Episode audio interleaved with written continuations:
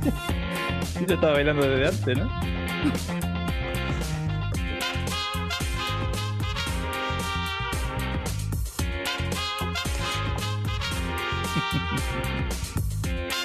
Está calentando, Ciros.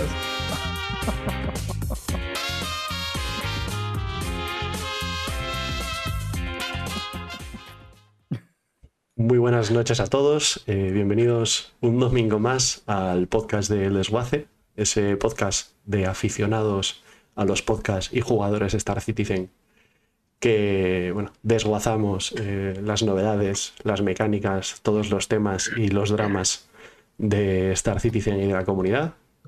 Yo soy Coro, seré el moderador hoy y estoy aquí una noche más con Billy Messer. Hola, hola, soy Billy. Te queremos, Billy. Hola, Billy. Con naves. Hola, tristes noches, aquí estamos. Joder, que vaya ánimos, tío. Eh, y se nos une de nuevo Schufier como comentador Hola, especialista. buenas noches. Eh, y esta noche tendremos de nuevo a Nick Rackham aquí, pero en esta ocasión eh, para entrevistarle por otro tema, junto a Chemai de Alfa y Omega, que todavía no se nos ha podido unir, eh, que están organizando una cosita. Buenas, Nick, ¿qué pasa? Hola, buenas noches. Eh, Soy Nirakan y me he gastado demasiado en Star Citizen. Hola, Hola, Nick, Nick, te queremos. Hola, Dani, te queremos. Bueno, em, pues ¿queréis que hablemos un poco de, de los temas que vamos a tratar hoy? Pero antes de los temas podemos abrir la cerveza. Pero. No, tío, la estructura. La estructura Joder, Billy, con la estructura, coro. viene así, te va cogiendo un poco de, ¿sabes? Un poco de Tienes gotitas que por aprender fuera. más de SIG. Tienes que aprender más de SIG. No empecemos ya, ¿eh? Eh, bueno, em, vale. Pues después de, de- de la presentación hablaremos brevemente de nuestra sección Minuto de la Economía, cómo hacer dinero en Star Citizen. Eh, después iremos directos a la entrevista a Chemai y Nick Rackham sobre eh, un evento de dogfight de la comunidad hispana. Ciros me está haciendo señales. ¿Qué pasa, Ciros? ¿Y la pregunta de Lore? ¿No iba al principio? Que no, hombre, no. La pregunta de Lore va después de la entrevista. Tiene que ser en, prime time la pregunta de Lore. Después de la entrevista haremos la pregunta de Lore. Eh, luego iremos al saqueo semanal con Billy Messer, donde no tocaremos una de las principales noticias de la semana, que es. Ah, que es el, el- el desguace del, del- del roadmap, ¿no? Eh, pero, ¿por qué? el, el tema. Es el tema. el tema. Eh, pero eso es porque directamente esta semana, en lugar de tener tema, ¿vale? El tema de esta semana es, pues vamos a pasar directamente al rincón del chisme y van a ser, eh, supongo que horas. Eh, y hablaremos de estas novedades que nos ha traído ZIG, eh, alegrías y desesperanzas. Y lo trataremos a fondo, bueno, con un formato de debate sano en el que invitamos a participar a, a Schufier, a Nick Rackham y a Chemai si quieren quedarse para, bueno, para hablar de este Venga. tema. Perdón, Nick, Que venga, venga, adelante, vamos ya. se queda. Bueno, eh, pero, eh, ay Dios mío. Bueno, pues eso, entonces eh, charlaremos intentando siempre que sea un debate lo más eh, sano posible. Aunque tengamos puntos de vista distintos, intentaremos siempre reconocer la validez de los argumentos de los demás, intentaremos no generalizar, ¿vale? Y no atacar a las personas, sino simplemente dar nuestras opiniones. Aunque Atacar solo los devs. también son personas, Billy. Bueno. ¿vale? También son personas. Menos, menos, Bueno. el, menos el diseñador gráfico este, el que hace los dibujitos de Jared, que sé, yo a veces pienso que es, que es un meme. Eh, Jeremiah. Sí, Jeremiah. ¿Qué pasa? ¿Que no? Oh, ¿Cómo que no? Es, es muy buena gente. Seguro que es muy buena gente, pero que eso que es un poco... Vale. Eh, pues ya vistos los temas, no sé si queréis que pasemos a, a- a qué estamos, a qué vamos a beber. Y vamos a empezar, eh, como los últimos eran los primeros. Nick Rackham, eh, cuéntanos qué vas a beber. Eso me pasa por apuro. Yo tengo aquí eh, whisky y una cervecita 1009. Uy. Madre mía, pero ¿qué es? ¿Chupito y El trago de whisky cerveza? es o para cuando se alargue la noche si hace falta. Es eh, Ah. la reserva. Primero la cervecita, ¿no? La, la reserva Primero estratégica. una cervecita, luego ya. Vale. Bueno, una 1009, eso entra solo. Eh, Schufier, ¿qué? ¿Vas a tomar algo? Una estrella normal. Hoy ha ganado el Barça. Hoy, hoy tiramos de sponsor. Bueno, muy bien. Eh, ¿Y Ciros? Bueno, yo antes de decir lo que voy a beber, quiero matizar el por qué he dicho de tristes noches. Eh, tristes son porque, si os fijáis, hoy no tengo a mis amiguitos Hater y Hyper. Eh, después del desguace del roadmap, pues eh, Hyper ha desaparecido. No sé dónde demonios está. Me han dicho que se ha vuelto monje cartujo o algo así, pero no lo tengo claro. No me no contesta mis mensajes. Y, y mm, se cogió tal cogorza que todavía sigue en el hospital tras el coma etílico que pilló. Entonces, mm, yo, como veis, estoy en un submarino porque es que me siento tocado y hundido. Entonces, en fin. Ah, y dicho esto, y sí, la explicación de las tristes noches, eh, estoy con una zangana. Ah, muy bien, una Con primavera. media. Una Con la primavera. etiqueta. Con la etiqueta. Sí, sí, hombre, a ver, es que mi sponsor, eh, coño, me Te manda, estas te manda las etiquetas nada más, ¿eh? Eh, yo Está tengo buena, ¿eh? también. Voy a ir yo antes que tú, Billy, si no te importa. Yo también tengo eh, una zángana. Epa, Como en tu casa, dale. tengo una zángana primavera, ¿eh? Para. para Ay, la misma que me estoy tomando yo. Sí, sí, la mismita. Eh, que bueno. La sabéis- misma, la misma no será, no fastidies. Hombre, espero que sea una botella distinta. y. mm, Ah, ostras, Billy. Cuéntanos, ¿qué bebes?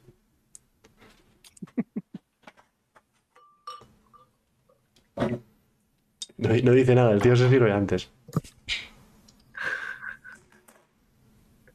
Oye, Billy, tío, que esto es un, con calma, ¿vale? Este es un podcast. esto es un podcast. Lo que yo decía, media hora de presentación. Hay que hablar un poco, joder. Me voy a tomar una, una, una sanganita. Luego, por eso lo- nos dicen que somos unos chapas por ahí en otros, en otros tweets, ¿no? No, eso lo dicen nuestros Oye, wailers. yo, yo la quiero probar, ¿eh? Esta. ¿Quieres probar Está eso, muy buena, ¿eh? Es, es mi bebida de los domingos. Luego hablamos, Shufier, te doy La reserva. indicaciones. Ahí, ahí. Vale, yo me voy a echar unas flexiones, ¿vale? Antes del chisme voy calentando. Bueno, vale, vale, vale. Y no tranqui- hace falta. tra- Sofía, tranquilo, si ya Ronaldo. venimos Oye, calientes no, de ¿eh? Se va a fábrica. poner... En plan, Ah, no. Pam, pam, pam. Pam, como pam, pam. de discoteca, ¿no? Que se Pam, pam, pam. Eso no nos lo pilla el copyright, Billy. No, no. ¿Ves? Esa es la, la, la técnica. Bueno, pues visto esto, eh, si os parece, podemos pasar al minuto de la economía. ¿Sí? ¿Tiene intro? Joder, qué dinámico todo. Atento. ¿Tiene intro? A ver.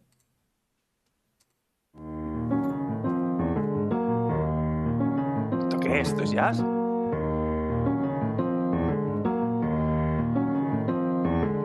El minuto de la economía.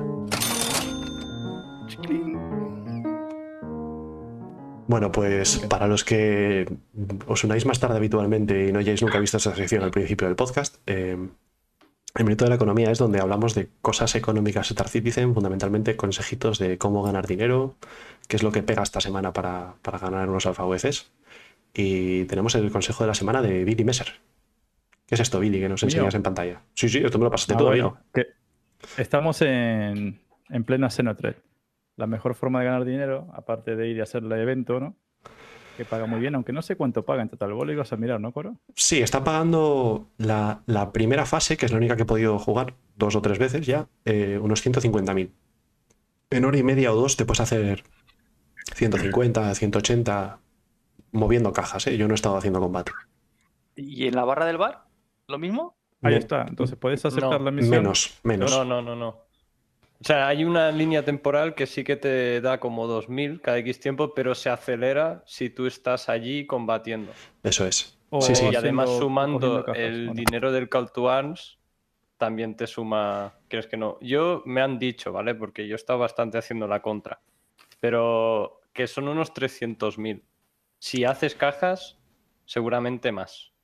Pero ven- por venderlas, no por hacerlas, Sí. ¿no? Claro, pero eso, claro, eso, eso lo gana uno de la party, solo uno. Pero hay que estar Claro. en la zona y todo para ganar y que la, car- la carga de la línea vaya más rápido. Sí, yo lo probé esta mañana eh, y simplemente me conecté, cogí la misión, no fui ni a Jericho, me quedé en Mikel 1 y lo dejé ahí con, con el, con el no. Con el. Pero eh, tenés que ir para que te lo active. no, no, no, no, no, ya empiezas a cobrar sin ir. Y lo dejé hora y media o así, más o menos, eh, con, el, con el automatismo para que no se desconecte. Y gané 14.000. Sin ir a Pero no Jericho. aceptaste la segunda misión, ¿no? La segunda misión también. Claro, no, no, no, no acepté la es la que segunda. más paga cuando se la están dando las Idris. La buena es la de, la de combate, la del combate contra las Mm. Idris. Que ahí sí es que se gana mucho más, pero ya te digo, sin ir a Jericho, o sea, solo te conectas, ves que hay misión, la coges, te vas a, a hacer tus cosas en casa y ganas 12.000 o 14.000 así por la puta cara. Me está diciendo entonces que es un evento dinámico porque te va pagando dependiendo cómo pegas a las otras naves. Creo que Shufier tiene, ¿Tiene algo que, dinamismo? tiene algo que decir respecto a lo del evento dinámico. ¿eh? No, es, no es minuto de la economía, pero dale, Shufier, cuéntanos. Es que mi entender de dinámico del evento este no se cumple por ningún lado. O sea, yo cuando me dicen que algo es dinámico es porque tiene una vertiente y otra. Entonces, un lado podría ganar, por ejemplo, y otro lado podría ganar también. O uno de los dos pierde, el otro gana. Pero en este, Sí. particularmente, yo detecto que está literalmente scripteado para que siempre gane la UE y nunca se destruya la, la Javelin en ciertos momentos. Pero en, en las otras sí se destruye, ¿eh? En este lo que hace ahora, en la fase de las cajas, que está la Idris aparcada y van spawneando las Idris, te voy a contar más o menos lo que hicimos. Llegamos allí y empezamos a enfrentarnos mientras estaban las flotas de Idris disparando a la Javelin aparcada. La Javelin iba recibiendo daño, nadie destruía esa flota y cuando recibía el suficiente daño, como para que fuera a explotar, saltaba el mensaje de una chica diciendo algo y la Idris cogía, se desacoplaba y saltaba. O sea, la Javelin. desaparecía. Entonces, a los que están haciendo cajas se les cancela la misión de las cajas. Y ya está, pero la no se Idris destruye. no, no explota. La Javelin, la Javelin. La destruye. Javelin, la Javelin. Perdón, la Javelin, sí. Sí, sí, Ella se levanta y se va. Así que es imposible. Luego salta a la siguiente fase y vuelve la Javelin, pero entera. Y cuando se vuelve a destruir la Javelin en esa segunda fase, batalla de Idris, todas las Javelins, hay las Javelin, las Hammerheads, las Retaliatos, todo eso, también se destruye la, la Javelin, pero no termina la misión. La misión termina cuando las Idris se rompen. Entonces siempre gana la UE. Mm, De dinámico, para mí, eso no tiene nada. Vale, vale.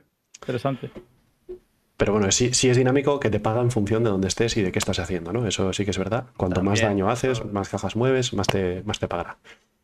Eh, Chemay, ¿estás con nosotros? Eh, estoy, estoy aquí. ¿Qué pasa? Eh, necesitaré que te acerques un poquitín más al micro para que se te escuche un poco más alto. Vale, ahora se me oye mejor. Perfecto. Eh, Perfecto. Bueno, eh, también tenemos esta noche con nosotros a Chemay de la organización Alfa y Omega, que también viene a presentar el, el evento de Dogfight. Y que es, es el siguiente tema que tenemos, chicos. ¿Os parece que ponga la cinto y vamos con ello? Venga, ¿O, o- voy a hacer flexiones. o falta sí. algo de economía? Eso es bien. ¿Falta algo de economía, Vini? ¿No? Venga. No.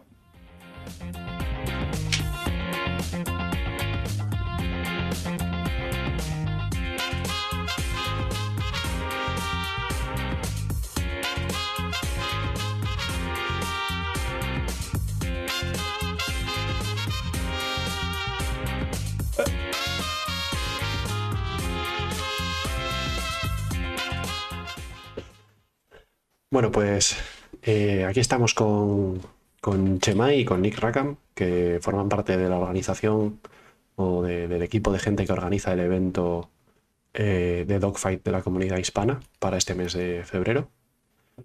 Que tiene, no sé qué, o sea, tengo, espera un segundito, tengo por aquí el... ¿Dónde lo tengo? Aquí está. Aquí los carteles del evento eh, el evento de, de la organización Alfa y Omega. Y en nombre de Alfa y Omega viene Chemay. ¿Qué tal, Chemay? Bien, vamos, bien. Eh, ¿nos, Resolviendo puede- un par de cositas, pero, pero bien. Ok. Eh, ¿nos puedes hablar un poco antes de ti, antes de hablarnos del evento? Eh, ¿Cuándo empezaste a participar en Star Citizen o a seguirlo? Eh, ¿Cómo A te ves en la Gold? participar- Uf, la Gol, mejor no hablas. Porque no lo sé. Pero hará más o menos tres añitos, cuatro años que me enganché al, al juego. Pero ya lo iba siguiendo hace, hace tiempo. Iba mirando, iba mirando y llegó un momento dado que dije, mira, parece que esto avanza, pues oye, vamos a arriesgarnos a soltar un poquito la, la cartera como muchos hacen. Com- ¿Compraste alguna nave de Star Citizen? Unas cuantas. Hola, Hola, Chemay, Chemay. te queremos. Te queremos, tranquilo, todo Te saldrá queremos, bien. Chemay. El Eh, vicio es el vicio. Ese es un vicio. Bueno, y no, no hace falta que nos digas qué naves tienes, pero si nos puedes contar un poco qué tipo de flota eh, tienes o, o en qué, hacia dónde te orientas. ¿De dónde salió? Anda, La- pero- Yo la flota, ¿vale? La tengo en, digamos, dividida en dos. Tengo tanto en comercio como un poquito en, en el desguace. Sí Hombre, que tengo un que otro caza, pero básicamente lo fuerte va a ser el comercio. o sea, tienes una flota eh, del estilo de la mía, ¿no? Que tengo una Vulture y una Hyundai. Ese es el... Bueno, no, sí. no hace falta que digas lo que tienes, ¿eh? No- Si no quieres, no hace falta que digas lo que tienes. Pero que... Secreto empresarial, Coro, por favor, no insistas. Ah, perdón, sí, perdón, sí, disculpe. no. secreto. Claro, claro. Esto, esto no es espionaje industrial, ¿eh? Tranquilos. Y... A ver, al fin- Sí, perdón. Dale, dale. a ver, al fin y al cabo, ver, sí, podemos decir las naves, pero como muchos sabemos, de aquí a que salga la gol, ya veremos cuántas naves no- nos quedamos y cuántas Ya. naves se queman. ¿Y, y- y cuántas más compramos? Eso también, eso también. Yo sé que Nick está encantado de, de la Odyssey. A ver, yo soy un defensor de la Odyssey. Hay un montón de gente que no, pero yo soy un defensor de la Odyssey. Bueno, espera. eh, Esto, No para lo que, lo que debería ser, pero yo lo veo. esto me da pie también para... Bueno, Nick ya estuvo con nosotros en otro podcast, pero si quiere presentar un poco eh, su rollo y cómo se ve en el futuro en la Gold, eh, pues ya que, vaya, repítelo brevemente, Nick, si, si quieres. Eh, ok, sin fallo. Eh, pues yo principalmente voy a ser eh, mecánico, voy a trabajar en mantenimiento de naves, tanto de ir a donde mis clientes me digan que necesitan algún tipo de reparación y tener un outpost donde, donde reunir a gente y principal, mi segundo trabajo será ser contratista. Miraré cuáles negocios tendrá otros jugadores que vengan a mí, me vendan información, me digan, mira, aquí hay- podemos hacer esta campaña, yo lo veré con otras organizaciones que conozca, porque estando ya con los años que llevo por aquí, conozco muchísima gente y me dicen, "Mm, Nick, ha salido un chollo de minería. Yo ya sé a quién tengo que hablar. A estos tipos de aquí, estos para transportar y se arregla rápido. Eso principalmente. Y para el gol no espero nada porque eh, no quiero hacerme ilusiones.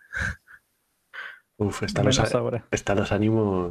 La, la otra vez que viniste, te ibas a hacer un Antes veías un año, ahora vas a ibas, a, ibas tener un, ibas a tener una taberna donde se iban a juntar los, Correcto, pero eso. oh, sí, sí, sí. Yo, yo- mi plan final es acabar teniendo una Kraken, incrustarla en mitad del- del- de mi Opus, en el medio y medio, para que ahí puedan aterrizar los, las naves y montar un bar. Ya está. Y que vaya allí la gente a. que tenga uno, un sitio donde ir. Bueno, tú, Nick, eres. eh, no, no perteneces a ninguna organización, aunque sí que estás con, con la Academia Hyperion, ¿no? Que eres fundador. Pero la Academia es una organización no exclusiva que se dedica a formar a jugadores, ya sea de organizaciones como independientes, eh, en todo tipo de temas de, de ¿no? Eh, sí, lo has definido perfectamente. Es una comunidad libre en la cual nosotros ayudamos a jugadores nuevos que llegan por primera vez y veteranos que quieren volver a jugar Star Citizen, porque, como todos sabemos, si en dos o tres parches no entras, cuando vuelves parece que todo se ha dado la vuelta y es casi un juego nuevo en algunos aspectos. Entonces, nosotros damos clase de todas las mecánicas que hay en el juego, eh, damos clase a jugadores que vienen, incluso a organizaciones, entramos dentro de servidores y también ayudamos con eventos, como es el caso de, del evento de- del, del duelo de Dogfight, del torneo, el cual vamos a hablar ahora, en el cual hemos dado eh, nuestro máximo apoyo, tanto dando dinero de manera económica como ayudando a, a que contacten con todas las organizaciones o una gran cantidad de organizaciones de la comunidad hispana. Eh, bueno, y esto, eh, Chemay, nosotros no, aquí no hacemos típicamente, eh, vamos a decir, propaganda ¿no? de organizaciones, pero ya que eres fundador de Alfa y Omega, creo que tenerte aquí, ¿no? preguntarte un poco eh, quién es Alfa y Omega y por qué organizáis este evento sería la clave. ¿no? A ver, eh, Alfa Omega, como dice su, nombre, es un principio de, principio de un fin, ¿vale? La, mi resto de compañeros, el resto de fundadores, todos venimos de, de un sitio y bueno, llegó un momento de que decidimos tomar otro camino. Con lo cual que mm, decidimos formar un- una organización también libre. El que quiera entrar, entra y el que y, jugar con nosotros o jugar con- en otros sitios. Ah, mm, tenemos gente que está en otras organizaciones y a veces juega con nosotros. De vez en cuando, son muy casuales. Pero, pero somos, somos abiertos. Nosotros no estamos cerrados como otras, pero somos, es eso, somos muy abiertos. Somos, ¿cómo te lo diría? Como una familia. No- nos cuidamos de unos de los otros, tanto en ámbito como en el juego, como en lo, en lo personal también. Claro, un poco como, como nosotros, ¿no? Que juega mucha gente que, que eso, que nos ven por aquí por el podcast y vienen, juegan nosotros un- algún día o tal, pero bueno, que es siempre dispuestos a Sí. aceptar a la gente de fuera, ¿no? ¿Y de dónde Sí. sale la, la idea esta del, del evento de Dogfight? La idea sale, pues, básicamente, digamos que un día estaba aburrido y dije, hostia, ¿por qué no organizo algo para, para la comunidad, para divertirnos, para romper un poquito, vamos a decir, esa dinámica de entrar, comerciar, hacer bounties y minería, porque básicamente ya no se puede hacer nada más eh, dentro del juego. Ah, pues hablé con Nick, le, lo dije, le- mi idea, le gustó, me apoyó, me, me ha apoyado bastante Nick, la verdad hay que decirlo. Me ha puesto en contacto en muchas organizaciones que no, que no conocía y a raíz de ahí pues se ha ido formando pues, lo que hay formado ahora. Sí que digamos es el primer campeonato que organizo para tantas organizaciones, pero por ahora, quitando unos problemas técnicos de CIG, se puede decir que va, que va bastante bien Bueno, la y- cosa. Y hay dos modalidades, ¿no? Sí, ahí está la de uno contra uno, que esa ya básicamente está más, más pulida. Hay que hacer un. Eso ya lo hablaré con Nick en, en privado, hay que hacer unos cambios. Y en la de 4 contra 4 es la, vamos a decirlo, la que da un poquito más de dolor de cabeza. Porque que se metan ocho jugadores a la vez. El otro día estuve haciendo pruebas, uno entraba, siete no entraban, entraban siete, uno estaba en carga infinita. Con el Además de que este parche, parte sí. se ha empeorado muchísimo el NN Commander. Es decir, en anterior, los anteriores partes aún se podían hacer pruebas y las cosas, las cosas pintaban mal, pero no tan mal. Es decir, se podía hacer, se podía hacer. Costaba un poco, bueno, pues se podía más o menos arreglar con un poco de paciencia. Pero en este nuevo parche la Arena Commander va peor. Entonces, no solo afecta al 4 contra 4, sino que también afecta al 1 contra 1. Entonces, ha bajado todo de rendimiento, todo va a ser un poco más complicado y quizás haya que hablar o hacer otra reunión o lo que sea y revisar de cambiar algunas cosas. Pero en principio el torneo, es decir, ese evento lo vamos a hacer. El de uno contra uno sí que tiene una fecha fija, ¿no? Ya Sí, el de definitiva. uno contra uno tiene una fecha fija. Y el de 4 contra 4 también tiene una fecha fija, que sería la semana siguiente. ¿Y, y cuándo son estas fechas? el 19 de febrero y el 26 de febrero. Vale, o sea, ya en, en 13 días ya es el evento de uno contra uno. ¿Todavía se puede apuntar la gente? Sí, todavía se pueden apuntar hasta el día 15 de febrero, porque necesitamos saber con much- necesitamos saber exactamente exactamente cuántos son para organizarlo, porque si somos muchos se va a tener que hacer un tipo, ¿cómo te lo diría? Una especie de liguilla corta y alargar el dogfight de uno contra uno. Ajá. Pero el- También hay que añadir que son por representantes. Este Sí. uno por uno no es, por ahora, no es libre, no puedes entrar de cualquier manera porque si no, hasta cierto punto tampoco queremos que eh, una organización muy, muy activa mande a 40 jugadores. O Es sea, decir, es, queremos es que uno por una cabeza. uno, uno Correcto. por organización, sí.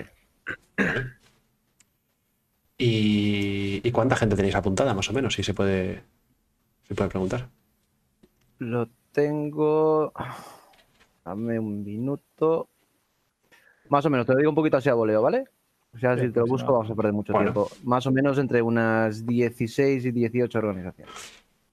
Oh, bueno, pues ya es bastante un corte vertical de, de la, de la comunidad, ¿no? Ya hay Es bastante gente muchísimo. Eh, es, Sí. eh, hace años que llevo eh, probando y revisando eh, eventos y en mi parte, es decir, que yo estuviera metido también en ello, nunca hemos reunido a tantas organizaciones que quieran participar dentro y además por fuera, porque hay otras organizaciones que quieren eh, ayudar desde fuera, si necesitan ayuda para streamear, para hacer eventos desde fuera, quieren ayudar y que les gustaría el proyecto y quieren verlo, pero en realidad no pueden mandar ahora mismo nadie o no les cuadraron eh, por distintas cosas, es decir, ahora mismo no son activas, pero que querrían apoyar el, el proyecto.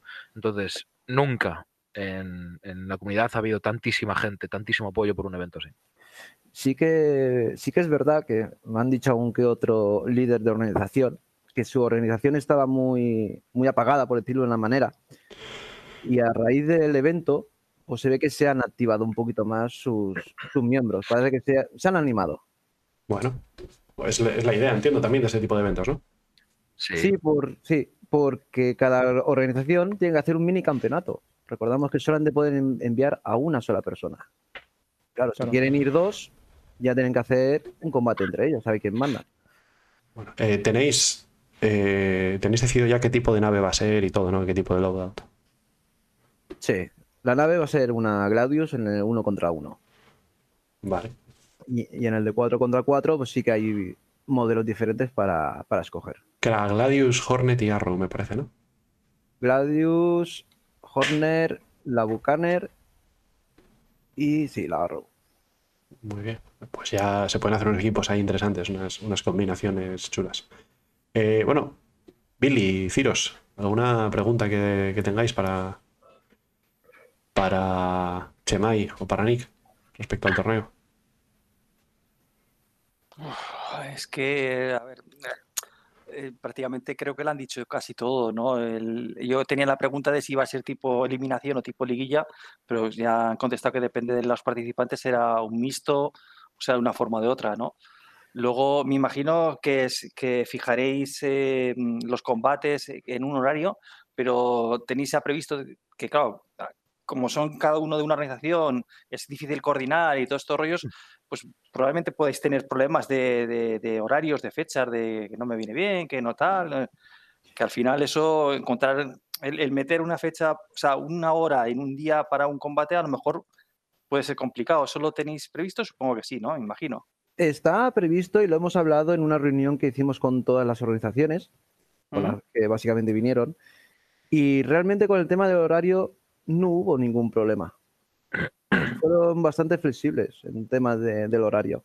Incluso en adelantar el comienzo, es decir, porque en un principio lo teníamos a las 12 por una organización que nos pidió por favor a si podíamos empezar a, a las 12. Claro, sí, no hay ningún problema. Pero si somos muchos, pues tenemos una aplicación que es la que hace los emparejamientos automáticos. Si coinciden esas dos organizaciones, la que nos ha pedido empezar más tarde con otra, pues esa lógicamente pues pasaría al último lugar en los combates y las otras empezarían. Po- Porque obviamente tenéis que estar, eh, de la organización tiene, tenéis que estar en el combate para comprobar, ¿no? O para Sí. streamearlo, o para lo que sea. Hay una, una norma para los pilotos que tienen que hacerlo en, en un directo del, del Discord. Lo jugaremos en, en el Discord de Alfa Omega y tienen que hacer el directo. Porque como va a haber jueces controlando que cumplan las normas, eh, los pilotos van a estar silenciados, no van a escuchar nada y van a estar totalmente concentrados en lo suyo. Sí que habrá gente que estará en la misma sala, hablando, comentando, lo que sea, pero ellos no van a escuchar nada. Ellos van a estar a lo suyo, al combate, puro y duro. ¿Y vais a tener a alguien eh, streameando? ¿Va a haber streamers conocidos participando? O... Sí. ¿Se va a poder sí, ver en directo? se, va, a vo- se va a poder ver en directo. Ahí también es otro tema, técnicamente es un poquito complicado. Porque claro, Hay que ver la disponibilidad, pero incluso Sí. en principio Anubis dijo que querría participar como streamer del, del proyecto. Anubis de, de Anubis, Langar. del hangar, Sí. la parca también lo va a hacer en directo. Genial. Perfecto, ¿no? Entonces podremos. eh, tío Rufo nos pre- os pregunta una cosa, ¿armas libres o de serie? O, o sea, si cada uno elige las armas que llevan las naves o son, tienen que ser de serie. A ver, si tú quieres pelear con la Gladius de serie, puedes hacerlo.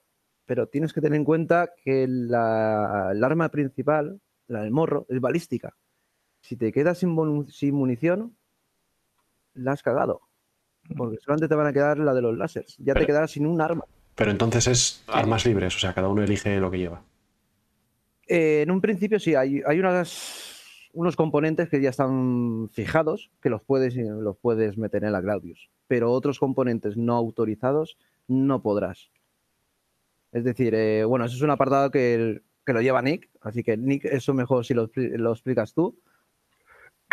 Sí, en un primer momento eh, se había dicho que se utilizaran las Atrition o los Badger o los MA, M4A, es decir, armas láser o, o- o, mm, repetidores láser, que serían, entre comillas, para dar la misma, el mismo equilibrio. Pero cuando hicimos la reunión se habló de que cualquiera podría utilizar, entre comillas, cualquier tipo de, de arma. Aunque aún queda bastante para, para entonces y también una de las de las primeras preguntas que deberíamos tener a, la hora de, de qué armas equipar o no es que la Arena Commander nos permita equipar las, las armas en- cuando vayamos a intentarlo.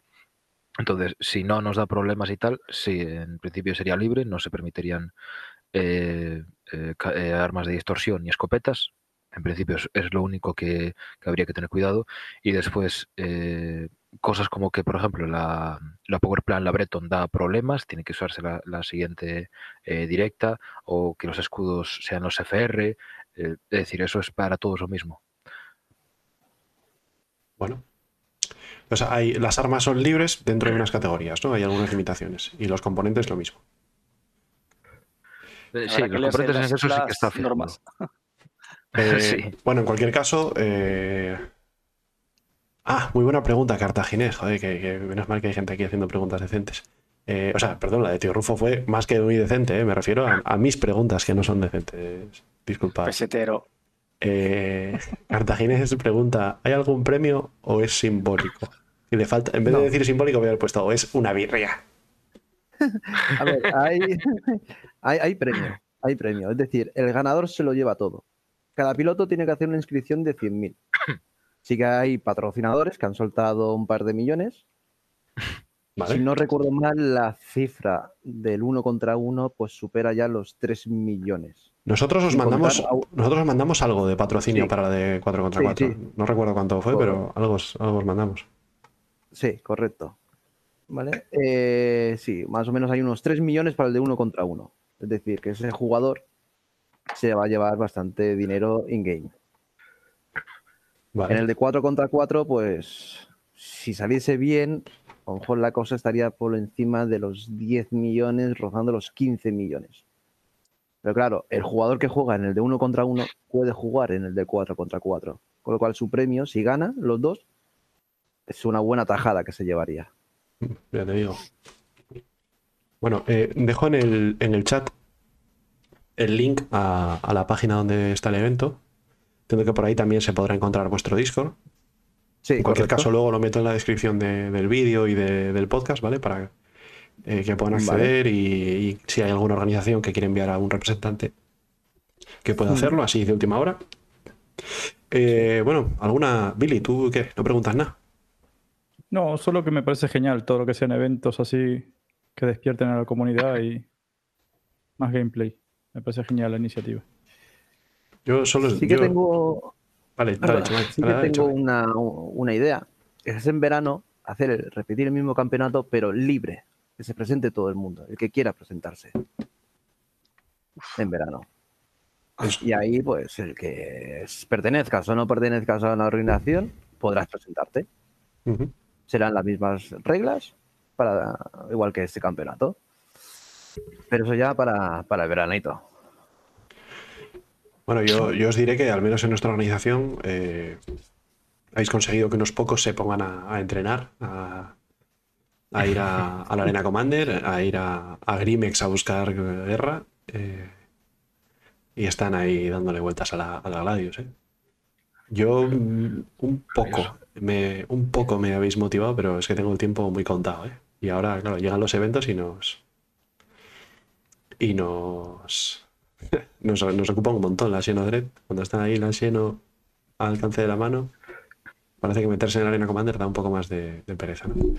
Pero, pero sí que es, es verdad que esto motiva a la gente y, y motiva a la gente a jugar y a organizarse también, para entrenar, para, para aprender. Seguro que Nick en la academia ha tenido un aumento de gente interesada en el dogfight últimamente por este tema. Eh, eso tiene su... Algunos sí, pero principalmente como muchos chicos de la academia vienen y ya pertenecen a alguna organización, hacen que eh, tengan más actividad en la suya. Pero es algo que en lo- la academia también quiere, hacer latir la, eh, la comunidad hispana, que es una de, de las frases que tiene como, como lema. Entonces, si mientras eh, esto ayude a las organizaciones, todo perfecto. Bueno, eh, Sí, y, y además, si este campeonato sale bien, mi idea es repetirlo el año que viene y el campeón de este año se tendría que enfrentar al nuevo campeón. Veremos si el campeón, por decirlo de una manera, viejo, sigue conservando la corona o se la han quitado o sale un nuevo, un nuevo campeón. Está genial. Está chula esa idea, la verdad, Chamay. Está muy chula, ya casi tengo ganas de que sea 2953 para... Para que salga el juego, ¿no? ¿Quieres? Para que salga la gol. Joder, que, saladitos eh, que venís. Voy a decir para, para ver Rocky 2. Bueno. Eh, entonces, bueno, te comenta Jesus Crazy. Perfecto, ganaré el premio en verano. Eh, bueno, esperemos ¿Pero que de sí. qué año? Jesus. Jesús, lo tienes que decir de qué año. Mm. Hay que comprometerse en una fecha, ¿eh? Algún, algún verano ganaría. Em, pues yo, chicos, si, si no tenemos ninguna pregunta más, eh, que si queréis. eh, Voy a añadir una última algo. cosa. Dale, venga, Nick. Sí, sí. Eh, he conseguido, moviendo hilos, que varias personas que son ah, simbólicas dentro de la comunidad hispana desde hace muchísimos años y los más viejos los conocemos, estén presentes en el stream de El Hangar cuando sea el evento. Entonces, hasta cierto punto, este, es, este evento va a ser el que más va a unir a la comunidad hispana en todos los aspectos, tanto antiguos, modernos, organizaciones, eh, peninsulares y de Latinoamérica. Así que es realmente es, es un éxito para la comunidad. Sí, la verdad es que sí. Genial. Bueno, pues Enhorabuena.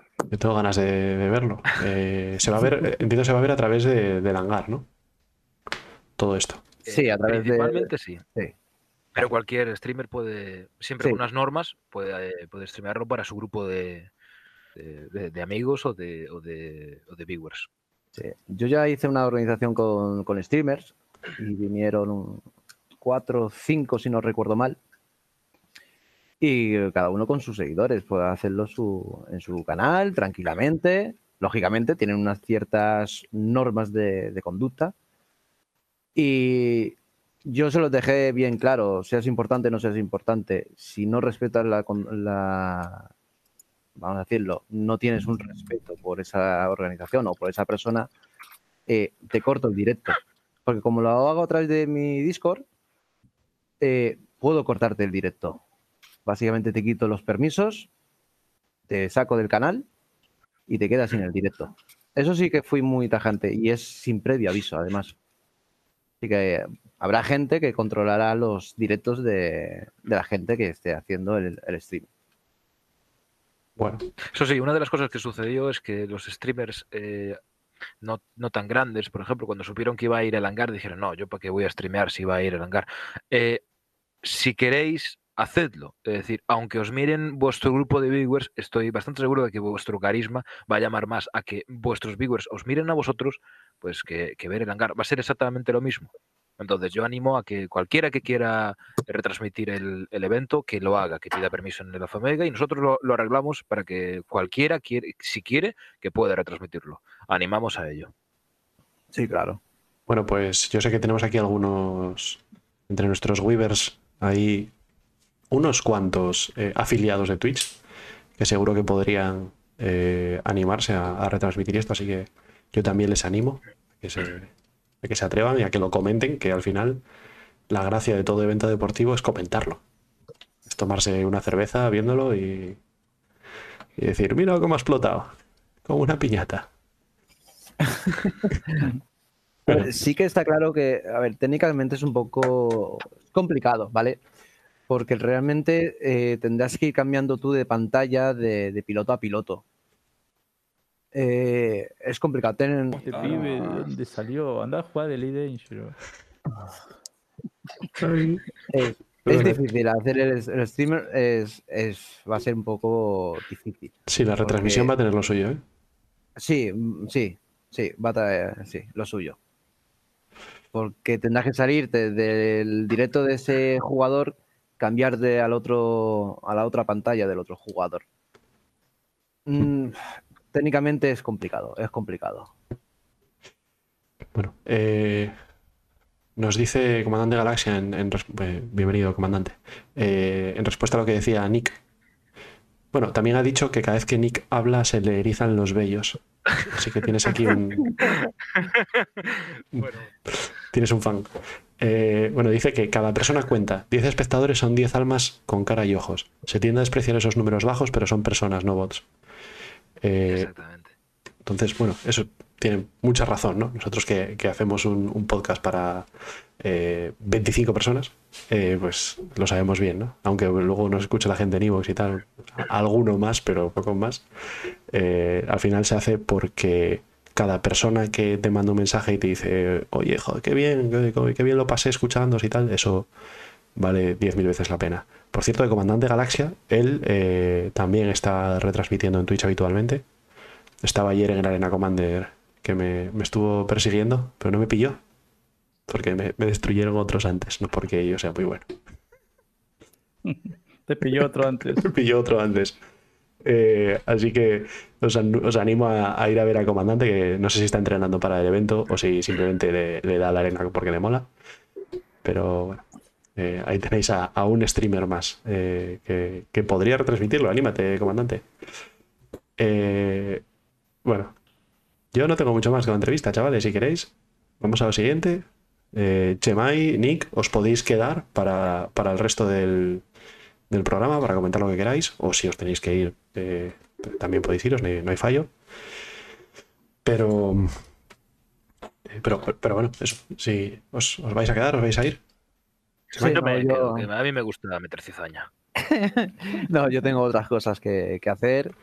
Yo, yo os dejo. Muchas gracias por, la, por, por- por esa entrevista, por dar a conocer un poquito más el, el evento. Y Pues, eso, eh, que se anime todo el mundo a apuntarse y a ver si ganan. muchas gracias También a ti, eh, Chemai, por organizarlo. Eh, o sea, por, por venir a contárnoslo, pero sobre todo por organizarlo, que yo creo que es. Habrá mucho curro detrás de ello y. Bueno, te honra. Pues mira, lo empecé a organizar en enero, a principios de enero. Empecé ya con la, con la idea. Es que básicamente lo he organizado más o menos rápido porque siempre soy yo el que organiza eventos. Tanto en la organización mía como, como en otras, porque hay otras que sí me han pedido algún que otro favor, organizarme un evento, no tengo mucho tiempo y tal. Yo, pues, no tengo ningún problema te paso alguna carpeta que tengo ya creado de evento y, y a disfrutarla. Si tenéis una duda, mm, me lo pides y yo la, os la resuelvo rápida. Así que básicamente el mes de enero ha sido un... El mes de enero he organizado todo esto. Sí que es verdad que hay que decirlo, que en unas semanas ha sido una locura contactar con este, contactar con el otro, mensajes privados, hablar con mucha gente. Sí que ha sido de locos, ha sido de locos, pero ahí están los resultados. Pues es- esperemos que, vaya todo perfecto, como, seguro que va a ir. Y nada, no mucho más, chicos. ¿Queréis, queréis decir algo de despedida? Machemai. Se han- quedado sin palabras. Me he quedado Ah, esa- nosotros. atónitos. qué le decías a ellos. ¿A quién? ¿A quién? Que a mí me parece estupendo. ¿A Schufer, que está haciendo planchas? Cuanto más mejor. no sé. O sea, que Sufrir tiene que estar mamadísimo ahora mismo. que se hagan cosas en la comunidad y sobre todo la comunidad hispana, ¿no? Parece muy bien. Eso, mi- mis felicitaciones y enhorabuena. La verdad Muchas que me encanta. Bueno, pues nada, hasta, hasta pronto, Chemai. Y a ver si algún día te animas a, a venir también aquí a comentar alguna cosa. eh, por libre, Perfecto. cuando tengas tiempo. Y Sí, porque después, ya te digo, después del evento me voy a tomar unas vacaciones. Merecidas. Bien merecida. merecidas. que será orga- organizar otra cosa, pero bueno, al menos una, una semanita tranquilo sí que podré estar. Muy bien. Eh, pues nada, muchas gracias por, por haber venido. De nada. Buenas noches. Hasta luego. Buenas noches. noches. Bye bye. Bueno, pues yo creo que con esto podemos dar paso a la pregunta de Lore. ¿Qué os parece? Mm, ¿Ya me toca? No me lo creo. Ya te toca.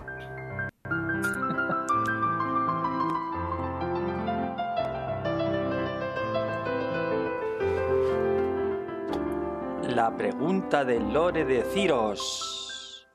Gana 100.000 Alpha WEC y date un capricho en Star Citizen.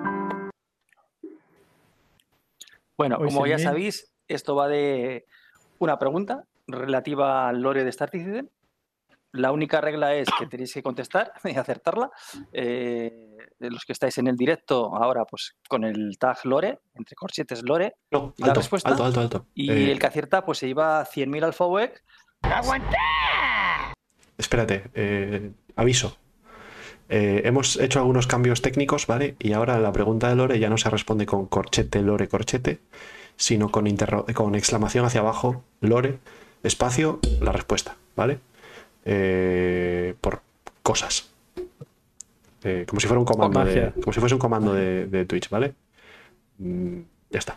Bueno, esta, esta semana que son 100.000 o ponemos más, chicos. Eh, Eh, está en la Sena 3, ¿no? claro, yo, yo pongo 100.000 más. Venga. Uh. Billy, Venga, otros. venga, 300.000. No, no, no, no, al espera, que espera, espera, espera, ahora sin presión. ¿Shufier? Espera, ¿más desde, Impresión. ¿más desde dónde? No conozco, no conozco. Yo mínimo creo, Sufier, que deberías poner 100.000, tío, porque está forrado. Joder, pues si he hecho la Cheno 30 del revés, tío, no me han dado nada. He perdido dinero. Te iban descontando, ¿no? bueno, Me iban descontando dinero. Ahora, luego te hago El una transferencia. Luego te hago una Menos transferencia. 2000. que no tendrá ni para pagar los torpedos el tío. Vale, Nick, No, no, sí, sí, sí. No, yo, yo, yo pongo, depende de, de cuál es el voto inicial. Aquí datos. Vamos Tres- a ver. 300. ¿De dónde partimos? Claro, estamos en 300 ahora 300. Vale, pues añadirle 200.000 así llegamos a 500. bueno, Uy, no es una mal. locura. eh. A ver, ¿la pregunta es muy buena o no? ¿Es una Bueno, locura? o- no sé, eh, bueno, Una cosa, espera. Ciros, Ciros, plan, ¿Cuál es el apellido de Chris? Eh, no, ¿Cuál eso es no el es. Pero en Garner. función de lo que los seguidores, los Weavers, eh, respondan, si lo aciertan, habrá un relato del, del lore. Si no lo aciertan, habrá otro relato del lore diferente. atención. Eso sí que es dinámico, ¿ves? Atención. El, Eso es de- va a depender de lo que hagáis para que haya un relato u otro. A lo Eh. mejor no os interesa acertarla, porque os interesa más el relato que hay si no acertáis. Pero bueno, como no vais a saber cuál es cuál, Espera, son Pues- 500.000 para la pregunta de Lore de esta semana. Eh, y Para- para, el sorteo, para el sorteo de la semana pasada, ¿qué, qué- cuánto cae? Que eran- 200.000, lo dejamos en 200.000. No, para la semana 200. pasada eran 200.000. Sí, eran 200, es verdad. Vale, vale, perfecto. Y para el que viene otros 200.000. Vale, ¿No? Pues bueno, está claro. Vamos a repartir hoy 700.000 alfa VCs. Es que aquí. Sí. Ahora en el sorteo haremos 200.000 Sí más queremos romper la 500.000. economía. Os Vamos recuerdo la pregunta de la semana de- pasada. Del desguace, así que después Bueno. pueden ir Coro, Ciros, haciendo las transferencias. Y, y Nick, Eh, ahora no hay preguntas. Ahora buscamos un término, una palabra, una Espérate. frase, algo re- relativa al lore de Star pero Citizen. Ciros. Que es una grabación, coño.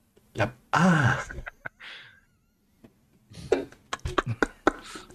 que ahora es cuando estabas bebiendo, ¿no? Que pones la grabación y te pones a beber. Em, yo te iba a decir, habrá que hacer el sorteo primero, ¿no? No, pero, pero primero la pregunta de la semana pasada, ¿no? Ah, coño, vale, perdona, disculpa, Pius, pero- Claro, ¿qué- ¿quién se ha tomado aquí la zángana? Todos. Que no me has dado pie. Bueno, chicos, la semana pasada eh, ahora hemos cambiado el sistema de preguntas, lo hacemos un poquito más complicado, porque claro, no queremos que la acertéis en 5 segundos o 10 segundos, que dure un poquito más. Entonces, pues hay que buscar un poquito que, que sea más complicadete, ¿no? Entonces, eh, como cualquier cosa que yo busque, lo tecleáis en Google, lo vais a encontrar de una manera u otra, pues eh, he buscado un sistema que sea un poquito más complicado, que no por, por teclear una palabra o dos palabras no se encuentre. Entonces, eh, o si encontráis algo, no sepáis exactamente lo que es. Entonces, ahora ya no buscamos algo en concreto, si buscamos una frase, una palabra, algo relativo al lore. Entonces, eh, la semana pasada os dimos como pistas venas azules, embrujado, despanse, Corvus, Estrella B9, Sistema Abandonado, Thanatos, Guerra Devastadora, Asaltantes de Tumbas, Tobías, Carguero Vagabundo, Medio Planeta, Cerberus, Extinción, Asesino de Planetas, Artefactos y Merry Crow. Y respondió High Tide, eh, que era los eh, adesianos. O sea, era la... Claro, si yo os ponía como pregunta que buscábamos una civilización, una cultura, pues es que hay seis. Entonces, no, no era difícil. Entonces, respondisteis un montón, un montón de gente, ya los veis ahí en la ruleta. Y bueno, Coro, puedes proceder al sorteo de 200.000 créditos. Eh, ¿A Hightide ya le hemos pagado? Sí. A Haite lo pago Billy. Vale, perfecto. Yo- lo importante es que si no nos va a decir. No te los va a vender. Claro. Es que yo le pego si no le digo, Chris, cóbramelo. Bueno, pues si alguien me da un redoble de tambor.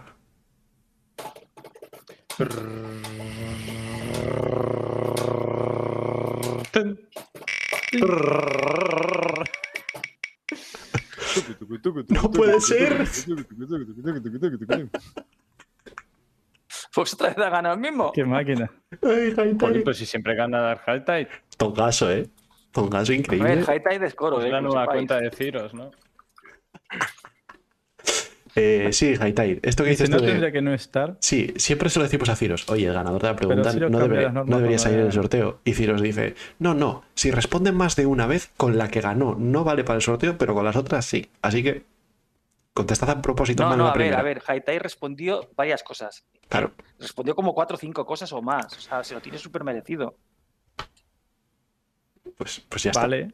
Es el, Pues- No es la de la respuesta exactamente, es que respondió un montón más de cosas. Pues ya está. Hightide te lo, te lo has ganado. Tonga- tongaso, tongaso. Hay que hacerse un. hay, que hacer, hay que hacer un meme con eso, por favor. Y vamos con la pregunta de esta semana, de este, de este podcast, que recordar, según si acertáis antes de las once y media, doce menos cuarto, habrá una un tema de Lore u otro, depende. O sea, vosotros vais a decidir con vuestras respuestas, recordar eh, exclamación hacia abajo, ¿no? La de la de cierre, ¿no? No, sí, sí, la, del 1, la del 1, Ciros. La del 1, Lore, y luego respondéis lo que queráis. Eh, los que no acertéis, pasáis al sorteo de, de la semana que viene, de 200.000 créditos, y el que acierte se lleva 500.000. Entonces, pues esta semana, igual que la pasada, buscamos una frase, una palabra, algo relacionado con el Lore Star Citizen. O sea, la pregunta es lo más ambigua que podéis imaginaros. Y como pistas, os vuelvo a dar Corvus, que ya lo di la semana pasada, pero vuelve a aparecer aquí. 2675, 2675 y portanaves. Esas son las tres primeras pistas. Entonces, pues bueno, cada 15 minutos, 20 minutos, pues os iré dando alguna pista nueva. Y bueno, suerte. Y que gane los 500.000 el que lo acierte. Bueno, pues ahí tenéis el, el premio, 500.000 alfa UECs. Impresionante, Ciros, cada, cada vez nos superamos. Yo creo Eh, que Darkheit debería dar un, un tiempo de 15 minutos sin tocar nada. Tiene que tener la- las manos levantadas, no puede tocar el Cool teclado down. ni nada y dar tiempo a los demás para que respondan. ¿eh? Sí queremos romper la economía. Desde luego que queremos, Billy. Eh, pues yo con esto ya podemos pasar al saqueo semanal. ¿Sí? Atento, Billy.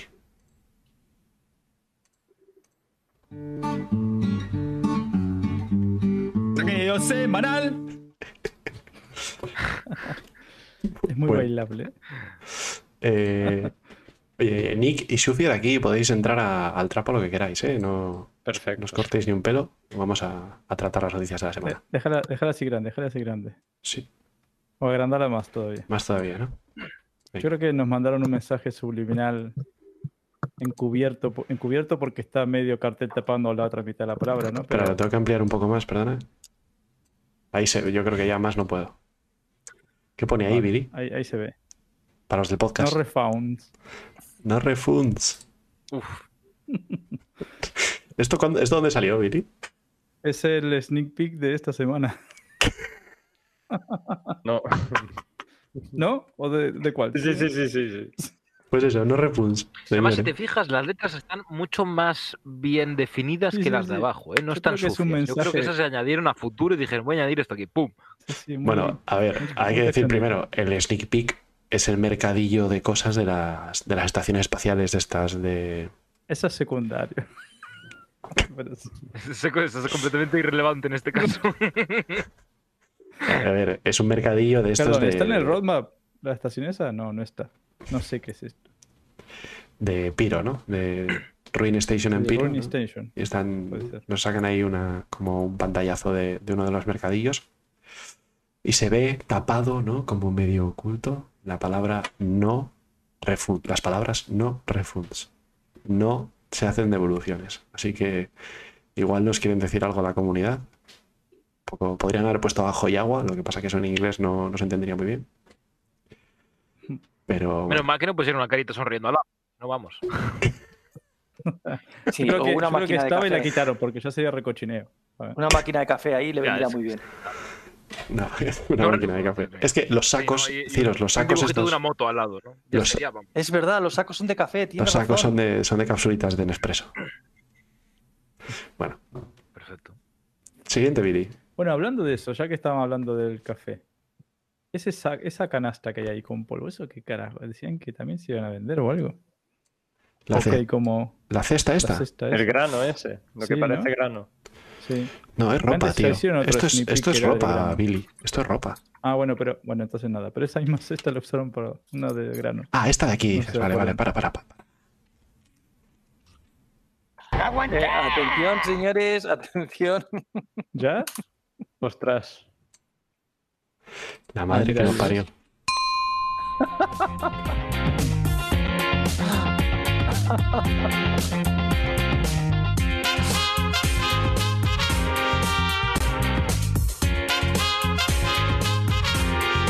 Qué tío, chaval. Se va a poder dar un caprichito, pero gordo, ¿eh? Sí, sí. Bueno, eh, los que queréis participar en el sorteo, ir poniendo lo de exclamación lore con alguna cosa para participar. Claro, Sí, si podéis, no, aunque no, si no aunque se lo va a ya, llevar también. aunque ya haya Seguro. acertado alguien, eh, podéis seguir participando para el sorteo de la semana que viene y también los de los de Evox y los de Spotify. En YouTube eh, ponéis un comentario. No sé y- si lo del lead. Está muy gastado Julio Iglesias. Eh. Poner, yo que sé, Beyoncé. Bueno, Ciros, ¿quién ha ganado? High Tide, Dark High Tide. Efectivamente es Escuadrón 214. Yo pensaba que era complicado, pero joder. Hay la que, fecha, hay- yo hay creo que enviarle fecha, esa fecha, 700.000. Sí, sí, 700.000 hay que pasarle, sí, efectivamente. No tenemos 700.000. A, a ver si Nick nos hace la No hay en la cuenta, tienen que enviarlo. ¿vale? Hay que, sí, sí. No, yo, yo voy a dejar aquí un, un ligero spam diciendo que la academia acepta donativos. Pues mira, gente os puede donar un montón de Sí, pasta. he oído que Haitai de esta semana está ingresando, ¿eh? Bueno, pues felicidades. la eh, le está dando unos resultados que no veas. felicidades, es- Haitai. Esto es lo de la minuto de economía. A la, a la- acertaba la primera. Eh, sí, realmente ha contestado mal porque no ha puesto lo de Lore. Sí, sí lo ha puesto, sí. No se ha dado cuenta. Sí lo ha puesto, sí. No, No, no, antes no. La primera que ha contestado no la ha puesto Ah, vale, vale. Me he fijado ya. Vale, Yo vale, estaba vale. aquí callado como diciendo, up. Qué zorro, chaval. Bueno, Hombre, lo iba a decir Mira- más tarde, pero. Son como tres seno, ¿eh? ¿es qué? 700.000. ¿Tres Xenothreads? Pues sí, más o menos, ¿no? No, no está mal, no está Lo mal. ganaron acá en 10 minutos. Es que- Joder, qué tío, chaval. Ay, qué guay lo de eso de estás participando. Sí, pero a Dark Haitai no le salió, por ejemplo. No sé, es un poco raro. Sí. Es un poco extraño, yo no sé. Yo si, si lo pongo me sale, ¿eh? Pues, ¿qué hacemos? Si Streamlabs no lo reconoce, no lo damos por válido, entonces, ¿o cómo? ¿Cómo Hombre, cosa? yo creo que ahora ya no podemos decir que no lo hemos visto, ¿no? Sería... Ah, sí, sí que salió, tiene razón, sí que salió, ¿Ver sí, qué? sí. ¿Ver qué? Sí salió. Bien, bien, Ciro, bien disimulado. Sí que está, sí, sí, está, está. Tienes razón, además justo cuando lo de Lore Escuadrón 214. Sí, sí, tienes razón. Bueno, pues eh, liquidado el tema de la pregunta de Lore, ya sabemos cuál va a ser la historia de Lore de hoy, ¿no? Sí, relativa al Escuadrón 217. Perfecto. Pues con eso nos quedamos Que, y por cierto, no sé quién quería la semana pasada que habláramos de alguien. no me acuerdo quién fue quien lo pidió. Eh, ¿Quién había sido? Car- mm, Cartaginés, creo. No me acuerdo. Alguien pidió un tema, pues para la semana siguiente. Bueno, Si no aciertan la pregunta del Lore, claro. eh, pues vamos a volver al saqueo semanal, ¿qué os parece? Vale. Venga. Bueno, eh, sí, Billy, era, era esta cesta la que decías, ¿no? Sí, habían hecho otro sneak peek una vez de, de esto también. No sé qué se traen. Sí, No, es una ¿Es solo adorno o había algo como más con por grano y así. ¿no?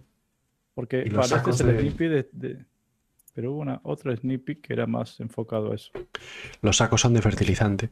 Igual tiene que ver con el cargo refactor, ¿no? Y son los, lo- las cajas de, de mercancías incontables, ¿no? Que habían comentado en su. Mm. Pero bueno, habría que- Pero, ¿creéis que eso va a ir así en una nave? Eso lo metes en un cajón y punto, ya está. No creo, es No. decir, eh, cuando hablaron de la Hull, por ejemplo, dijeron que iba a ir a granel. Entonces eso Pero- todo pero a no creo que granel lo vayas a puede- llevar lo- en bolsitas. Pero a granel puede ir dentro de una caja. Tirado en un container a saco. Claro.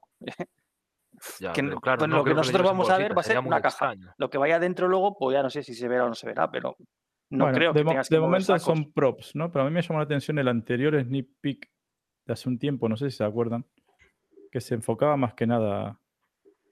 Habían de varios colores, ¿no? Eran los granos o, o- Nada, ¿no? No sé, yo no me acuerdo, Billy. No se ¿A cuál te ¿no? refieres? Creo que fue para la época de la CitizenCon o por ahí, de que mostraban un sneak peek o se veían como tres de estos canastas o cuatro. No sé. En. Pyro, ¿no? En capaz que era, se capaz que veía. era por los A ver, en Pyro, si eso. enseñaban Environment en Pyro, quieres decir. En Pyro más de salieron, los sí. sí, de los outposts coloniales y eso, pero se enfocaba muy, no sé. Me pareció raro que enfocaran mucho eso para No creo que sea muy útil, la verdad, tener cestas de mimbre en Pyro. Yo creo que las sacas fuera al sol y, y arden directamente, casi. Mm. A la lava. Bueno, eso es otro tema, ¿eh? Yo creo que lo han nerfeado. Se- Serán, Pyro. serán de cáñamo O sea, a metalizado. lo mejor es mimbre alienígena y es resistente al calor. Claro. Mimbre de Pyro, claro. Tiene que ser resistente al calor. Bueno, no- no- nos saludan Gualicho y, y Golgota. Bienvenidos, chavales. Y también nos, nos dice Dark High Tide que eso parece la estación que enseñaron de Piro. Eh, y de nuevo Sí, sí, es igual la estación que de, de Sí, efectivamente. Es Yo el, tengo una pregunta el para mercadillo de Ruin. Station. Dale, Sí, este tiene que ser un instru- Que, si es familiar o primo de, de Cedeira. Sí. Conoce- ¿Eres Cedeira? Di directamente, ¿eres Cedeira? Bueno, Has secuestrado a Cedeira. Y lo tienes ahí. O sea, ¿Os dais cuenta de que, os dais cuenta de que de repente Cedeira está un par de semanas sin aparecer y llega un tipo y lo gana todo, hasta el sorteo?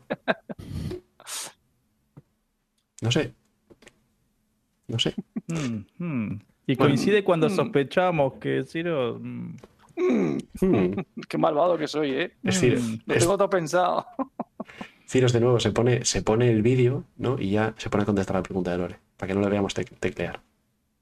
Qué bien, qué bien, 700.000 créditos para la saca.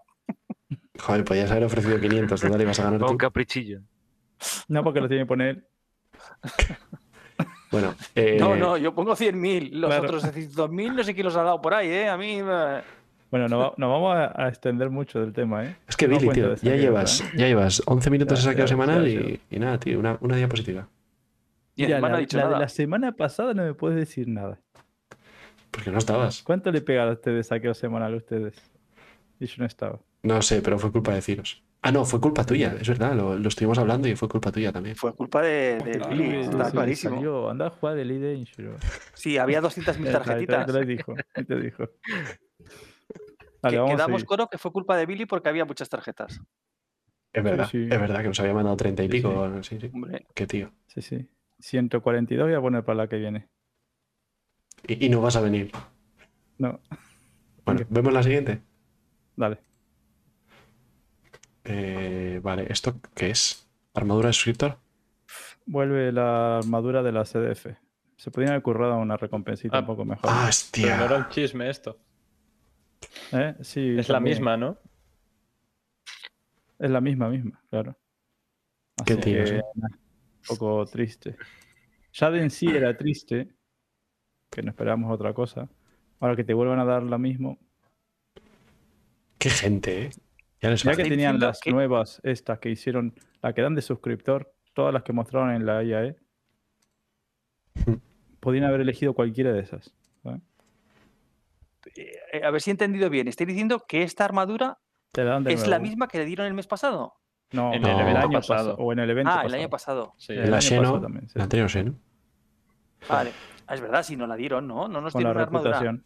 Claro. pues sí, es lo mismo que pasó con lo de Vara, por ejemplo. Es decir, yo no, ya no me acuerdo por qué regalaban lo de Vara, pero yo tengo tres Eh, cascos de Vara. Ir a... En plan, pero La primera te la dieron por ir a. Eh, ¿Cómo era este? Benny Ench. Y la segunda por ir a Jumptown ahí a. No sé, entrar. Ah, es verdad, yo entrar, tengo uno más. A entrar y lo mejor lo robé por ahí, pero no creo. En fin, Bueno, como dice Hayase, por lo menos no es un wallpaper. Bueno, bien, sí. ya. Vale. Siempre el vaso medio lleno, ¿eh? ¿Visto así? Está bien. Bueno, Sí. para, ya han tocado un fondo muy. Han tocado un fondo muy, muy bestia. Es decir, a partir de ahí todo va a ser flores, pero coño. Yo qué sé, si querés que me ponga hater no, y no quiero ponerme etiquetas. Tienen un montón de cosas de Escuadrón 42. No nos podés regalar ni siquiera un uniforme, una skin, algo, yo qué sé. Una moto, algo. no Claro, sé. cosas que no son del ¿Cu- Perú. ¿Cuánto tiempo hace que no tenemos información de Escuadrón 42? Bueno, información sí, tenemos un reporte mensual, cada mes. pero un vidito, Claro. un algo. ¿Qué es pasa, que Ciros? encima, ¿No, bueno, te, no sé si no se te gusta leer? Yo iba, yo iba a hacer el, el- Ah. un informe de esto, del saqueo, sobre el informe mensual de Escuadrón 42, el, la anterior, no, la anterior semana, pero es que era casi igual que el PU. Excepto dos o tres tomas así de cámaras, de personajes, no sé qué, muy específico de, de Escuadrón 42. Lo demás era todo igual. Yo incluso me conformaría con un vídeo de, de- de fondo de Tito Cris pasando por las oficinas que hay aquí en Europa, dando collejas a la gente diciendo, está mal, vuelvo a hacerlo. Todo el rato. Y yo diciendo, bien, por lo menos avanza, va bien, va bien. Porque Sí. no hay nada, no hay absolutamente nada. Yo extraño a los del hangar. Oye, sería un, sería un magnífico meme. Sería un Tú, magnífico meme.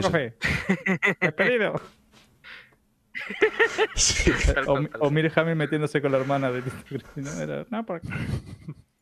Bueno, sí, Eh, bueno, por favor, el hangar a volver a hacer eso. algo más sobre esta armadura. Que no hay nada que Nada, decir. triste. Muy bonita, muy bonita. Tengo que poner triste. porque Tengo que, tengo que preparar. ¿Hasta qué punto creéis que van a cambiar las armaduras? Es decir, cuando vayan a metiendo cada vez más eh, mecánicas dentro de la armadura, porque dijeron que había armaduras para, eh, para piloto, habría otro tipo de armaduras con los undersuit, con el cambio Y de los undersuit y todo esto. Es decir, si van a empezar a añadir más mecánicas, después todo esto lo van a acabar cambiando. Intuyo. No, creo, sé ¿eh? si la van a cambiar En estéticamente. principio ellos que en las naves te sientes con Undersuit como mucho. Eso es lo que se decía O antes. armadura ligera, tal vez. Pero más allá de ligera, pendiente, ¿eh? Si por buscar, ¿no? tiramos a Pero gameplay y realidad, al final yo creo que algo sí que van a... Hay algunos asientos que sí te puedes poner armadura. Yo lo vería bien. Respecto a este tema, sí te podrías poner. respecto a este tema, te hemos apuntado por ahí eh, algún día ponernos a investigar los distintos vídeos y CitizenCons y todos los sitios donde han hablado de la armadura y donde han mencionado eso, Joder, eso de, 5.000 vídeos. de con qué armadura puedes entrar en, en qué nave, ¿no? ¿Y en qué Sí. asientos? No es Eso lo es. mismo A ver, ir en yo creo que dijeron que las tropa. pesadas, no, con una pesada nunca. No, no, nunca podrías con una pesada. Creo que solo dijeron del 10% para piloto. Creo que dijeron.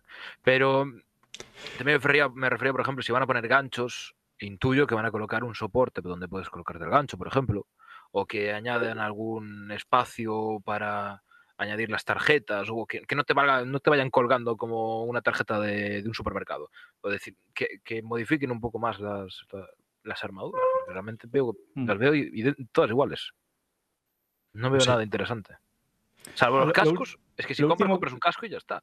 Lo último que estaban haciendo era esto de, de que dependiendo si hacías el set entero, se adaptable a la armadura. Es verdad, Esto de la máscara de, y el gorro de la de Houston. Se ponía más la, bonita. la capucha esa, sí, o, o yo qué sé. O, o el de. La que nos dieron en la Citizen Con, el cuello, ¿no? La bufanda esa. Eh, pregunta, Jesus, pregunta Jesus Crazy, eh, ¿por qué no puedes entrar con una armadura pesada a las naves? Entrar sí. Ahora mismo sí se puede. Pilotar. No, es. entrar a pilotar. Porque otros asientos, les decía yo antes que sí. Eh, Si vas atrás en, una, en un asiento de, despliegue de tropas sí puedes llevar una armadura. Pero Pues, teóricamente. hombre, es la misma razón. como. Perdón. Es la misma razón por la que no puedes llevar, eh, conducir un coche con un plumas. Claro, o es la misma razón por la cual un culturista no puede tomar cereales. Exactamente lo mismo. ¿Qué?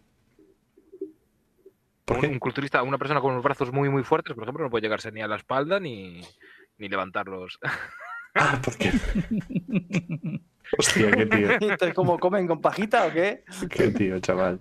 Explícalo para el ver, lo- podcast, ¿no? Lo que, lo que Ricardo. más o menos quería decir con lo de antes es que las armaduras grandes, estas, sí que se había dicho y, y seguramente terminen pues limitando el hecho de que tú no puedas sentarte en el piloto con una armadura pesada, pues por lo- todo lo que conllevaría llevar una armadura pesada. Pero al final, si ellos quieren hacerlo lo más extremo, es en plan solo ir con un undersuit. Y luego tú, si te quieres salir con un traje, pues tienes que ir a tu sitio y cogerte el traje. Pero al final, si lo quieren hacer jugable y con un gameplay, seguramente con armaduras ligeras o pequeñitas o de poco ostentación, ¿sabes? De armadura, entonces seguramente dejen. Yo creo que también debería depender del- de la nave, ¿no? Porque si tú vas en una. Sí, porque imagínate la Carrack. Claro.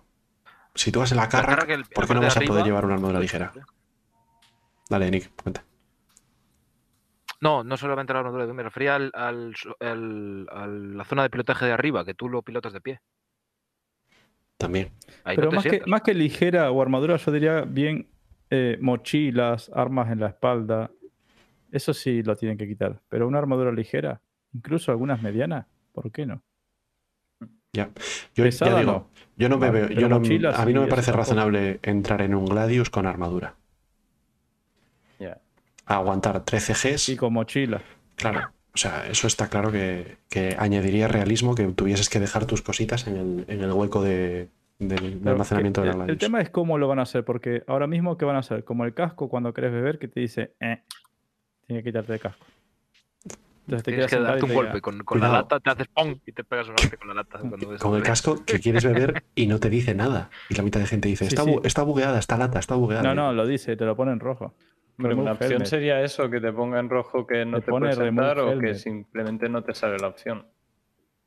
No siempre, Billy. Cuan- Cuando, le das a drink, sale en rojo remove helmet. Dios, no, no leo, no leo, te prometo que no leo porque yo he tenido ocasiones de decir, ¿qué pasa? Esto está bugueado. Hasta que por algún motivo alguien me dice, eres tonto, quítate el casco. Y yo digo, ah. Y luego me lo pongo antes de salir al espacio. Bueno, O no. capaz que haces con el botón directamente, ¿no? Que haces clic y bebe. Ah, claro, yo hago clic, sí, sí, yo no. Claro. Ah, claro, Pero eso, si le eso pondrías no- drink, con- si le pones drink, te dice remove helmet. Vale, pues entonces capaz que cuando llegues a la escalera de la nave te diga, quítate la armadura. Campeón, Campeón. campeón. Total sería que intentaras eh, pasar por el hueco pequeño, en plan, como, como de una Herald, ¿no? Intentas pasar por ahorita con una armadura pesada y chocas contra, contra las esquinas y no puedes pasar. Y, y le activas el escáner, lanzas ping, ¿no? Saltan, saltan chispas. Uy. Esos serían lloros de la comunidad. Uh, que me he quedado atascado. eyec- eyectan uh. los, los airbags que tienes en, en la armadura por dentro. Claro. bueno, seguimos con otra tarjeta que vamos para largo, ¿eh? Bueno, venga, siguiente. Eh, Ah, vale, vale, ya sé, ya sé. Esto es increíble, ¿vale? Datos manejan tela. ¿vale? No, no Los datos eso. de cómo fue Jamdown 2.0. Pero una cosa muy interesante para mí, que me dolió en el alma, es que en ese top 5 no está la Aresillón. Está la Inferno. Ya. Tan letal no es, ¿no? Pero igual ya estaba nerfeada. Billy. Bueno. Pero, De hecho, ya ¿qué estaba? La nerfeada. Ares Inferno sí. La Ares Inferno sí. La infiernos es muy letal, lo que pasa es que tiene munición limitada. Ahí está su Claro. balanceo. Pero para lo que vas a vivir en Yantown te sobra. Claro. Yo la, la- yo la usé la Inferno y de hecho era una buena elección. Creas que no.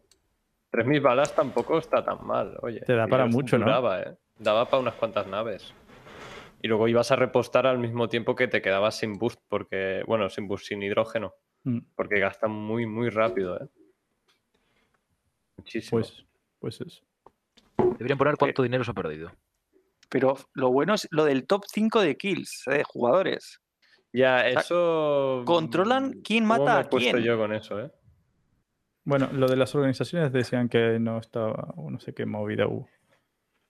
Y sobre todo lo de las ventas no la podían controlar porque, claro, van 10 tíos de una organización, pero vende uno, ¿no? Claro, eso es, eso es complicado, ¿no? Pero bueno, a ver, entiendo que si van 10 tíos serán todos de la misma organización. Sobre todo, si te das cuenta, las cuatro primeras organizaciones, Evil Organize, The Squadron, Nova Intergalactic y Es The no, el, Corporation, top, el top 5 kill y el top 5 A, maze. a ver, a Sí. ver, pero esas vender- cuatro son de miles y miles de miembros, ¿eh? a ver, no, pero vender, pero vender vende una persona. O sea, aunque en- han, hayan participado en cargar la nave 20 tíos y cada uno sea una organización, el que vende es uno y de una organización. Sí, Es a ese al que le van a Te lo dar digo- los- Pero es que esa. sí, pero es que casi ver. cerras, cerras el server. A ver, Ciros, estos Ok. son estas cuatro organizaciones que son las que más eh, ventas sí, tienen, tiene más miembros, claro. tienen miles y 10.000 miles de miembros. tiene Corp, por Claro, ejemplo.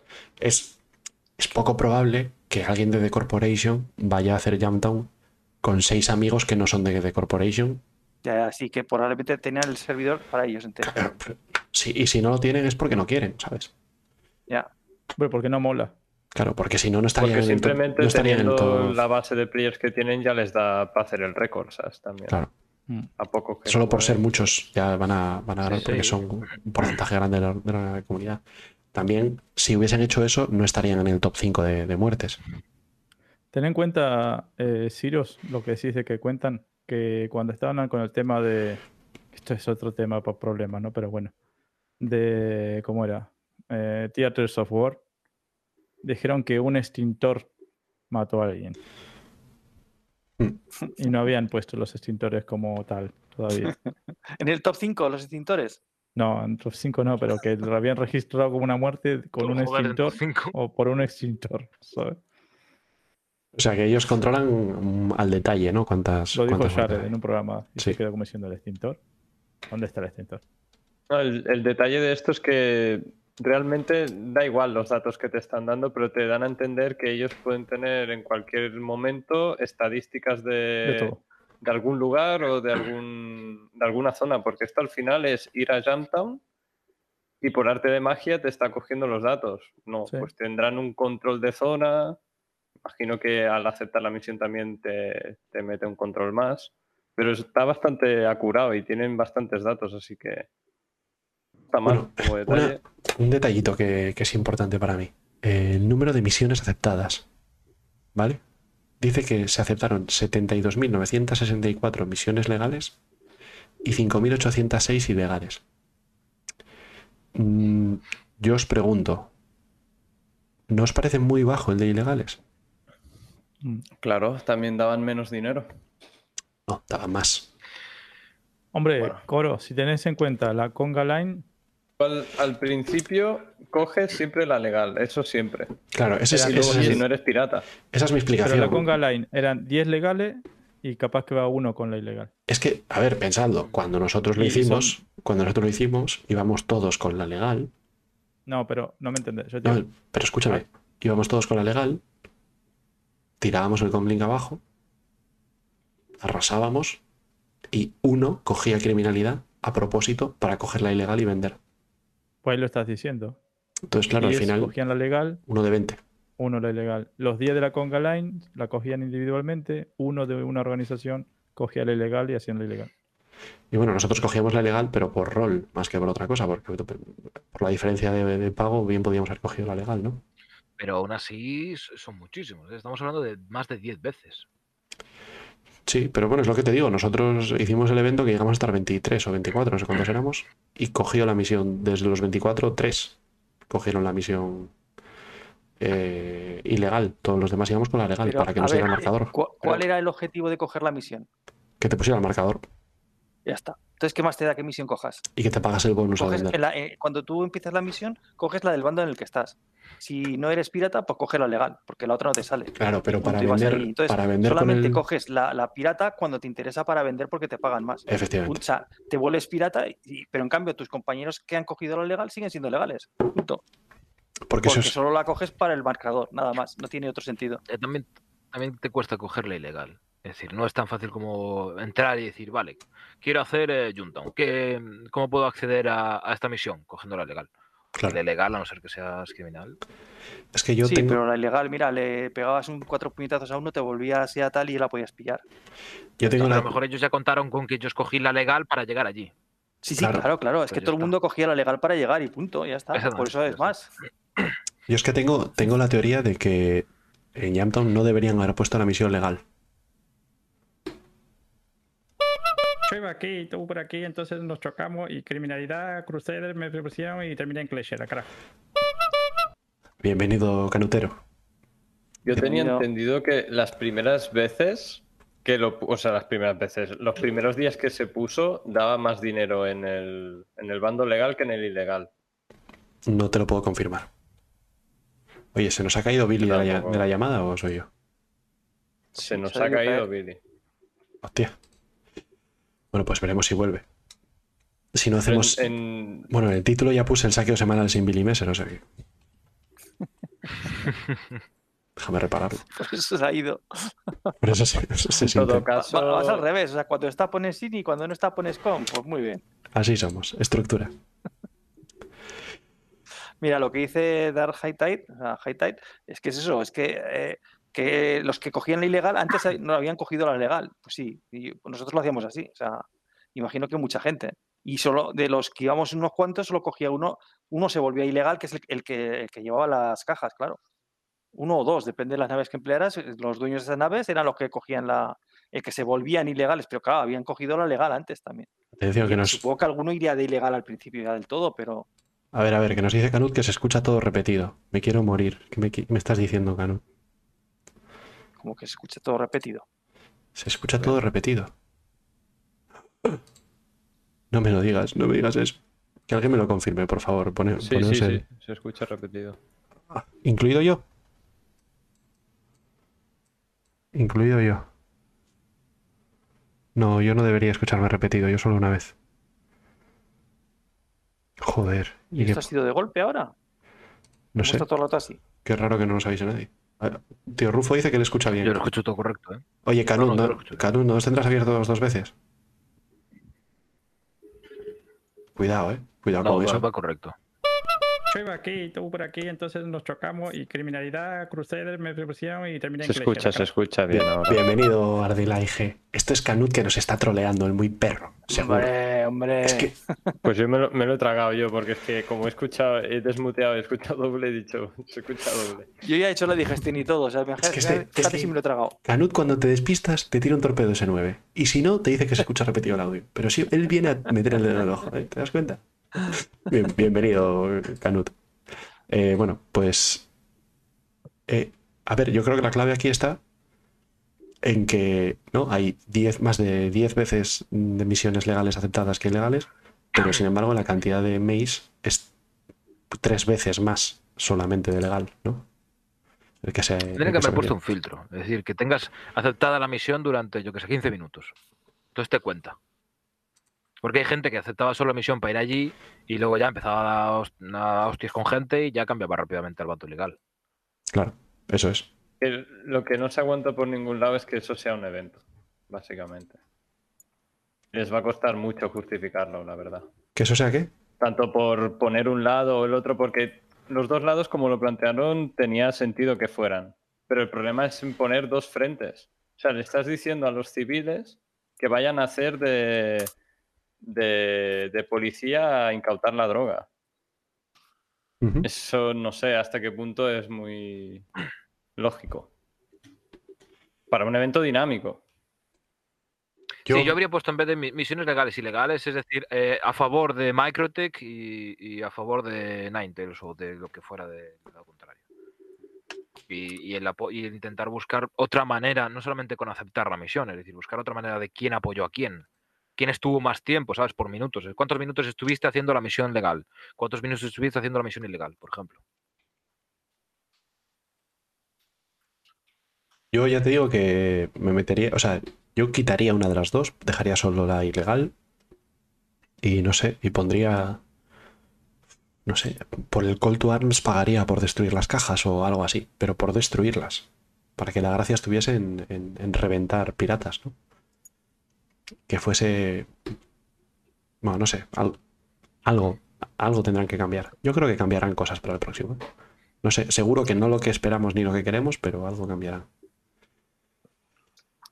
Bueno, y oye, Subier, tú tenías un, un comentario que hacer sobre, la, sobre el top 5 de, de players con más muertes. Eso. A ver, Sí. yo cuando lo he visto me ha hecho gracia, pero en el fondo yo me he tomado esto como lo que es, que es que tienen capacidad de hacer algo y te lo están demostrando. Darle más importancia o no, mm, no sé si dársela, pero en el caso de que vuelvan a poner otra, me temo que si hay un nuevo Jumptown como el de ahora, aunque sea un evento y no me guste nada que sea un evento, va a estar muchísimo más violento, más que nunca, porque todo el mundo va a querer estar en ese top. Ya no, el de Orcs ya tiene, no sé, yo veo Orcs allí que tienen una animalada de miembros.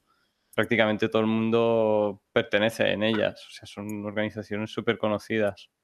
Pero los players sí, que reconozco porque- alguno. Y esos son lobos, lobos solitarios que les encanta hacer esto. Así que seguramente para el que viene va a haber chicha. Bastante chicha. Bueno, es que, claro, aquí el que quiera salir ahí, lo que tendría que hacer es coger una A2 e ir de servidor en servidor tirando una bomba, cambiando de servidor, tirando una bomba, cambiando de servidor y así. Todo el rato. Sí, pero como tampoco te lo permiten ver de manera pública, es un poco más jodido, ¿no? Es decir, yo, si a mí me gustase estar en, en tops, me gustaría saber en qué posición estoy, cuánto me falta, cuánto me tengo que seguir esforzando para estar en un top 5. Es decir, yo sé que habrá gente como los que están aquí, o gente que yo también conozco, que eh, ellos iban a Junetown y decías, ¿qué? ¿Vas a hacer dinero en Junetown? Y él dice, no. Y dices, ¿vas a matar, no? Y me dice, sí. que gente que iba únicamente a crear caos.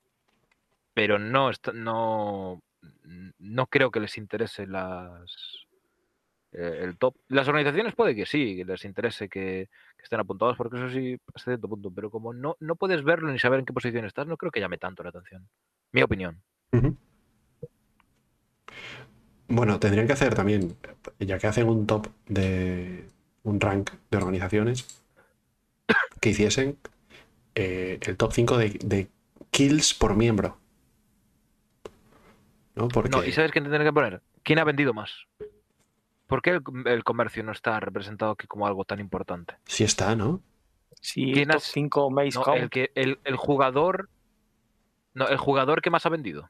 Sí, Sí, top 5 Maze Count. ¿Lo tienes? Sinner, Sinner 71. El Sinner. Ah, vale, es que me lo tapa. Me lo tapa. Perdón, pido Sinner disculpas. 71. El, el iconito. Sí, Ahí lo tienes, sí. Sí, sí, no, está. Eh, yo no reconozco ningún nombre de jugador, la verdad. Esto. El J. Skellington me quiere sonar, pero no sé de qué.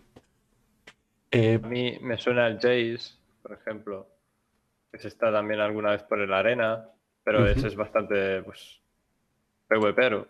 La mayoría, los que están todos ahí, todos son PvPeros. sí, todos están de coger una Gladius y ahí a repartir. Captain este ya no lo conozco, Jackie Wills tampoco y el Haseos tampoco. Pero bueno, me imagino. Bueno, eh, en cuanto a las naves que más han matado, la Redeemer, luego la Gladius, luego la A2 y luego ya más lejos la Ares Inferno y la Vanguard. Sentinel. La Sentinel, ¿eh? Curioso.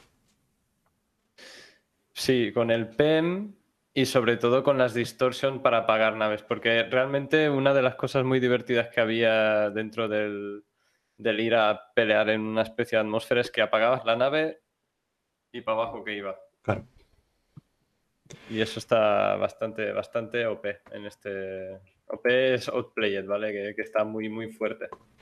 Bueno, eh, la comenta, comenta Canut por el chat que le gustaría algo más detallado. Por ejemplo, eh, no han dicho nada de torpedos o de armas usadas en tierra. A mí me gustaría saber si ha matado más el P4 o el Scalpel o qué.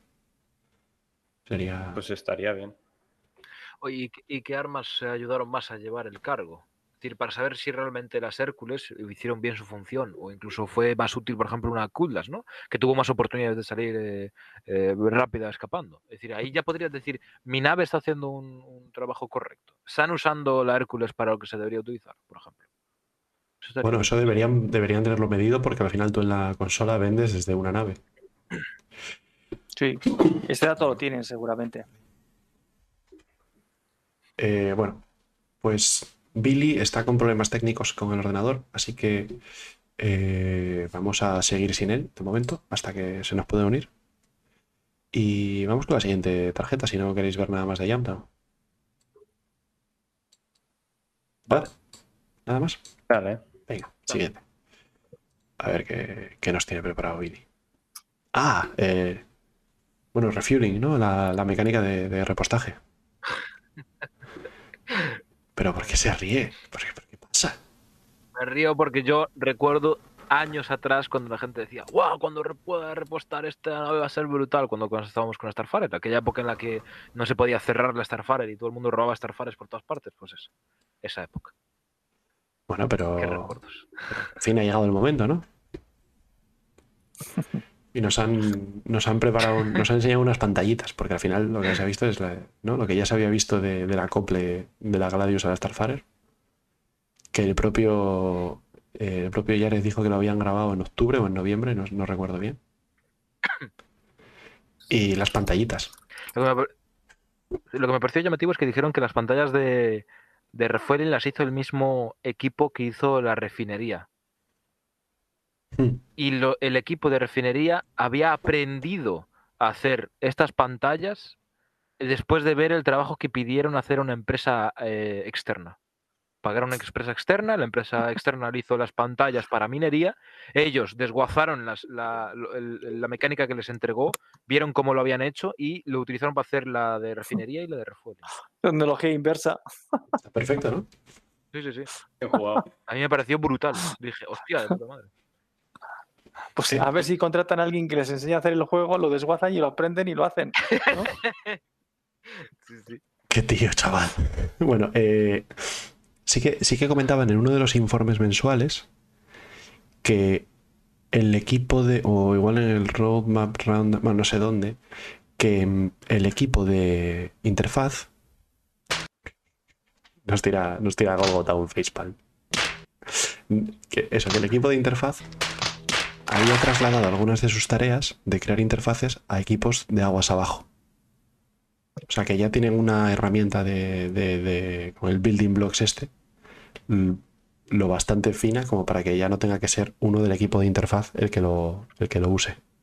Que ya puedan los propios equipos diseñarlo. Así que igual eh, tiene algo que ver con eso también, pero bueno, eh, no, no, no creo que nos debamos meter mucho en cómo va a funcionar el repostaje, ¿no? Esto hay gente especializada que hace vídeos de estas cosas y que lo explica bien. Pero sí, alguna cosa que os llama la atención, chicos. Este pibe, ¿de dónde salió? Andá a jugar de Dangerous. Buena solmista. Em, El refueling que va a entrar, ¿vale? Esto es, es duda, ¿vale? Porque no me está quedando claro. Va a entrar simplemente la compra y el, y el hecho de refuelear las naves. ¿O va a haber todo el proceso? Refinado y... ¿Sabes por dónde voy? repite. Vale. La, las naves, la mecánica refueling vendrá con el rollo de, de comprar el fuel y meterlo en las naves o tendremos el ciclo completo de el refinado del fuel. No, lo dijeron, en el, dijeron en el ISC. Ahora mismo se compra. Lo compras con, la, Sí, mis- se compra. con la misma pantalla Hablaron que de comprar explícitamente, sí. la pantallita de la llave inglesa, la de, la de repostar. Eh, fijaros la pregunta que hace Yase, que, que me parece muy interesante. ¿eh? ¿Qué pasa cuando te quedas sin fuel y no, no puedes mover tu nave? Porque en teoría, eh, la nave que pide combustible es la que doquea, en teoría, Sí, pero sobre esto, la Starfarer. esto ya lo explicaron en su día y temporalmente, mientras piensan qué otras alternativas hay, lo que van a hacer es que, eh, aunque tú te quedes sin fuel, pierdas la potencia del, del thruster principal, pero te queda un poquitín de fuel para poder moverte un poco. Lo justo para, mani- Además, para maniobrar y eh, acoplarte. Claro, de casi todas las naves tienen eh, generador de, de hidrofuel. No sé si lo quitaron ya, pero en principio hay algunas naves que tienen generador de fuel. Tú si apagas una nave y la dejas estática durante un rato y la vuelves a encender, te va a salir al 1% o al 2%. Te da un poquitito para mover un poco la nave y tal. Claro.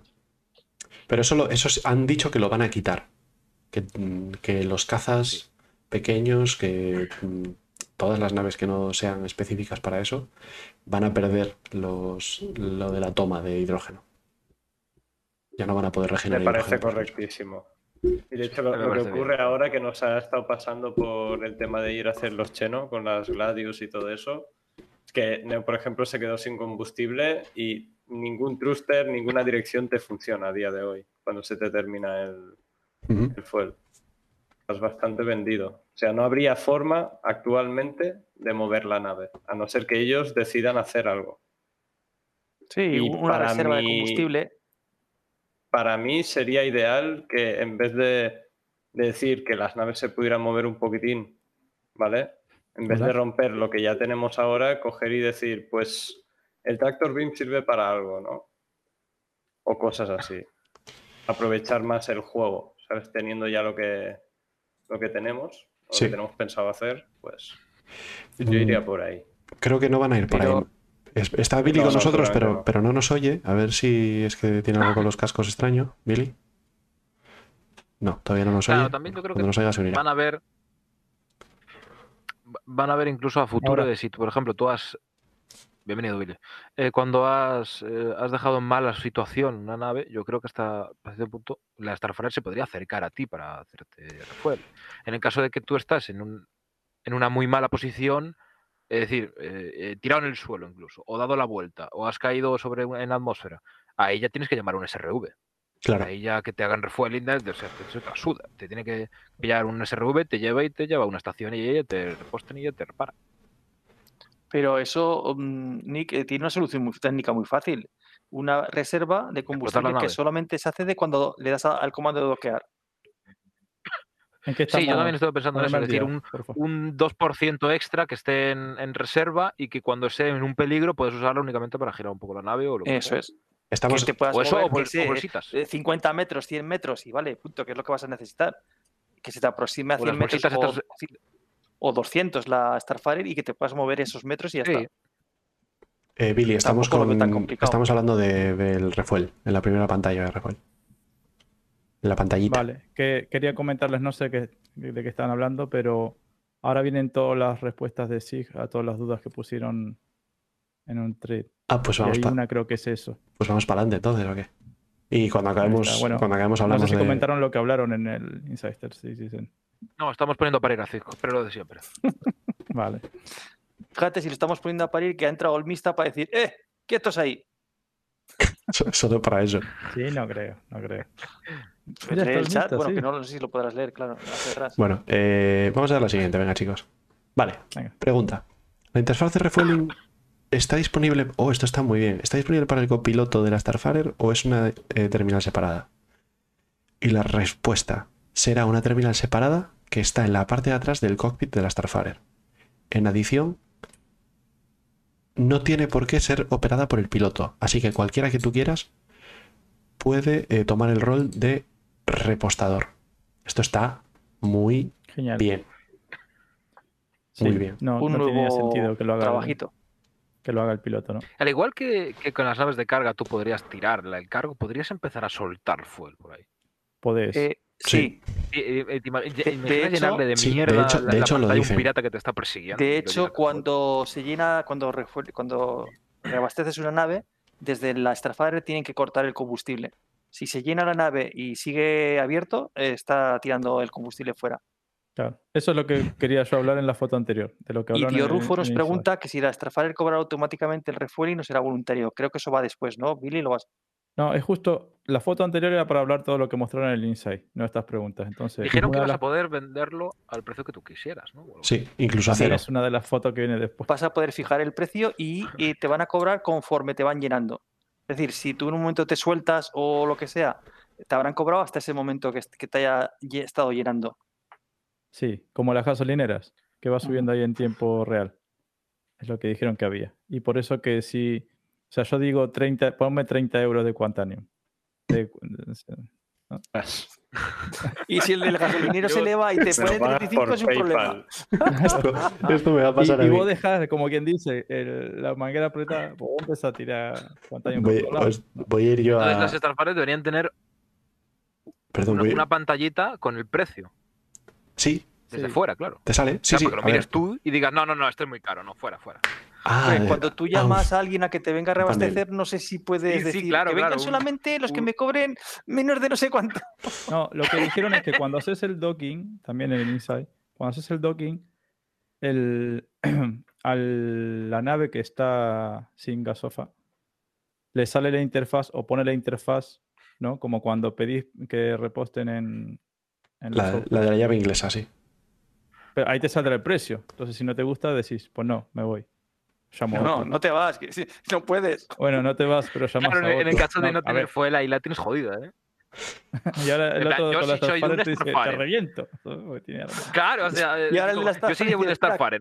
Que llamo a mis compis y ahora te revienta, no te preocupes, no quieres pagar, No, ya te reventamos ahora. lo, lo. Además, la Starfire no es que sea muy pequeña, es muy, muy pequeña precisamente. O sea, si tú tienes una aurorilla y te va a cobrar 50 créditos por eh, mililitro de, de cuantano y dices, no, eso es muy caro, tío. Y dices, ah, que no, que me vas a pagar, Pues vale, vale. Y, arrancas y le revientas un ala de la, de la nave de una hostia.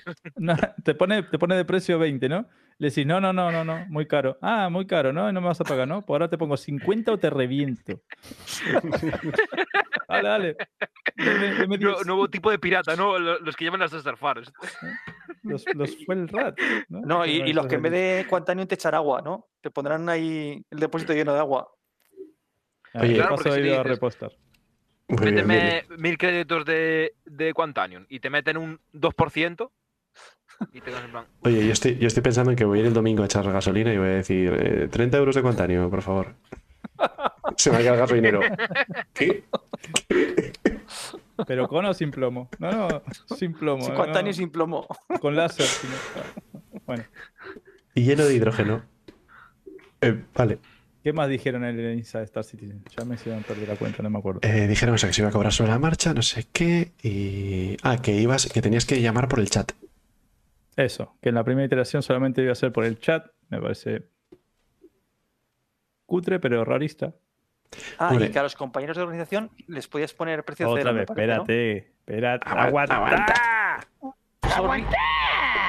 Todas esas preguntas están acá. Después Vale, eh, una, una cosa. Lo del chat. Es cutre, pero es mejor que la Beacon médica, Sí, que sale tres segundos y desaparece. Y nunca más, nadie más jamás la va a poder ver y A coger. ver, a ver, ¿y Lo- cómo lo- le vas a decir dónde estás al tío de la Starfire? Le das party. Party. Ah, no. no sé, es chungo, ¿eh? Habrá que ver cómo lo hacemos, pero el que todo el mundo del chat vea eso también, ¿no? Esas cosas deberían quedar permanentes en una sala de. Vas a contratos y puedes acceder a contratos de. No, que deberían aparecer en, en los propios contratos. En el general, no que ya en beacons, porque tú puedes verlo. Hay unos beacons que aparecen yendo a beacons, pero que no aparezcan ni en beacons, que aparezcan en, en general, en refueling. Y aparezcan Bueno, pero- o de NPCs o de jugadores. Nick, vos ya querés el tier 3. Me cago en- Cierto, cierto. Pues por lo menos que, que el chat que quede permanente, que puedas mirar hacia atrás en el chat. Eso se Yo puede. quisiera que, en el que- F11 que puedes. poder, poder encender la Starfire y darle un botoncito que decirle disponible. Entonces ya salga ahí mi. Y el listado de la gente que te está pidiendo combustible. Como los que taxis. ¿sabes? Que pongo el cartelito Eh, como de Afuera servicio. tendría que tener un, un- un- como los de las carnicerías, ¿no? Varios números así en en LED, en rojo, que es el número del precio de tal, te vas acercando y vas subiendo el precio. Y dices, no, te cobro. A subastar el, el- el combustible. ¿Quién me da más? Cuando ya está el cliente al lado, le hace de repente precio el doble. Bueno, vamos a la siguiente, que, que nos, que nos enrollamos. va. Bueno, abajo lo viste. Eh, Hay dos preguntas ahí. Abajo no se ve porque está muy grande. lo la de segunda foto, deploy. no, no. Deploy. Eso No, dices. la segunda flota. Ah, perdona, perdona. Eh, no, esto no lo había visto. Ahí abajo, eso. Vale. Obviamente puedes transferir fuel de un tanque a otro eh, por temas de, de equilibrio de carga. ¿Esto tendrá algún efecto en la forma de volar de la nave o en, los di- en la dinámica de vuelo? Si no, que, que he dicho equilibrio de carga. sí, Sí. ¿Eso está implantado? no. Ahí te lo van a responder. Si no, Ah. ¿cuál es el estado del modelo de vuelo o del rework del modelo de vuelo para permitir esto? Por ejemplo, depende del cargo refactor. Y la respuesta es sí. Está planificado que haya un efecto en el futuro, pero necesita más, necesita más trabajo de otros equipos. Y, y después dicen que el cargo de refactor. Ah, Me después incluso dicen que, dijeron que si llenabas demasiado un, un tanque podía llegar a explotar o que debías tener cuidado porque imagínate que tienes límite de presión 2000 bares. Entonces tú llegas a 1999 y vas a Pyro, el calor de- del, del- del sistema va a afectar a la presión del tanque y puede llegar a explotar. El desastre, por los de- gases. De un tanque a otro. el desastre del camping este de Ahí se nos Cataluña. ¿eh? Si mencionaron algo sobre que mejoraran la Starfire. Ya lo hicieron. Ya en, en Ahora- noviembre o así hablaron del rework de la Starfire y le cambiaron algunas cosillas, ¿no? Sí. Sí, algo dijeron. Entre ellas pero no sé meterle un estado. brazo. Ahora específicamente, yo creo que no han dicho nada en, esta, en esto que hablan del refueling. Editor dice, me pregunto si la Starfire vendrá con un puesto de chuchería, refrescos y melones como las gasolineras. Yo lo veo claramente. Lo tiras por la escotilla que tiene de abajo, se lo vas tirando y le tiras cacahuetes y bebidas. A- Aitor vendrá con la máquina de café para que te tomes un café. Uh, uh. Te lo tiras de- desde el mismo, desde el Claro, de, de mira- repostaje, mira- te lo metes dentro de la dice- cabina y te tira el café ya dentro ahí. Mira lo que dice tío Rufo también. Tiene que ver dependiendo de la distancia a la que vayas a, a salvar a alguien. Eso también te lo meten en el precio. Claro. Yo le contesto por el chat y digo, sí, sí, te reposto, pero... Pero te lo Sobre cobro. lo normal ahí sería, te cobro el fuel a tanto y la distancia que yo recorra te la cobro a tanto. El La kilometraje. gente se la puede cobrar aparte. No, pero... A menos que le mande un beacon. No, pero le dice... Le dice, mira, una unidad de Quantanio van a ser 52.000. Dos unidades, 52.003.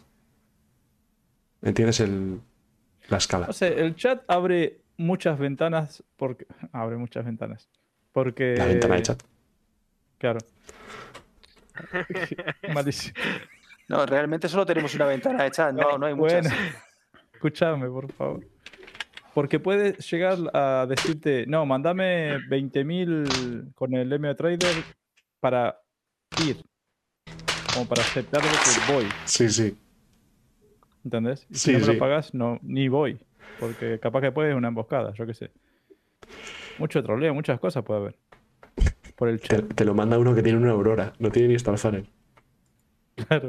¿sabes? Mándame 20.000 y ya voy yendo. Claro, O te imaginas que te, te paga, llegas allí, no frenas bien con la nave, te cargas, le revientas media nave y dices, ¡hostia! Y te das media vuelta y te piras.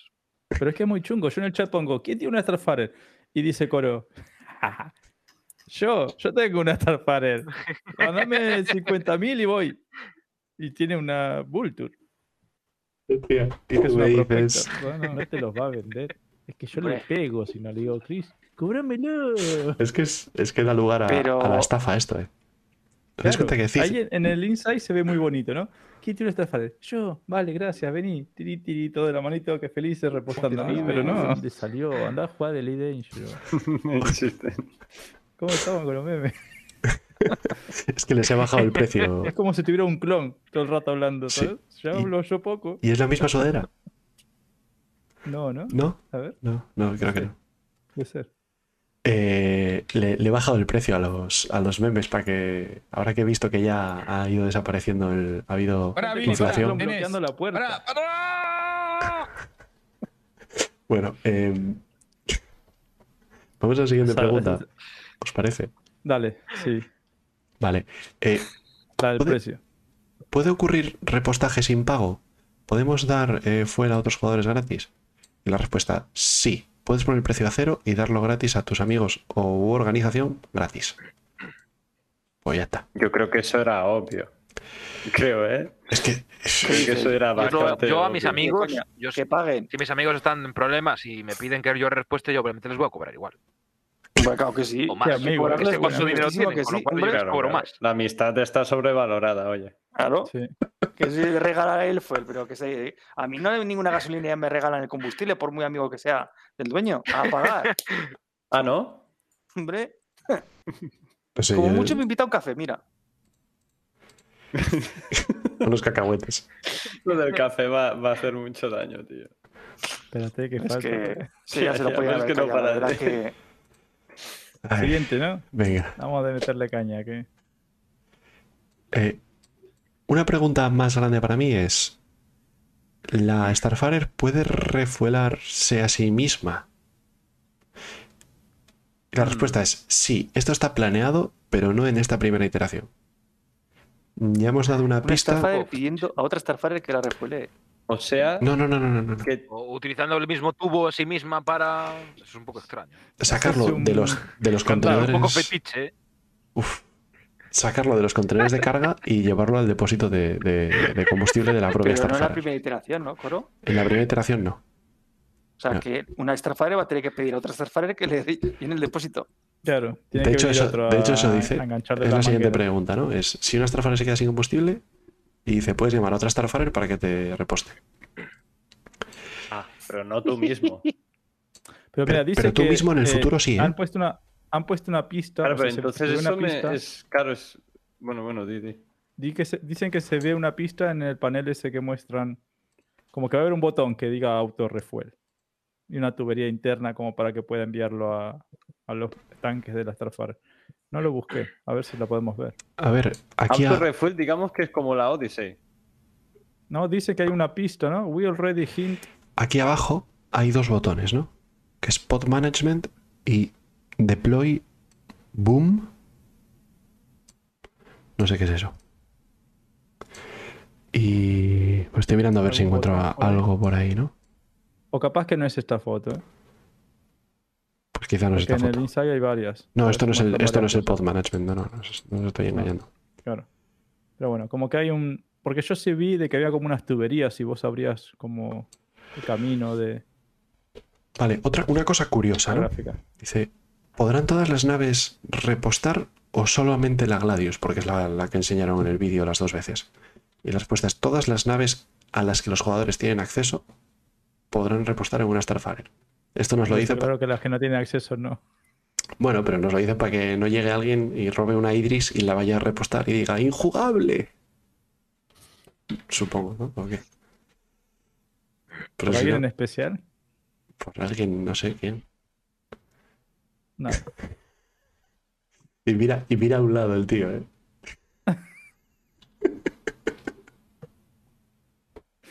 bueno, ¿qué? Siguiente. Siguiente. Ay, mamá. Vale. Eh, genial. En el vídeo de la Gladius, la Gladius está acoplada de cabeza, pero el, la entrada de combustible de la Gladius está en la parte de atrás. ¿Esto temporal? Y la respuesta es, también tiene una eh, en la parte delantera, encima del cockpit. Esto es genial porque me hace entender que la de atrás es para repostaje manual. Sí. De hecho, por los En hangar. Sí, para sí, repostaje en hangar. sí. Sí. O en Si una la Iris. por ejemplo. Venga, siguiente. ¿Todas las naves tienen eso? Yo me voy a poner a buscar. Claro, ese- no, el detalle es ese. Ahora todas las naves se, pueden- buscar. se pueden acoplar a una Starfire. ¿Han hecho un cambio en todas las naves para que tengan una entrada de combustible para la Pues ya lo Starfire? tenían. Algo que no le hacíamos ni puto caso. Eso es una buena pregunta. Ponte a buscar ahora antes de que salga el parche. simplemente no va a ningún sitio y punto. No, Y no, hace la dicen que animación de tiene. y ya En la. Gladius tiene una toma puesta arriba. Gladius sí. Pero Y las o sea, nuevas, creo que también las habrán puesto algo, pero las antiguas, antiguas. Pero la plan- Gladius, ¿vos la viste la de arriba o viste la de atrás que vimos todos? Pero bueno, La, otra. la Gladius tiene. A ver, Pero es que la Gladius está en gol, ¿no?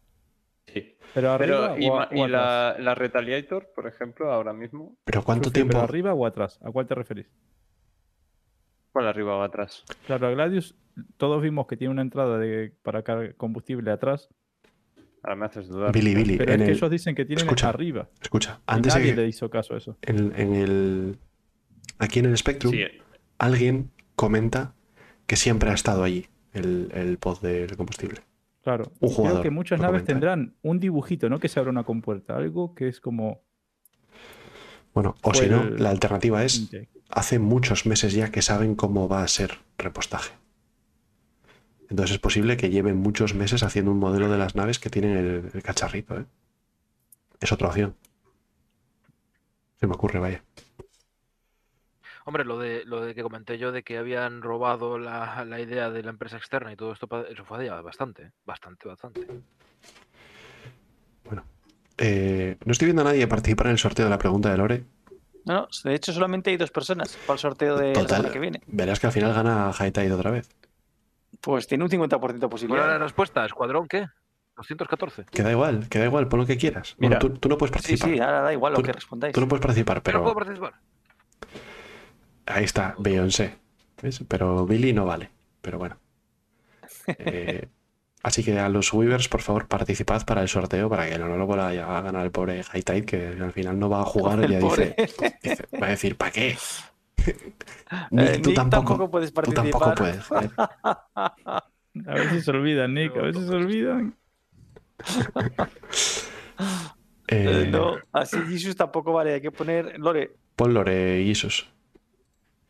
Vale. em, siguiente pregunta. ¿Vais a quitar la opción de reparar y repostar en los outposts para que tener una Starfire sea un requisito? No. Se va a poder seguir repostando en los, en los outposts. Eh, Ya, vale. Siguiente. Eh, Lo que sí estaría bien es que si una Starfarer compra el fuel o refuel, que lo compre el por mayor, por así decirlo, y que le salga mucho más barato.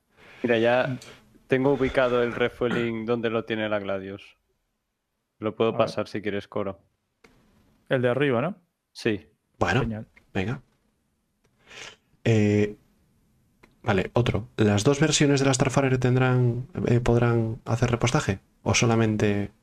O, o hemos, o he despreciado dinero en la, en la Gemini? Y la respuesta, las dos podrán repostar. Bueno, esto es lógico, ¿no? La Gemini es, es una nave de repostaje, aunque sea militar, ¿no? Bueno, pero está bien que lo confirmen. Esa, además de repostar, puede amenazar, así que es perfecto.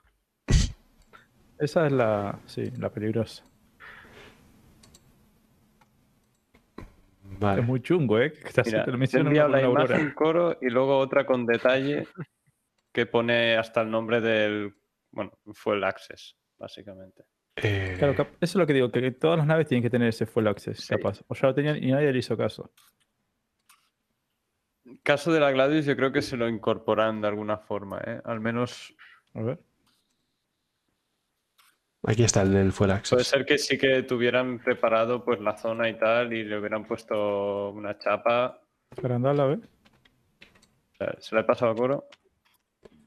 Un segundito. Esto sería, es la parte de, de superior de la Gladius, ¿vale? Digamos que es la cabecilla, donde estaría la cabina un pelín más atrás. Ah, pero esto se abre entonces, ¿no? Sí, sí, se abre y ahí estaría Ah, la bocacha esto- para esto poner. está- Esto está añadido, sí. No...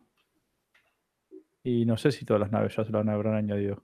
Yo, la- yo sé que las, las, de, las de estado Gold ya están Mm. incorporando lo de las puertas de los componentes, todas estas funcionalidades. Imagino que entre ellas está el tema del refueling también.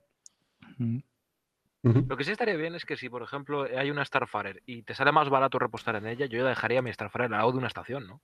Entonces tú cuando te acercas a una estación dices, hostia, a una Starfarer. Hablas con él y dices, eh, me repostas. Más barato. Oye, Con un por cartel, ¿no? hacerlo, ¿no? Espacial a 100 con euros. un cartel, claro. Y tener a alguien dando vueltas y girando con un radio tractor, lo vas girando el hombre, cartel. el y ya puestos podemos sacar la tarjeta, ¿no? La tarjeta que por tres, por tres veces que vayas a repostar te hacen o te dan un 6% de descuento o lo que sea, ¿no? Vuelve. Sí, sí. Eh, Y, una- y unas, unas Pringles de, de, de gasolinera también. No sé, pero yo le veo mucho troleo, ¿no? No hay forma de controlarlo que el que acepte la misión y va, y va con Yo una aurora. lo veo complicado, ¿eh? Pero- A ver, eso va a ser que cada uno se busque su. Al es final- el componente roleplay match. claro, como todo. Va a servir pri- para la SOR, pero Sí, esto de sí, ir a repostar sí. a cualquiera. Y tampoco te quedas sin combustible ahora. Sí, No, sí, pero bueno, a veces ver, tienes que eh, ir a repostar a otro sitio y tardas entre ir y volver y de esta manera tienes Por la Starfire en la zona y Yo estás enseguida. que el, el gameplay del refueling está más enfocado a Pyro y al tema de quedarte Claro. pues, en lugares donde no hay repostaje posible. Ah, por ejemplo, ahora con el tema Chenostred nos pasaba, que bien nos habría ido Sí, tener un refuelador por ahí, pero claro, como Stanton es legal, Y Shum, y al final no, no existe el refueling en Stanton. Claro. Pero en Pero Pyro, sí, entre conocidos. claro, en ser. Or supongo que sí, pero lo que es Pyro sería la clave de eso. Lo comenta, lo comenta Yo ahí. para fomentar eso yo le bajaría el precio. O sea, yo le, le subiría muchísimo el precio lo que vale ahora mismo repostar y que los que tienen dueños de Starfarer dejen las naves cerca de las estaciones. y se puede hacer refueling dentro de las estaciones. Sí, pero entonces- pero la gente- Que en vez de 5.000 créditos te valga 20.000. Pero entonces la gente reclamará la nave. Que es que es así, la gente va Sí, a lo fácil. pero eh, eh, ya, pero es como es como qui- quién se mete medicinas cuando estás en una estación y estás un poco mal, te suicidas y ya tal. O si tienes hambre, ¿quién va a comer? Pues, lo mismo. Yo, Yo voy a comer, eh, yo voy a comer y yo si viera una Starfarer iría a- a- allí, pero Claro. es eh, para quien quiera coger eso. Eh, lo comenta Aitor del chat. Esto del refueling, mientras tengamos solo Stanton, va a ser la novedad de los primeros días y se acabó. Bueno, Sí, pero para eventos de Ori eso sí, Estoy de acuerdo. va a servir. Para no tener que irse a repostar a las estaciones. sí, yo, bueno, yo creo que va a haber mucho tiempo que, que en todos los eventos de organización va a haber una Starfarer ahí dando, dando apoyo. Por eso ahora sí va a tener su rol en esos eventos. Además tiene que estar. Es decir, si tú quieres trabajar de eso. Ujú. Pero bueno, yo lo veo bien, ¿eh? A mí me, me- me tiene Yo también, a mí me encanta, me parece Me brutal. Pero Sí, sí, ti- sí. tienen que sacar el Undersea naranja, ¿no? Ya está. El de butanero, ¿no? Con una gorra. Con una gorra por encima del casco. No hay Undersuite para el el rol este de. Pero espérate que lo van a poner para el subscriber, Uh, los, los Centurion y... joder, qué duro, chaval. Bueno, eh, siguiente pregunta. Eh, al, Oh, acoplarse la nave, ¿qué pasa? Peor que te vendan otra Starfire y que te venga con el Unders naranja. Como hicieron con los Rock. Wow. Así que no te quejes. De regalo, ¿no? Te compras una Starfire Que lo con 100 podemos euros más cara y te regalamos un. Undersuite naranja. La Starfarer eh, DS. ¿eh? Bueno, eh, dice que cuando se acopla la, la nave, eh, la que está repostando, la que está siendo repostada, eh, se apaga. De hecho, se escucha en, el vídeo, se escucha Power Down. Eh, ¿Esto es correcto? Y la respuesta es, esto es correcto. En esta primera iteración no habrá una mecánica de tensión eh, lista o colocada pero planeamos algo similar al, al repostaje aire-aire que puedes conocer de cómo funciona en los aviones. Daremos más detalles. Bueno, Tier 2, Claro, 2026. Va a haber ahí como tensión de Se puede de- utilizar entonces como una mecánica de pirateo, ¿no? Ves una nave, vas allí, le, vas- le enchufas el, el tú y apagas la nave. Ya puedes destruirla perfectamente. Tiene que ser mutuo, ¿eh? Claro, tiene el otro que darle a la N. Tiene que aceptar. Pero bueno, Claro, pero bueno, dos, es, es así. Es, es- se acopla y cuando se acopla le subes el precio y le dices, ahora pagas. Eh, ya está. Plata o cuantanio con plomo. Sí, queremos romper la economía. cosas. ¿Qué pasa, Neufra? Buenas. Neufra quiere cosas romper la economía. Neufra. ¿Qué pasa, Viri? Que pueden pasar tantas cosas al no estar tan bien definido la, el cómo lo Ah, abres la a... compuerta de atrás, una vez que se apaga la nave, abres la compuerta de atrás de la Starfire y salen cuatro Nox y dos eh, Dragonflies y se ponen al lado de la, de la nave, ¿sabes? Apuntándole. Y el otro tenga. desacoplarse, ¿no? que no puedo, que no puedo. Que al revés, que, le, que llamar a Starfire y ahora hay ahí 20 naves y, y con el Quantum Drive este, Quantum, ¿cómo es? Se Dampener. corta el Quantum. El Quantum Damper. El- Y le digan, sí. ahora pone a cero para todos o te reventamos. Sí, y le hacen ahí un... Barra libre. los 20 reportando a cero. son. Aún no han puesto las explosiones, Eso ¿no? Es decir, la, la explosión acorde con lo que lleve la Starfire no la, no la han puesto ni, ni han, pens- ni han hablado de ella, ¿no?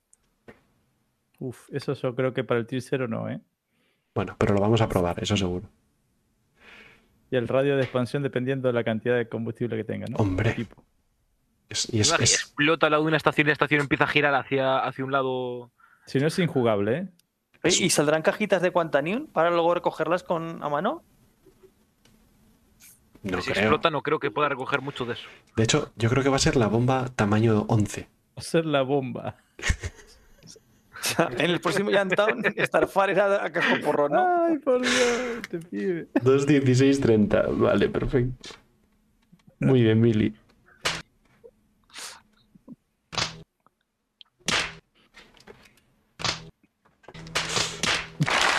Ay. Vale, eh, Tío Rufo pregunta, ¿la Starfire deberá pagar el fuel que lleva para cargarla? La Starfire tiene que aterrizar en, en una estación espacial o un outpost comprar el fuel como se compra ahora mismo, de en la misma pantalla de la llave inglesa, y luego ya la puede vender. De hecho, creo que puede comprar fuel o a los contenedores o al depósito. Sí, es otra, inter- otra interfaz, digamos, que mostraron. Vale. Esperemos eh, que, se, que puedan ponerlo más barato, ya que es otra interfaz. la que sale. Vale, esto ya, lo, esto ya lo estuvimos hablando. Si una nave no tiene hidrógeno, eh, la Starfarer puede doquear marcha atrás. Si no, eh, bueno, si no, eso. Básicamente puedo preguntar lo mismo, pero con otras palabras. Ah, mira lo que yo decía. Vale. Eh, no, este no es el caso. Ahora mismo podrás acceder a un combustible de reserva, entre comillas, cuando la Starfarer esté cerca. Pero esto es más bien una solución temporal. Tenemos que ver cómo lo resolveremos, cómo lo resolveremos en el futuro. Entonces, si no, ¿qué pasa? ¿No se puede mover la Starfire entonces? Sí, Va a estar pe- como sí, atrás, pero sí, pero no puede no, acoplar. para ningún lado, no puede acoplar la Starfarer. eh, por algún motivo, no puede acoplar la Starfarer en marcha atrás. Yo entiendo que cuando sacas el brazo, la Starfire se quedará estática, no la puedes mover. Ah, también puede ser. Para que el otro haga la maniobra de docking. Si También no, puede es como que yo me voy a suyo. acercar y te hace ole. Acercándose, ole. ¿Sabes? Madre mía, madre mía. Sería un otro troleo. La verdad es que eso no me llama demasiado la atención. ¿eh? O sea, que, que una persona que a lo mejor no tiene suficiente conocimientos para acercarse de manera tranquila al tubo de refuel. Mm. Porque teóricamente también dijeron que a futuro eso pues, iba a rompartir. Es, decir, Es si que no- lo lógico- golpeas el tubo, el tubo parte. Lo lógico sería que se quedasen quietas las dos y hubiese un operador que estuviese ahí enfocando el bracito hasta que ¡pam! Sí, eso sería genial. Sí, Ahí atrás, en el balconcito.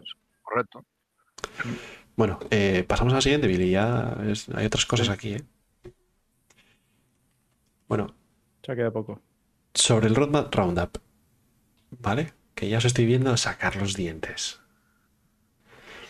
Eh, vamos a hablar, creo, Billy, solamente de las cosas que entran en el Progress Tracker, no sé qué, tal cual. De todas las tarjetas que han quitado de la Rich View, eso lo vamos a pasar al rincón del chisme. Y ahí hablamos de todo, de todo ya sin control. Este ¿vale? pibe, ¿de dónde salió? Anda a jugar de Dangerous. Muy no, dura, ¿eh? Es que, Muy dura, tío. Sí. es que Yo sigo esperando el comentario de alguien para que alguien nuevo y diga, che, pero en verdad, con los pibes de Elite, ¿no? en verdad Elite está bien, ¿no? Está bien. Claro. Eh, vale, Pero depende, depende de Comandante Galaxia. eh, Bueno. Que, está- que dice que está en el Star Citizen por el café. el pobre Ciros, el pobre Ciros Depende no, del café. el pobre Ciros no llega al debate. Y me hubiese gustado mucho No. que Ciros estuviese en el debate. No. Es una- la verdad Bueno, que me- pues adelántalo, esto corta ya. Pero es que ahora hay que hablar de Hay que historia. leer los títulos en celeste nada más. Los títulos en celeste, porque Venga. lo que dice no te dice mucho. Vamos a hacerlo a toda velocidad, ¿vale? Claro. Ah, tampoco, no. Sí, Sí, sí, sí, no, sí. si no dice nada, en verdad. Argo SRV. Eh, Todos dicen Droide- diseñando e implementando para no sé qué. eh, droide industrial Cygnus. eh, de minería. La para. Squadron 42. Para Eh, Squadron 42. Vale. Cirujano de hospital. Multitud militar. Siguiente. Eh, máquina de arcades. militar para Squadron 42 también creo que era. ¿eh? Sistema de utilizables V2. Eh, sombreadores modulares. Eh, server streaming. Ojo, esto sí es importante. Venga, va, siguiente. Crash recovery de servidores. Cuando un servidor se cae, le pasa la información a otro servidor que arranca y así tú no tienes un 30k, simplemente tienes un No parón más 30k. y sigues jugando. Persistencia de, de largo de, en largo plazo. Eh, físicas para vehículos con ruedas. Reputación V2. Ya, esto hay que hablarlo en otro, en otro programa. Eh, no tengo ni idea qué es esto, tío. IK. De que te van a seguir la- con la mirada, una movida así, los NPC y eso. Ah, sí, bueno, cosas de, de- de expresión de los NPCs. Vale. Sí. Eh, mecánica de Bounty Hunter V2. Este sí mola. Pero bueno, habi- hab- habitaciones persistentes. y se acabó. Y ya está, y estamos solamente con el. con lo que me pasó Schufier para esta sección, que es el leaderboard de la Arena Commander, que lo han reincorporado, ¿vale? Llevaba un año caído, y dijeron que después de hacer balanceo en el combate de las naves, no sé qué, lo traerían de vuelta. Así que aquí está. Mi Pues, precioso. Ahí va, ¿eh? Mis desguacitos. Vale, pues básicamente lo que se está viendo en esa imagen es un leaderboard roto, ¿vale? bueno, lo que se, Anteriormente que ve, quitaron el leaderboard porque da muchos problemas. Muchos crasheos. lo que se ve es que estás Vale. el 386 en, en Arena Commander, Sufier. Sí, sí, pero ves arriba que no pone número. Pues esto me lo pasaste, ¿no? ¿Para fardar o qué? Ahí No, no, no, si fardar, si eso es una mala posición. arriba no, te Eh, lo, sí, claro. no te lo pone, ¿eh? Pues Pero si soy una mala, lo- imagínate los que la, estamos la por detrás. imagen que me interesa que pongas son las de los primeros, porque allí se ve claramente cómo se duplican los nombres, las personas. La, la tabla de leaderboard no funciona. Joder, me parece pues que es algo que ya es como... es justo la que no puse, eh, Sufier. Nada, es simplemente pues lo que se ve son, pues, pongamos que si estoy yo allí, eh, vuelvo a estar abajo y, y seguramente luego estaré en otra posición también. O sea, estoy ocupando varios lugares de la tabla. Joder, Es qué- horrible, tío. Y desde que ha vuelto, todo 30K. Eh, Pegaron un pequeño parcheo y ya no hay tanto 30K en el arena, pero empezó a pegar 30K en el arena Commander solo con poner el leaderboard. Joder. Y aparte de eso es, bueno, ponemos el leaderboard, pero por ejemplo, modos de juego nuevos que han puesto, que es el duels y estas cosas, no existe. La Morray Cup eh, tampoco existe. No, ¿Para qué ponerlo? Es como que, de verdad, cuando esperas que te quiten algo y luego te lo vuelvan a poner, es para ponerlo bien o arreglado o distinto O mejor. Y literalmente lo han vuelto a poner mal y peor de cuando, cuando estaba antes que lo quitaron. O sea, es una locura. Bueno, eh, si os parece, vamos a las historias del Lore para que Ciros pueda eh, irse en paz después. Y, y ya con esto pasaríamos al rincón y vamos a debatir a fondo todo esto de el tema Sí. de la semana, del, la muerte del roadmap. Ciro, se podrá estirar un poquito, ¿no? 20 minutitos. 12 y cuarto como mucho más. Bueno, ¿no? te quedas, a ver, te No, quedas no, a darnos rápido tu, lo del lore y así tenemos más. Tenemos Vale. media hora, por lo nos menos. das tu visión y listo, Ciros. Y, te- y ya te vas Bueno. sin, sin que nos sin que te contestemos y ya ganaste. todos. Ah, vale. ganaste. mira. Eh, bueno, pues. Ese pibe, ¿de dónde salió? Anda a jugar de Dangerous. Oye, Neufra, tío, ya van cuatro veces que lo tiras. Joder, te gustó el meme, ¿eh? Hombre, es el mejor que tenemos. Es el mejor. ¿Lo tengo? ¿Dónde lo tengo, tío? No sé dónde lo Es tengo. que es el más usado, ¿eh? Ese es el más usado. No sé, lo tengo en la J. Es un éxito. No sé dónde Lo lo vamos a exportar. Bueno, dale, Ciro, vos dale caña. Eh, espera, sí. Bueno, espera. Espérate, eh, aguanta.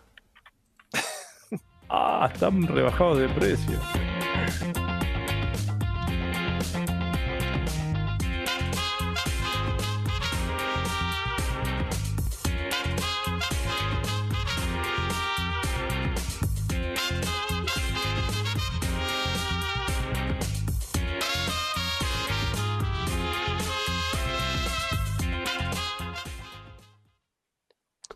Bueno, como os he dicho, eh, la historia del lore dependía de si acertabais o no acertabais la pregunta del lore. Como os he acertado y la respuesta era Escuadrón 214, pues obviamente hoy la historia va a ir del Escuadrón 214, que como otra serie de, de historias del lore, pues da para una película, una película bastante chula. Entonces, vamos a comenzar. El Escuadrón 214 es una unidad equipada con varios tipos diferentes de naves es- especiales. Eh, técnicamente se trata de una unidad de aplicación de fuerza multinivel. Es como algo como decir que, puede operar en un montón de un montón de operaciones diferentes. Eh, este escuadrón fue activado oficialmente en 2675, me imagino que por eso lo ha acertado High Tide, como parte de la expansión militar que siguió al desarrollo del proyecto Estrella Lejana. El 214 ha tenido una honrosísima carrera en sus más de 270 años de historia de servicio. Eh, este escuadrón es muy célebre o muy conocido por las siete medallas al valor imperial que tiene en su haber y por sus éxitos en misiones de bombardeo de corto alcance, siéndole reconocida en su prolongada historia la destrucción de un acorazado cuatro naves de línea, nueve portaaviones y una cantidad incontable de cazas menores, obviamente Badules. El 214 ha servido también en ocasiones como modelo de propaganda. Mm, 12 son quienes fueron. Es la frasecita que se dice mucho. Eh, un vídeo de reclutamiento relata el asalto sin cuartel que los bombarderos del escuadrón realizaron en el 2720 contra una nave de desembarco Harvester, una de estas eh, cosechas. Bueno, continuamos. El origen del nombre de la guerra del escuadrón está rodeado de cierta confusión. Los pilotos actuales se llaman Black Crows, cuervos negros, y sus partidarios afirman que el nombre se refiere a la astucia del escuadrón y su predilección por la venganza. Los cuervos de la Tierra, que ahora pueden hallarse en más de una docena de mundos, son capaces de recordar durante años el rostro de un humano que les haya atacado o molestado. Por eso lo relacionan mucho con, con los pilotos de, de este escuadrón. Los historiadores dicen que la verdad es un poco menos glamurosa. El escuadrón fue conocido originariamente como los Branton Bragats, los fanfarrones de Branton, una referencia humorística al excesivo orgullo con el que la unidad se vanagloriaba abiertamente de haber alcanzado una puntuación perfecta en una operación simulada de bombardeo calificada con una dificultad difícil, bajo las órdenes de su primer oficial al mando, la capitana Charlotte Branton. Pues eso, una simulación, lo hicieron muy bien, obtuvieron la, ma- la ma- mayor calificación y por eso se vanagloriaban y bueno, fanfarrones. En fin. Eh, hartos de la fanfarronería del escuadrón, el personal de tierra empezó a pintar pájaros negros en sus naves espaciales para expresar su disgusto ante el graznido constante del 214. Para cuando el escuadrón 214 entró en, su- en servicio activo, ya se les conocía como los Black Crows. En la actualidad, el 214 es un escuadrón basado exclusivamente en portanaves, compuesto por dos escuadrillas de Hornet, una escuadrilla de interceptores Gladius y una escuadrilla de élite de bombarderos ligeros Gladiator. O sea, tampoco es que sean tantos eh, las naves, si os fijáis. No, ¿Cuánto puede ser una Mm. escuadrilla de Hornet? No creo que sean muchos. Y dos, pues eso. ¿Qué puede haber aquí? Pss, 18 naves, 20 naves, no, no sé cuánto. No creo que sean muchas. Aunque cabe señalar que una de las escuadrillas de Hornet está actualmente inactiva, mientras su personal de vuelo recibe el entrenamiento para pilotar el futuro caza de superioridad espacial F-8. O sea, una, una escuadrilla Hornet pasará a ser una escuadrilla de F-8.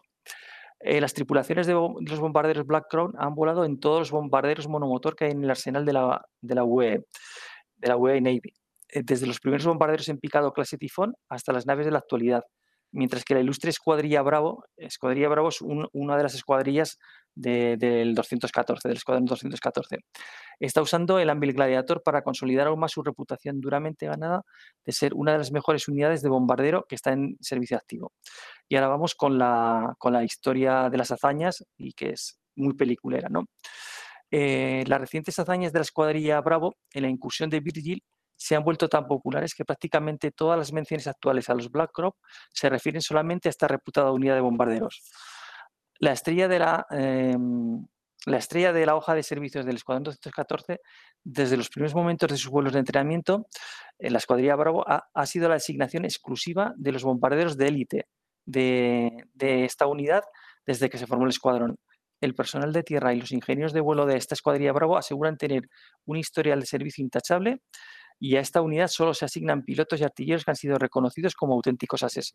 Bueno, esa escuadrilla Bravo es una escuadrilla obviamente de élite. A los buenos, los pilotos, los que seáis muy buenos pilotos, pues podéis pedir acceso a esta escuadrilla. Eh, esta escuadrilla Bravo llamó la atención durante Bueno, eh. los avances Bandul posteriores al 2661. Perdona, Ciros, pero Eh, yo creo que.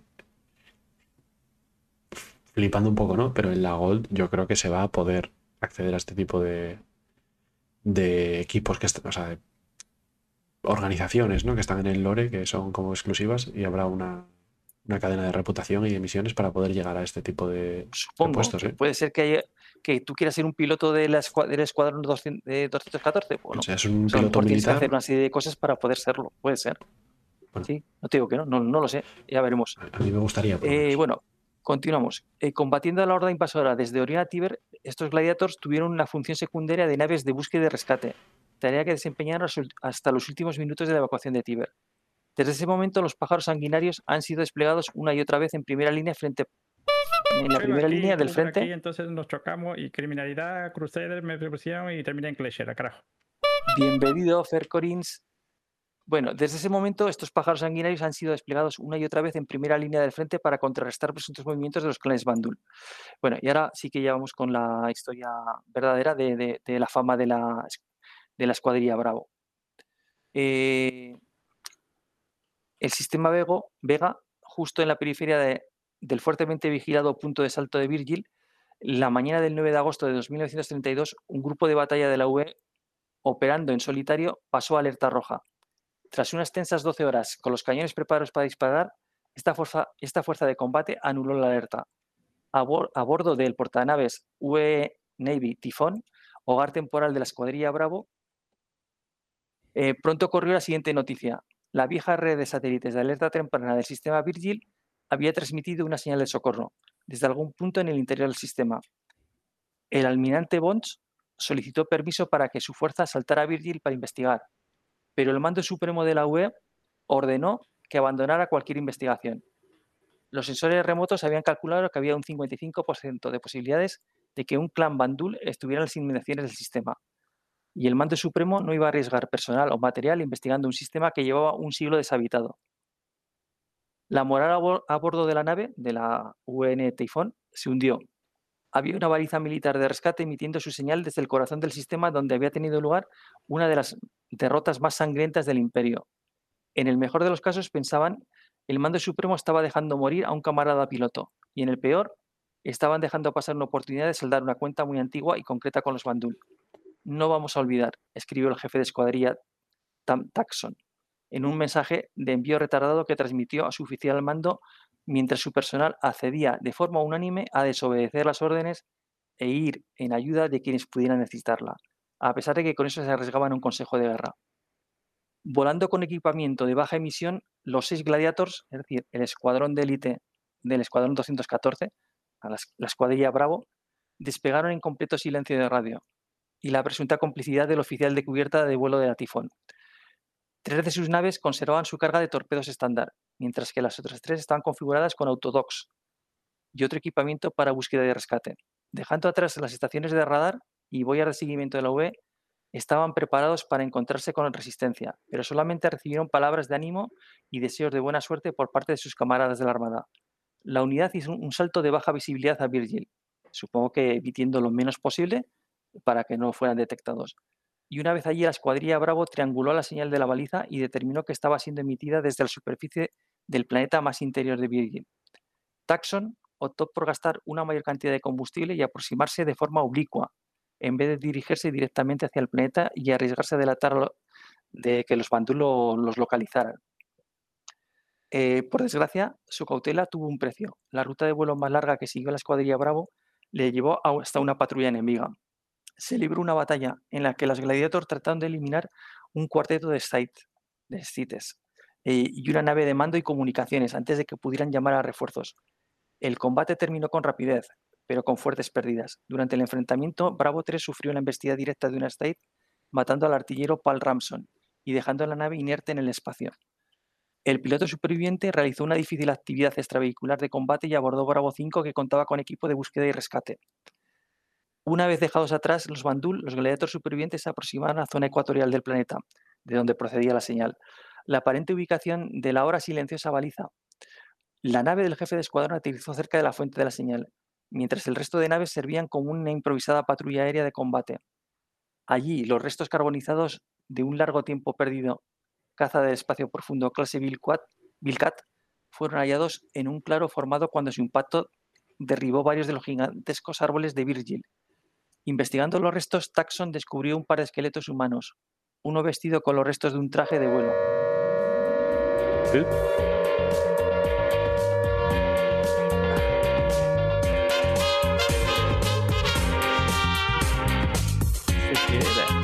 Una raíz, muchas gracias, todo trozo por la raíz.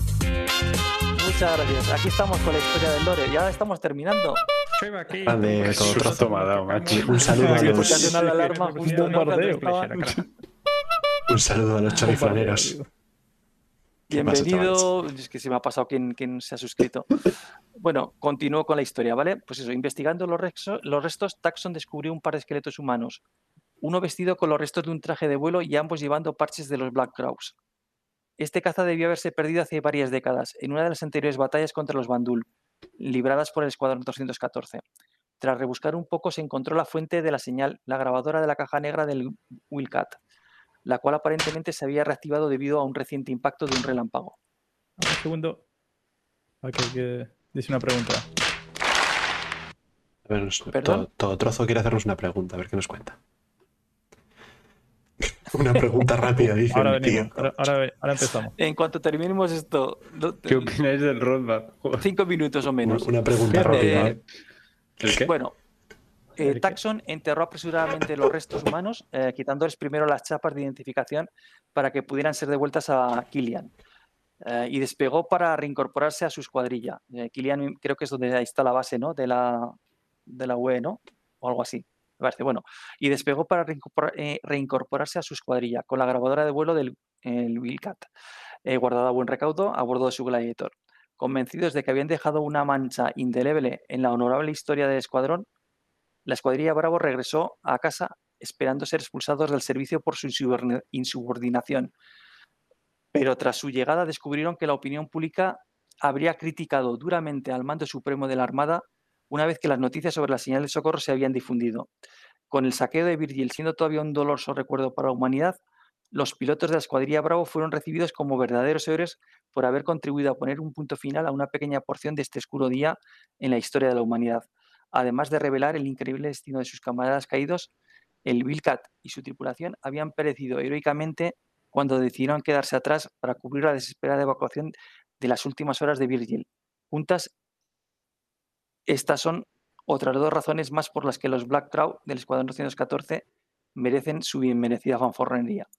Y esta es la historia de una escuadrilla del Escuadrón 214 muy conocida. Bueno, dos, dos preguntas, ¿no? Había alguien por ahí que decía, oye, en un escuadrón no van muchas naves. Y es sí, pero esto era una escuadra del escuadrón 214, ¿no? Esto era la escuadra Sí, sí, Bravo. pero ya lo he dicho, había están formadas por dos de Hornet, por una de Gladius y por otra de, mm, de, de Gladiator. O sea, son cuatro escuadrones, o sea, Un- cuatro un- escuadrillas. las Un forman segundito. el- Coro, hacer una, una breve explicación a la gente nueva que viene del. Sí, Zetaloco96, una pregunta, ¿esto qué es? ¿En qué clase de secta nos has metido todo trozo? Eh, de qué va el desguace. vale, eh, Dato Loco, esto es un podcast, ¿vale? De aficionados a los podcasts y de jugadores de Star Citizen eh, que hacemos todos los domingos a las 9 de la noche aquí en Twitch y que luego lo subimos ahí al Evox, al Spotify, a no sé qué y tal. Y eh, donde hablamos de Star Citizen desde el punto de vista de, de jugadores, ¿no? No somos ni, ni streamers, ni creadores de contenido, ni nada de eso, ¿vale? Gracias, Juanjo Lugos, por- por seguirnos. Vale. Eh, ahora mismo, claro, has llegado justo, eh, tanto loco, has llegado en el punto donde de una de nuestras secciones que son las historias del lore, que es cuando Ciros nos trae una historia que está en el lore de Star Citizen eh, y que esté chula, ¿vale? Em, en este es, caso, es una historia, es una sección de, sí, tanto loco, del esto es, programa.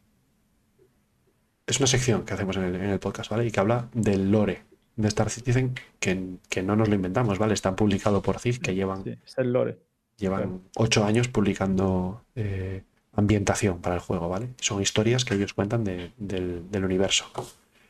Em, y yo creo que ya está, ¿no? ¿no? no sé si tenéis algo más con este, con este No, dato ya de- está terminada la historia. Lo que pasa es que han llegado al final, no han oído el de qué iba exactamente todo, entonces claro, han pillado los últimos cinco en- minutos de no hay problema porque nos pueden seguir en, en las 60 redes que tenemos ahí y que, Ah. que nos escuchen en Spotify el lunes y hasta ahí escuchan la historia completa, que eso no es problema, ¿vale? Em, si queréis, vamos a la siguiente sección y ya vamos está, a, Ya íbamos a, te- íbamos a pasar a la siguiente sección. a lo, a lo duro, ¿eh?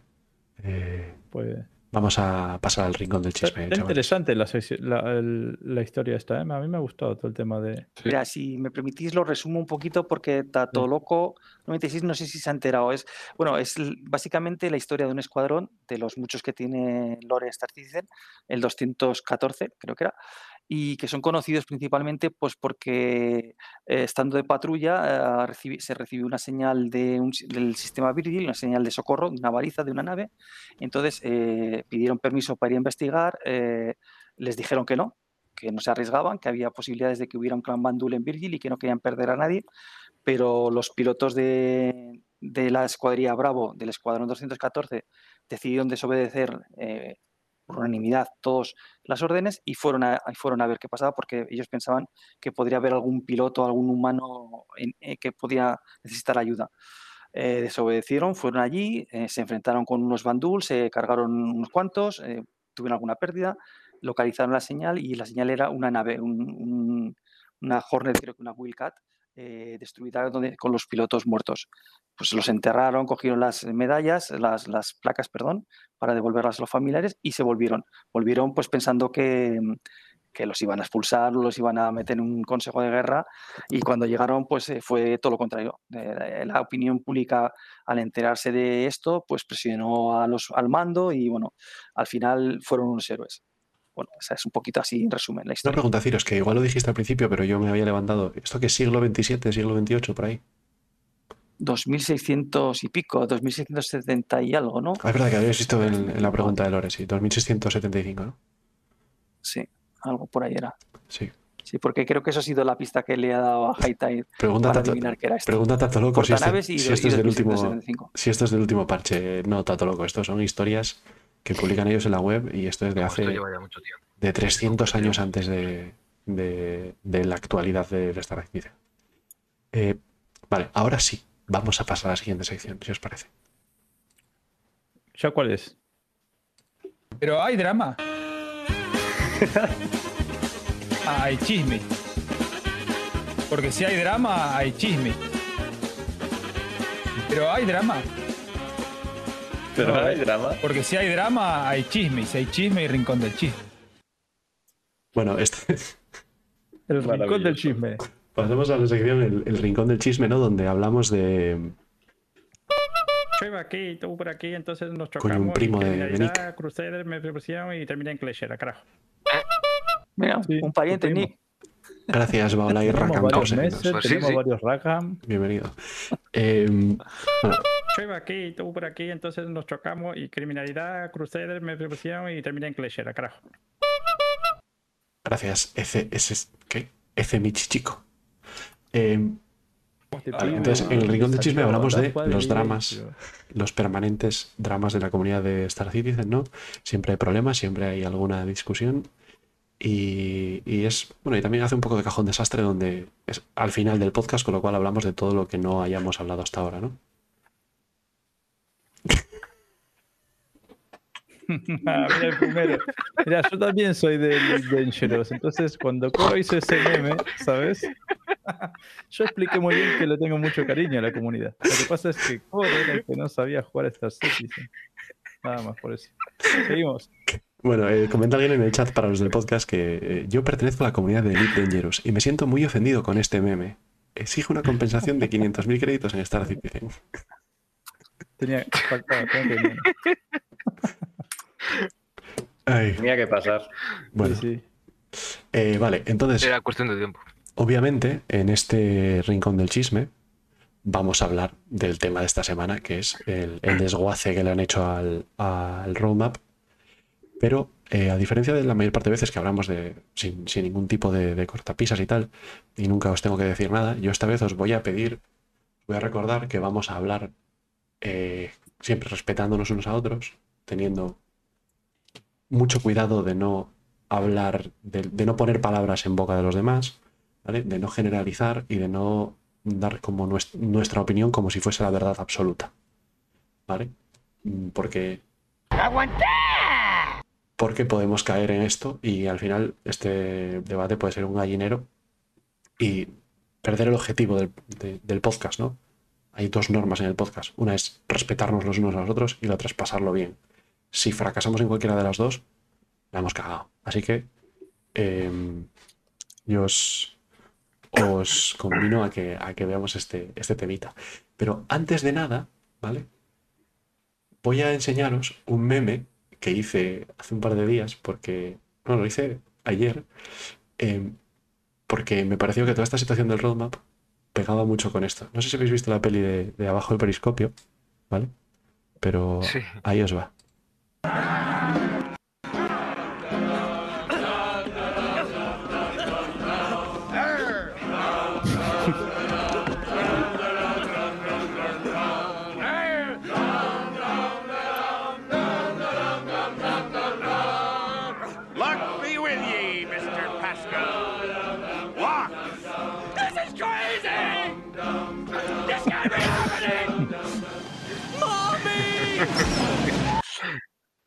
Bueno.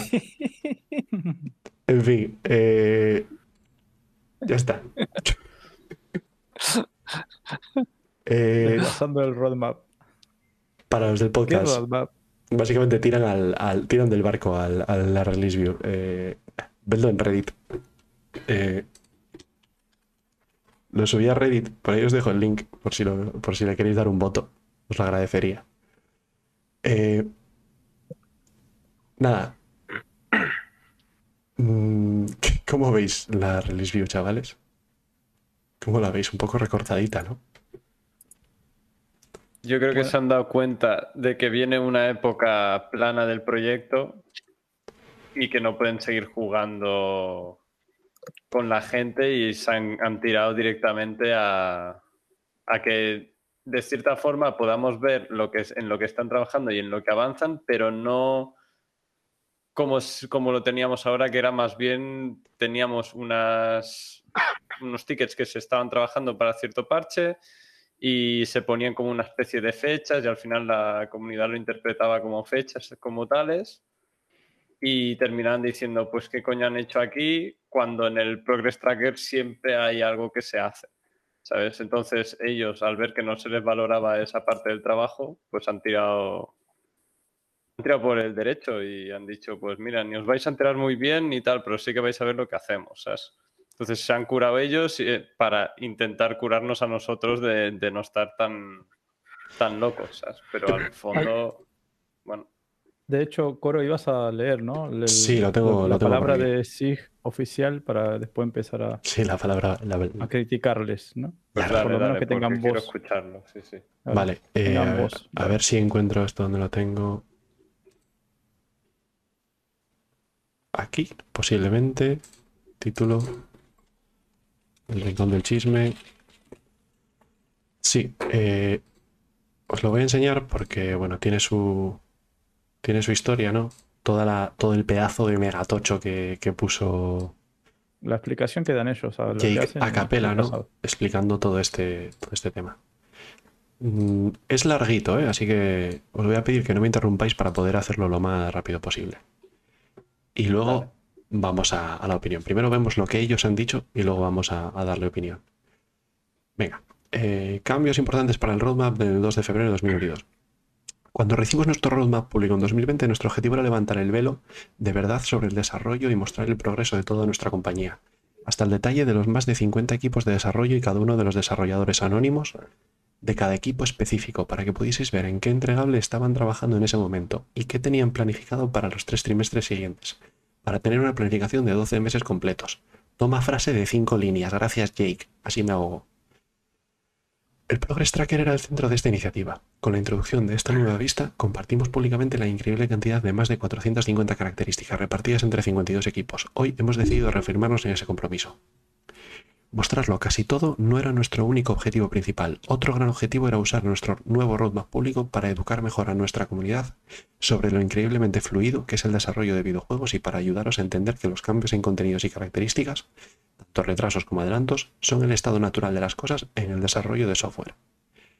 Esa clase de fluidez no debería ser vista como buena o mala, simplemente es cómo funciona el desarrollo. A medida que cambian las prioridades, aparecen bloqueos inesperados, desconocidos desconocidos, problemas técnicos inesperados y el I de normal afecta a las predicciones y las agendas de desarrollo. Cuando estos cambios inevitables ocurrían en el pasado, a menudo sentíamos aprensión por cómo se tomaría la comunidad otro retraso más. Pero cuando desvelamos el nuevo roadmap público en diciembre de 2020, decidimos que ya no dejaríamos que nos afectasen las emociones ni las dudas en nuestra presentación de los cambios en la agenda, sino que los moveríamos de forma bastante desapasionada.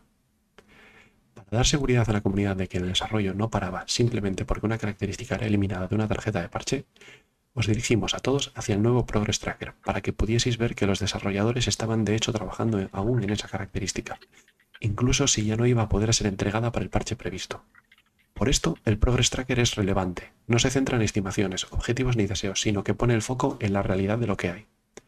Dado que nuestra atención estaba de forma expresa cambiando de entregas a progreso, y esto lo subrayan y lo ponen en negrita, también decidimos minimizar de forma intencionada la importancia de la release view. Ya no queríamos que vosotros ni nuestros desarrolladores se centrasen tanto en cuándo una característica iba a salir, sino en qué estábamos trabajando en ese momento y qué pretendíamos afrontar a continuación. Ese era el fallo del viejo roadmap público, que solo mostraba lo que iba a salir, así que de forma inintencionada os estábamos transmitiendo que solo eso importaba. Pero con el cambio completo en el nuevo roadmap público ya era hora de centrarnos en el progreso, por eso el Progress Tracker es lo primero que veis cuando vais a la app del roadmap en nuestra web. La consideramos nuestra vista por defecto del roadmap. Habíamos considerado eliminar por completo la Release View cuando estrenamos este nuevo roadmap. Sentíamos que el Progress Tracker hacía mucho mejor trabajo enseñando en qué estaba trabajando todo el mundo, y en eso queríamos centrarnos ahora, en lugar de promesas no intencionadas. El Progress Tracker debía ser en lo que pasaseis vuestro tiempo sumergiéndoos ahora. Es aquí donde podéis ver cuando una característica abandona la fase de concepto y pasa a la de integración, cuando el arte final de un vehículo está completado y entra el equipo de efectos especiales. En este progresivo cambio de manos, a medida que el contenido o las características se mueven a través de la línea de desarrollo. Voy a bajar un poco porque creo que ya voy por delante yo del texto. Eh, vale, perfecto. Eh, línea de desarrollo.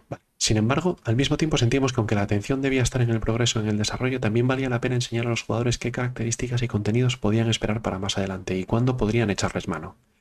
Así, la Release View se quedó. En lugar de eliminar la Release View, optamos por añadir una nueva funcionalidad en la que las tarjetas podían marcarse como tentativas o comprometidas. Intentando mantener la tradición y la funcionalidad del antiguo roadmap, decidimos permanecer en una visión de cuatro trimestres. Y ahora en negrita. En retrospectiva, después de vivir con este nuevo roadmap durante los últimos seis trimestres, nos hemos dado cuenta de que fue un error. Y ahora ya sin negrita, ponía demasiada atención en características que tenían una alta probabilidad de moverse.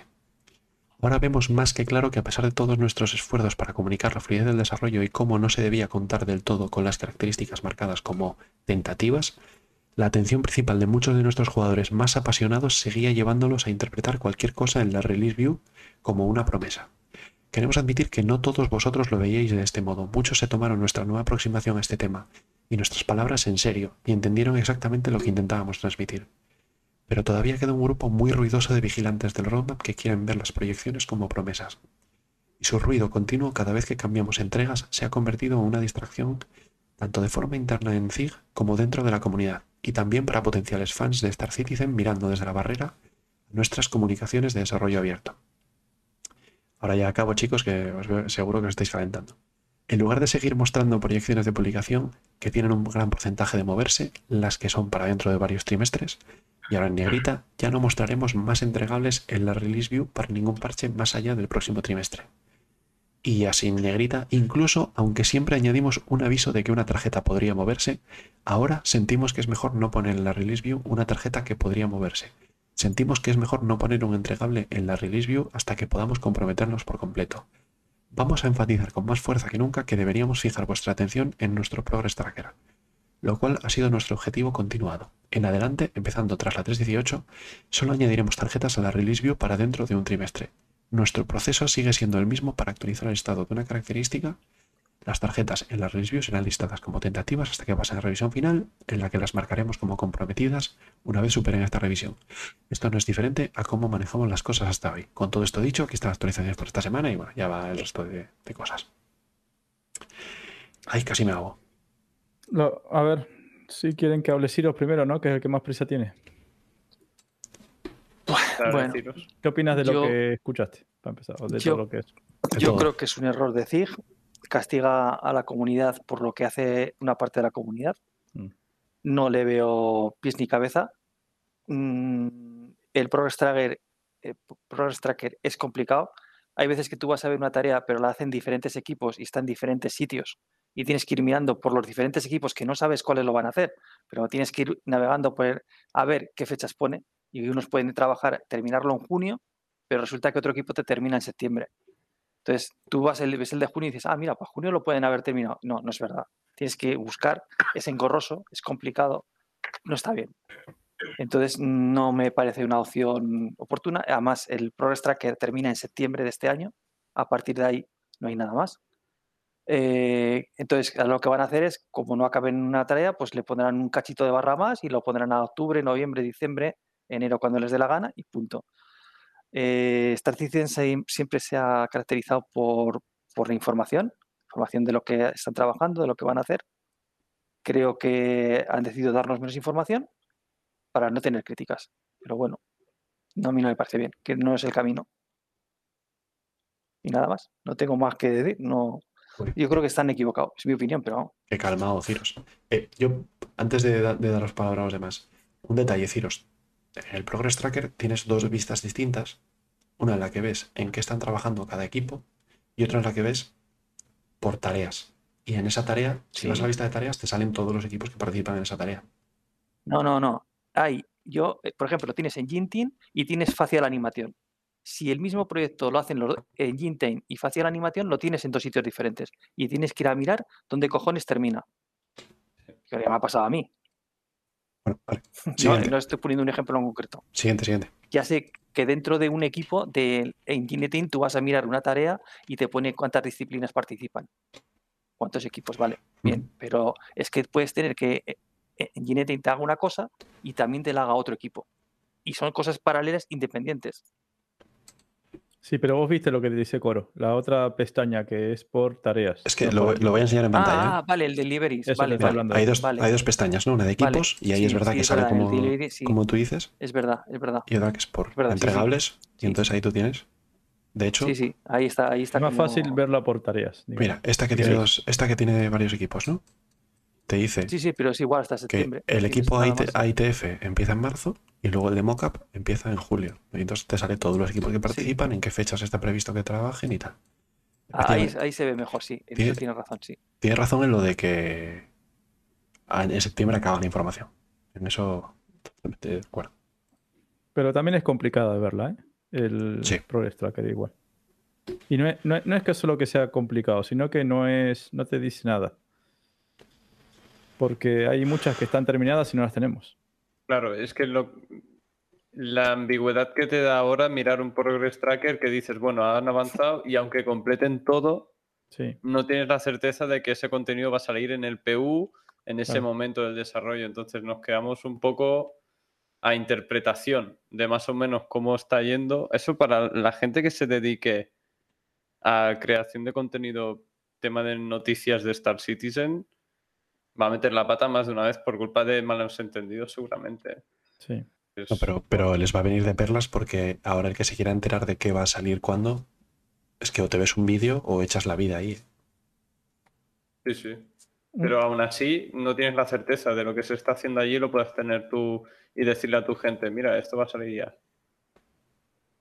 También, también yo diría que, bueno, no sé, si paso ya a dar la opinión entera o...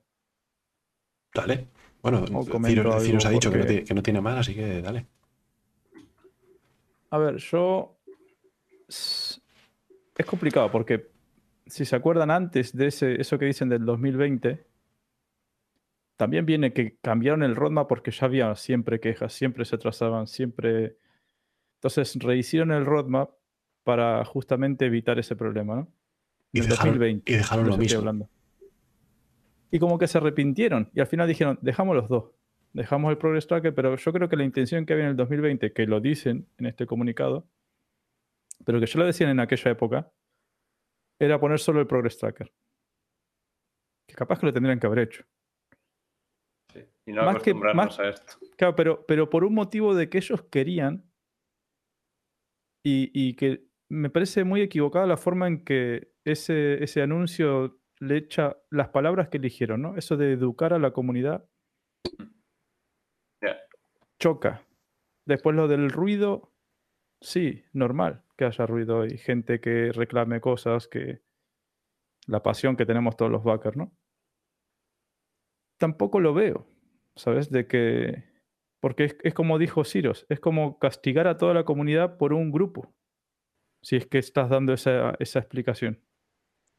Y no tendrías que hacer caso a eso. Yo creo que esa explicación está de más. Eso no lo deberían haber Claro. dicho. Con decir, Claro, es un error. con decir, es un ¿Cómo error. lo han vendido, Sí, no? O ellos cómo lo están... Hici- Hicieron bien que pusieron en negrita, ¿no? Que había sido un error haberlo hecho así. Pusieron en Claro. negrita, destacando. eh, no quitar la release view fue un error. Pero si se hubiesen ahorrado No, la, lo- parte del ruido y todo eso, Claro, hecho mucho ese mejor. comunicado de ahora es muy dañino porque yo, por ejemplo, ¿no? También dicen ellos de que hay una parte de los backers que sí entendía el roadmap lo que es. Son tentativas, no es garantizado, no son promesas. Yo lo entiendo, ¿vale? Y también entiendo que son un desastre para sacar las cosas, son un desastre con los retrasos y diciéndonos una cosa, aunque no sea que lo van a sacar, pero sí poniéndola ahí, es un desastre. Lo veo bien de que quiten eso para dar, dejar de dar falsas esperanzas. ¿No? Mm. Pero no me gustó este comunicado porque me estás diciendo, ahora me quitas a mí todos los otros parches porque estás harto del ruido de que vos provocas.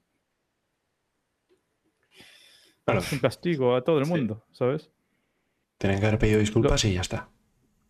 Ahí está. Fallo nuestro. Eh, en el 2020 quisimos hacer esto, no lo hicimos, fue un error. Al final vamos a hacer esto porque creemos que es lo mejor para comunicar el desarrollo del juego. Se acabó. Porque es verdad, sos un desastre planificando, ¿sí? Entonces, está bien que lo reconoces y para dejar de hacer falsas esperanzas, que es el problema, que se queja todo el mundo, los que lo entienden y los que no, de que no son promesas, Lo que pasa es que yo creo dejes, que de, hay, dejes de ponerlo. A ver, eh, yo voy a hablar por, por mí. Por ejemplo, por mí, eh, yo cuando sale algo en roadmap, no estoy mirando, o sea, no estoy haciendo un plan, no estoy hablando con los de, con los de la organización. Oye, que sale chatarrería en, el, en la 318, vamos a, vamos a hacer una, a organizar un evento de chatarrería para julio. No, yo, como lo que os decía, ¿no? Siempre que me mencionáis la Vulture y me hacéis llorar, yo la Vulture creeré que salió cuando esté montado en ella. Porque sin, porque ya ese, esa hostia me la llevé en 2018. Os lo conté un millón de veces en 2018, tomando una cerveza, eh, con un tipo que por aquel entonces era amigo mío. Me dijo, sí, tío, sale la Vulture en enero. En el roadmap. Mm. Yo dije, guau, guapísimo. Y me compré una Vulture. Pero que eh, ahí está el fallo, ¿ves? Y era, claro, en el roadmap. y era ago- agosto del No. 18. Llegó diciembre o llegó enero y dijeron la Vulture ya para luego. ¿Vale? Y estamos en 2022 y no salió todavía.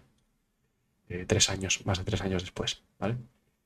Eh, entonces, claro, está claro que las, las o sea, está claro que son un poco desastre planificando. Eso, eso, está, eso está más que claro. Un poco bastante, ¿no? O mucho. Con esto que vimos de, de el, el retraso del anuncio del roadmap. Pero yo creo que, que claro que. Dice Neofreides, entonces ya no son amigos. No, no somos amigos por otro tema, pero, pero bueno, podría tenérselo en cuenta también. Eh, a ver. Ellos son un desastre planificando, pero el que lleve aquí un par de años ya lo sabe. O sea, yo, Sí. yo lo aprendí en, en cinco meses esta historia. Eh, el que lleva aquí mucho tiempo ya lo sabe. Entonces, esa parte de la comunidad tan ruidosa, tan molesta y tal, ¿cuántas veces se ha llevado esta hostia ya? Es decir, ¿la molestia es por el golpe, porque se quitan características, o es el goteo constante de que año tras año pase la misma mierda y la gente se quema Claro. por eso? Si es eso, esta es la solución un poco, pero no presentada de esta manera. Si es el Claro. goteo de tantas veces que me pones mal las cosas, entonces no te estás enojando porque retrasen una característica. Te estás quejando de que siempre están retrasando muchas características. Y no sabes al final, nos pasaba que ya no creíamos en el roadmap.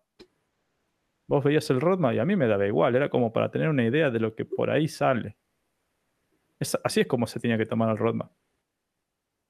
Creo. O por lo menos me lo tomaba yo así. Y si estás cansado de eso, pues no, no me va a afectar tanto que quiten esos meses, pero sí me afecta el por qué dicen que lo quitan. ¿Se entiende? Eso me afecta más de que tomen esa decisión así. O por lo menos me lo digan así. Bueno, también hay que decir que, joder, en negrita estaba la parte de hicimos esto mal, fue un error. No estaba la parte de es culpa de una pequeña minoría ruidosa. Vale, pero que lo Eso es- pongas. Eso es en lo que nos fijamos todos, es verdad, ¿eh? Pero yo no eh, creo que sea que lo lo que... pongas sobra. ¿sabes? Sí. Eh, Que- o- o- ojo, otra cosa. Esa mm, gente, no sé si es minoría o mayoría, ni sé si ellos lo saben. Luego lo vemos, tengo unos, tengo unos datitos. Pero, pero ¿sabes por qué? Porque eso también es verdad que siempre, y esto es de todo, ¿eh? no en Star Citizen, la gente que no está contenta con algo es la que habla y se manifiesta en distintos sitios. Y ese hacer ruido se refieren a manifestarse en varios sitios, ¿no? ¿No? Para que se le escuche. Eh, pero los que están normal, contentos o bien, no van a decir nada. Entonces, ¿cómo sabes si Porque es- están haciendo la Xenothread, joder. Bueno, entonces, aquí va con esa parte. Shh, casi la lío, me. Eh, Eh, es- eso, eso iba a decir, en otros juegos, por ejemplo, hay mucha gente que dice, bueno, a ver, si no estás contento, y no voy a decir andate a jugar al Elite Dangerous, que lo estaban esperando, ¿vale? Los conozco. Tardaron en el meme, vamos. Pero mucha gente dice, a ver, si, si tanto te molesta, tan enojado estás, Anda a jugar el. Ahí está. Sí. Si tanto te molesta. Lo- En otro juego, ¿no? Mucha gente, por ejemplo, yo tengo otro juego y me pasa esto. Gente Billy, Enes. bloqueando la puerta. ¡Pará, pará! ¿Qué pasa, Ciros? Cuéntanos. Es que me tengo que ir, chicos. Os dejo. Ah. Os seguiré por el YouTube a partir de mañana. Venga, Ciros. Venga, buenas Ciros, noches. chao, chao. Gracias, tío. Chao. Bueno, que decía que eso, que en otros juegos, yo tengo otro juego y veo que el, des- de- el desarrollo es una mierda, es un desastre, se retrasan, me están tomando el pelo, yo qué sé, ¿no? Todas estas cosas, dejo de jugar, me olvido de ese juego. Pero acá no podés hacer eso, ni podés decirle eso a la gente, porque hay mucha gente que ha metido aquí. Me da igual si son 100 dólares, no te estoy hablando ni de 1000. ¿Me entendés? Pero un tipo que puso 1000 dólares, o 500, o 100, no un juego como la mayoría que valga lo que valga. ¿Saben lo que les quiero decir? Sí. es lógico que reclame su, lo que quiere, ¿me entendés? Porque se involucró mucho más que en otros juegos. Eso yo lo entiendo también, que no es andate a jugar a Elite Dangerous. Eso es solamente Coro, que no sabe lo de la Aurora. A ver, yo. A ver, espero que, espero que Nick y Shufier se metan un poco y, y nos, y nos agiten un poco el tema. Pero yo, Billy. Yo no sé si. el- yo entiendo que la gente, para sí misma, se vea muy involucrada y le afecte mucho los avances o retrocesos de Star Citizen. Eh, y hablo de la gente como yo, que tiene 300 y pico dólares metidos en el juego. No te digo el que tenga 1000 o el que tenga 2000 o 10000, ¿vale? Claro, Eh, pero es que eso, yo, yo entiendo que a la gente le afecte, a ellos de forma individual, pero es que eso no es culpa de Zig. O sea, Zig no le pone una pistola en la cabeza a nadie. Al contrario, a todo el mundo le dice, ojo, esto es una alfa, ojo, esto no es una compra, es un pledge. Estás donando el dinero para que se desarrolle el juego. Ojo, esto saldrá cuando salga. Ojo, las características de esta nave son de momento así, conceptuales, luego ya veremos cómo sale. Y lo hacen continuamente. Cada vez que arrancas el juego, te sale el aviso de, eh, esto es una alfa, amigo. O sea, no podemos, nadie tiene una pistola en la cabeza donde Zig le está diciendo, compra, compra naves, compra, compra naves, compra, compra, compra. De hecho, joder, sacó el año pasado Chris una carta diciendo, El mensajito ese, sí. diciendo, eh, a los backers de toda la vida que ya nos habéis apoyado muy fuerte, gracias, pero podéis parar, que está llegando gente nueva y el proyecto va a funcionar. Quiero decir que esto no les excusa de luego que se haga un puto desastre y las cosas salgan como salen. Mm, Pero la responsabilidad va de lado a lado, ¿eh? Es decir, yo no puedo decir, he metido 3.000 dólares, es todo culpa. Ahora Zig no me ha dado lo que yo quería obtener con esos 3.000 dólares. yo no digo No, tú- que, tú le- los que- donaste. que está bien echarle la culpa. Digo que es lógico que hagan ruido. Y eso sí lo tiene que entender y no puede poner un comunicador ahora diciendo, como hay gente que hace ruido, pues yo le quito esto a todos. No. Sí, pero yo No creo que so- solamente se refiere a eso. Es decir, eh, yo co- con esto me planteo la peor situación. Esto es, eh, hace muchos años cuando fue lo de Sandy, no sé si os acordáis de cuando fue lo de Sandy, que ella tenía, ella es modelo, además de que al principio ayudaba como programador o marketing o algo así. Vale. Eh, llegó un momento que había tantos haters de por en aquel momento en el roadmap y demás, le fueron a la cuenta de Sandy en su, de, de su vida privada y le empezaron a insultar de todo hasta que ella tuvo que cerrar su cuenta. Eso por una parte. Yo esta y no la ella se apartó del proyecto por, por ese entonces. Entonces, tú, yo, yo cuando me enfadé, yo me enfadé muchísimo con la Kuldas Steel y con lo del el regalo del 12. Yo si quiero mandarle presión a, a Zig, yo sé que puedo hacerlo por Reddit, por Spectrum, puedo ir a, a Twitch, puedo ir a YouTube. Es decir, tengo un montón de sitios donde tirar mierda. Un montón. Pero, es decir, la, la capacidad para hacer presión negativa, para meter cizaña, para, es mucho mayor que en otros sitios. Yo estoy en otros proyectos, en otras alfas, y si a mí no me gusta algo, me, me callo porque principalmente yo no tengo ni puñetera idea de dónde me van a leer siquiera. Claro. Y si, si siquiera me van a leer. Si acaso, si acaso sabes en qué están trabajando y cuándo lo van a sacar. Sí, es, es más. Y lo de educar a la comunidad, yo estoy de acuerdo. Yo estoy de acuerdo con eso, porque Pero- llevo muchísimos años y dime, dime, dime. Sí, pero la palabra educar me suena un poquito, ¿sabes? La verdad Más que no. A lo mejor educar- la- la- Sí. a lo mejor es una, una traducción, nosotros lo vemos más bestia. No, dice educate. o- Dice educate. O sea, ahí está. Yo creo que es. el- la idea es correcta. Es como. Hay mucha gente que no entendemos cómo es el desarrollo de los videojuegos. Estamos cansados de escuchar gente también que nos diga eso.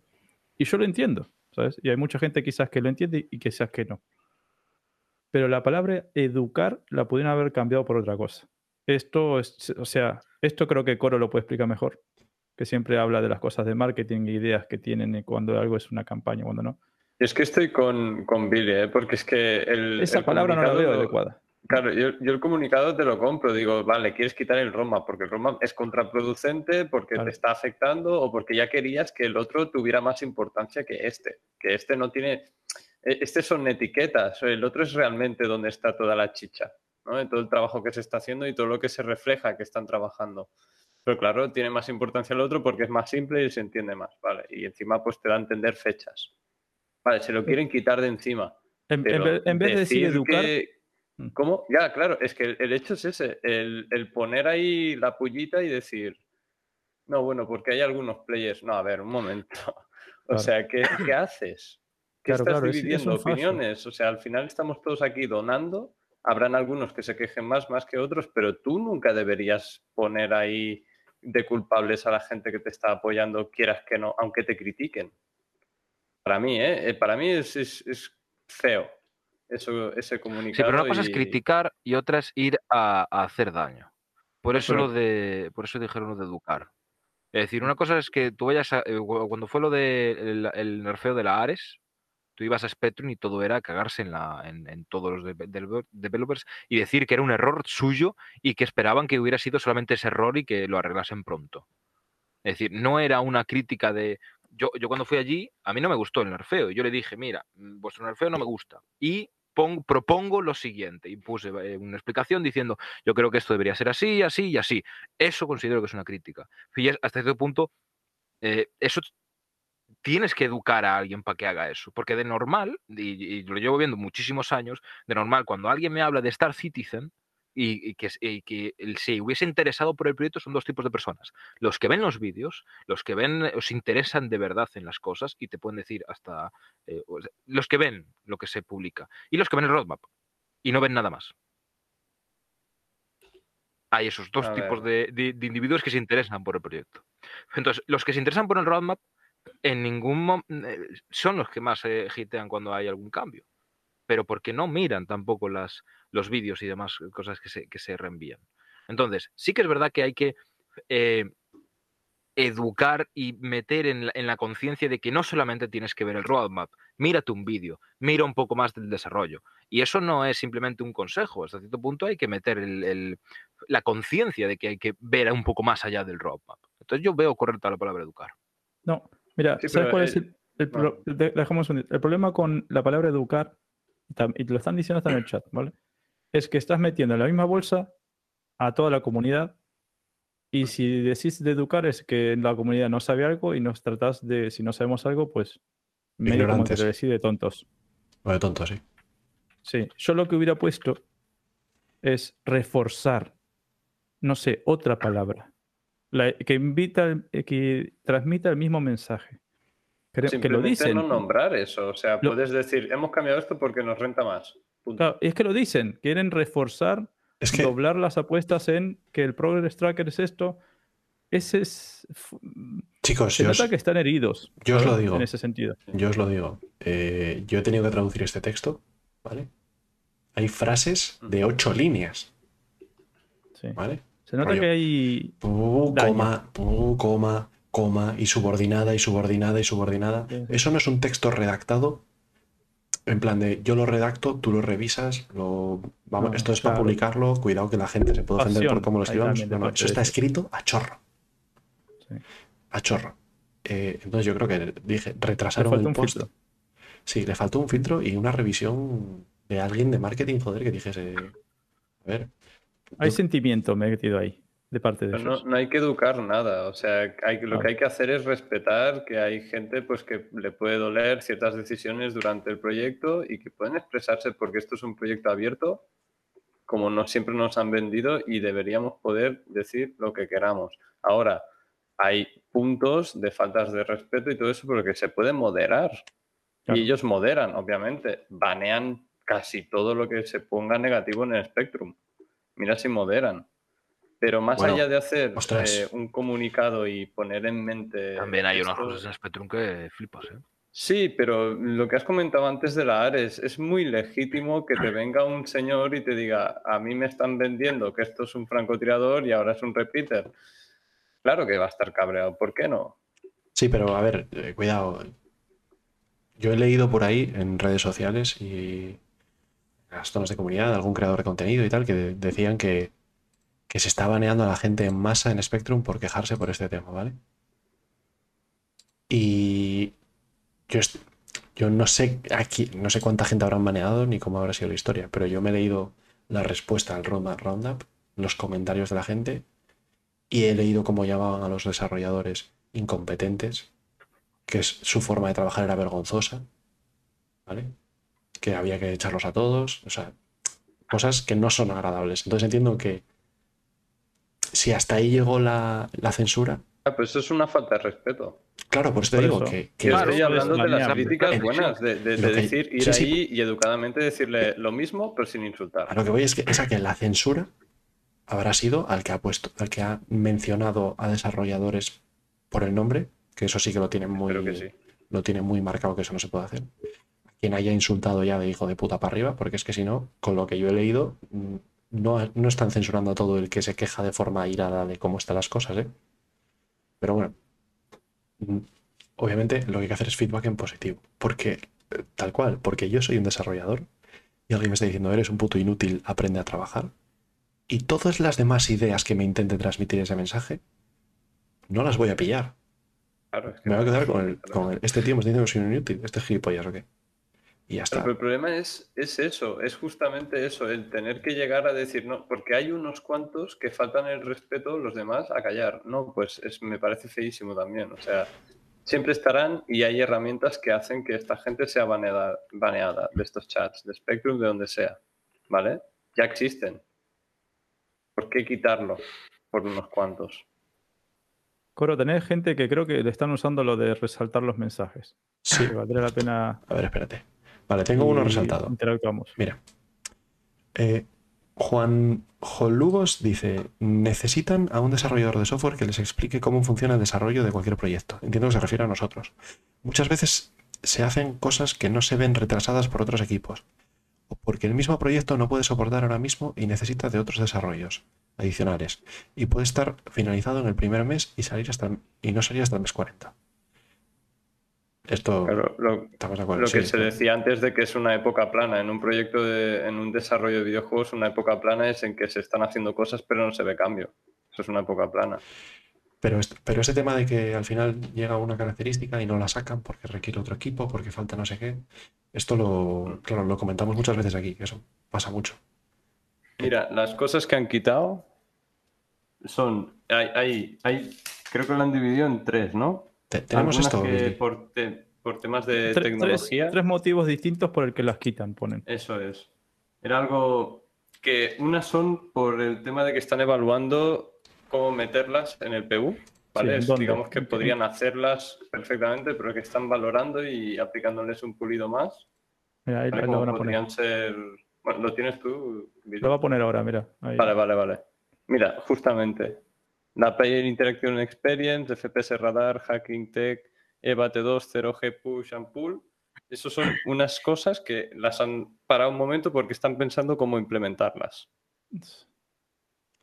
¿Vale? Yo entiendo que lo que están pensando es si, o sea, el, final, el resultado de esto será si caen en la 317, caen en la 318, ¿cómo Claro, están? ¿en, qué parche meterlas? Piensan. Sí, pero Con- por lo que dicen acorde es- a lo que. Digamos, no es que esté, no, no es que no esté hecho Claro. Esa parte. Porque si vas al Progress Tracker sí que ves que ha- hay todo el trabajo hecho ahí. Luego también habría las un poquito más abajo, hay las del tema de, pues, por tecnología del, del persistent streaming, ¿vale? De persistencia, que serían pues los hangares persistentes y supongo que el, el manejar los hangares. No sé a qué se referirá ese ticket, pero supongo que será el administrar los hangares. Eh, no, es una aplicación de, Es la de- aplicación de para. La aplicación. Sí.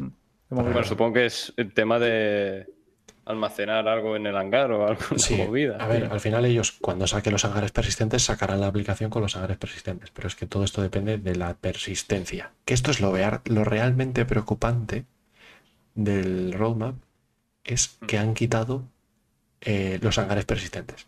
Eso quiere decir que van con retraso con la persistencia. Y eso va a querer decir que van con retraso con el server meshing. O sea, eso es, eso es El lo server que... meshing es lo más importante. Si no, Claro, eso es lo que a mí no hagan el server meshing, el resto de mecánicas da igual. Eso es lo que a mí me preocupa de verdad, que el server meshing esté Sí, pero, o sea, claro, decimos todo esto del server meshing, pero ahora, para romper una baza para sí, ¿vale? En el Progress Tracker podemos ver todo lo que se está trabajando mientras no podemos llegar a implementarlo por culpa del server meshing. Pero todo lo que se está trabajando sí que lo podemos ver reflejado ahí. Lo podemos mirar por muchos lados. Podemos estar menos informados y tal, pero ver lo que se está haciendo sí que lo podremos ver. Eso seguro. Bueno, tendremos que conformarnos con lo, con lo que nos enseñen. Voy a, voy a leer Sí, otro, comentario por aquí, ¿vale? Dice Efemichichico. Yo creo que el problema es que la gente viene a ser un inversor, porque el juego se financia con nosotros. Sí, sí. Bueno, en mi opinión, ¿eh? En mi opinión, sí y no.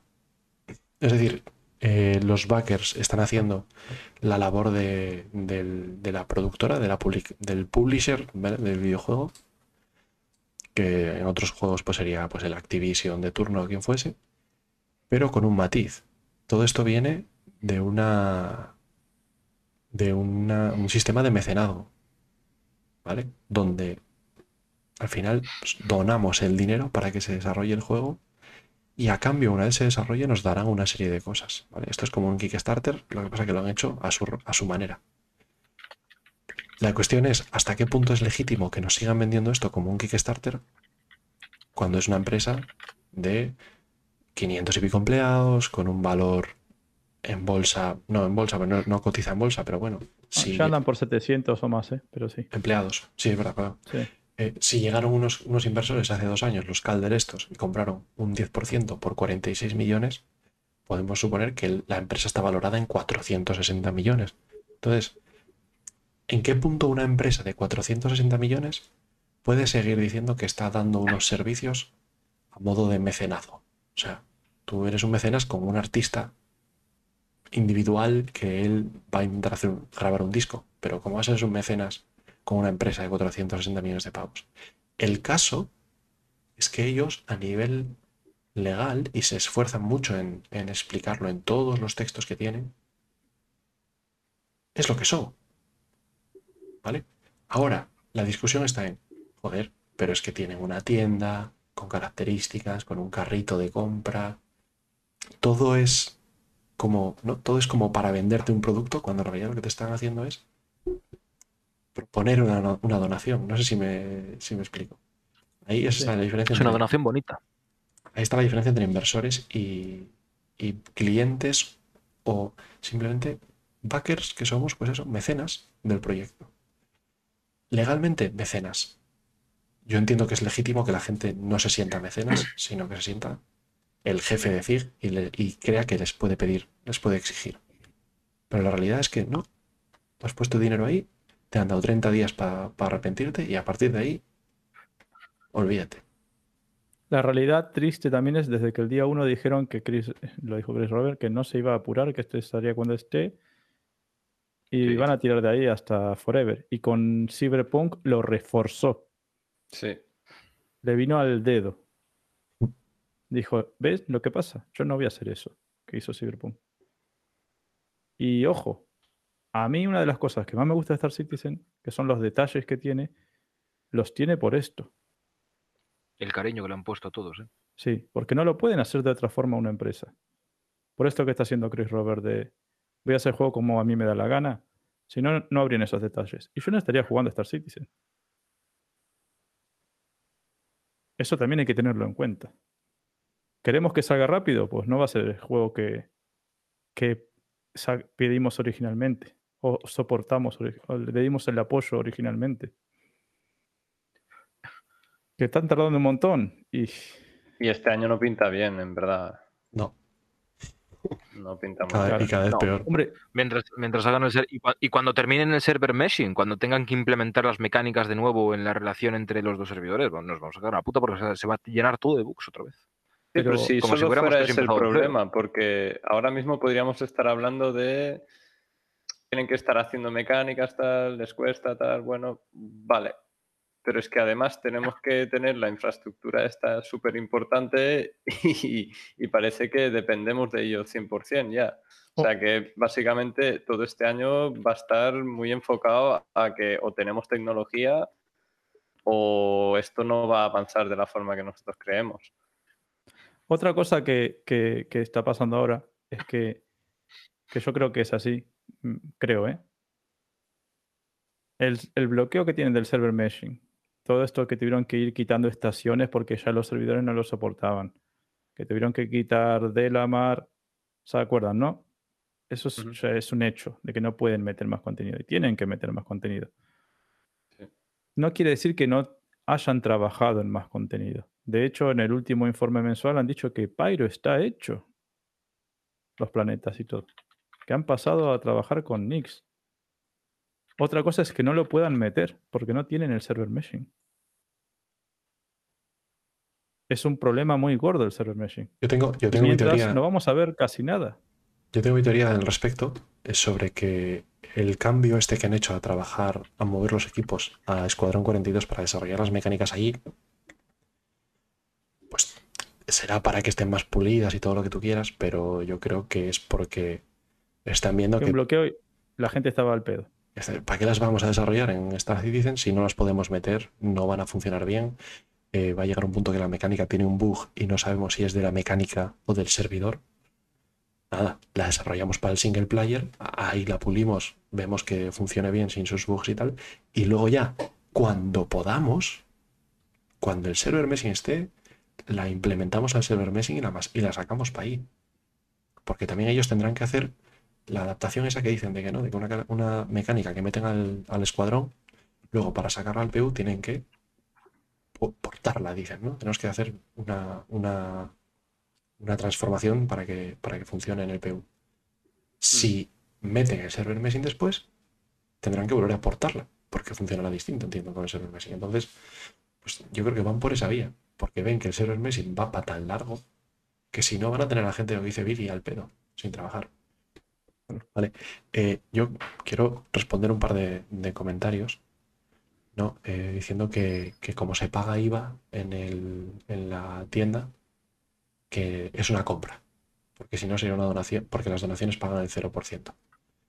Eh, bueno, yo no, Depende de la legislación de cada país. es que yo no trabajo en Hacienda, ¿vale? Y no sé hasta qué punto, no sé hasta qué punto una empresa privada puede aceptar donaciones tal cual. No, un- pero una cosa es que SIG no te cobra el IVA.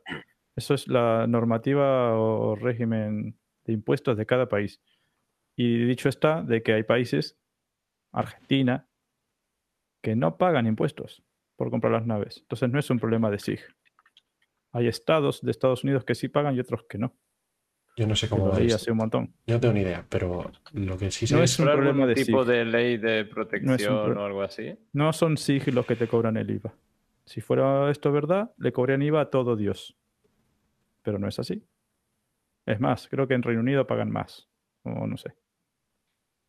Yo Ese no, tema. yo no sé por qué, ese es un tema de impuestos, no tengo ni, no tengo ni idea, pero que pone por todas partes que es una donación y que es una promesa que nos hacen, esto, Pero, y, y que hay es- países que no pagan IVA bueno, de estas compras en el RSI. que no sé, no sé cómo va. Eh, Sí, pero, pero dice, te lo estoy diciendo. Si fuera Roy culpa de SIG, dice Roy Roger 94 que en Canarias y Andorra no se paga el IVA de las naves.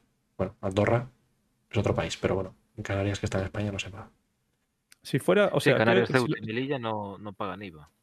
Vale. Sí, Pero, si lo, pero, pero, pero por una cuestión, claro, de todos los productos. Pero, por ejemplo, lo que quiero decir es que en, en Argentina, si es un producto que te lo venden como lo que es y no sé qué, tienen que cobrar impuestos, te lo cobran.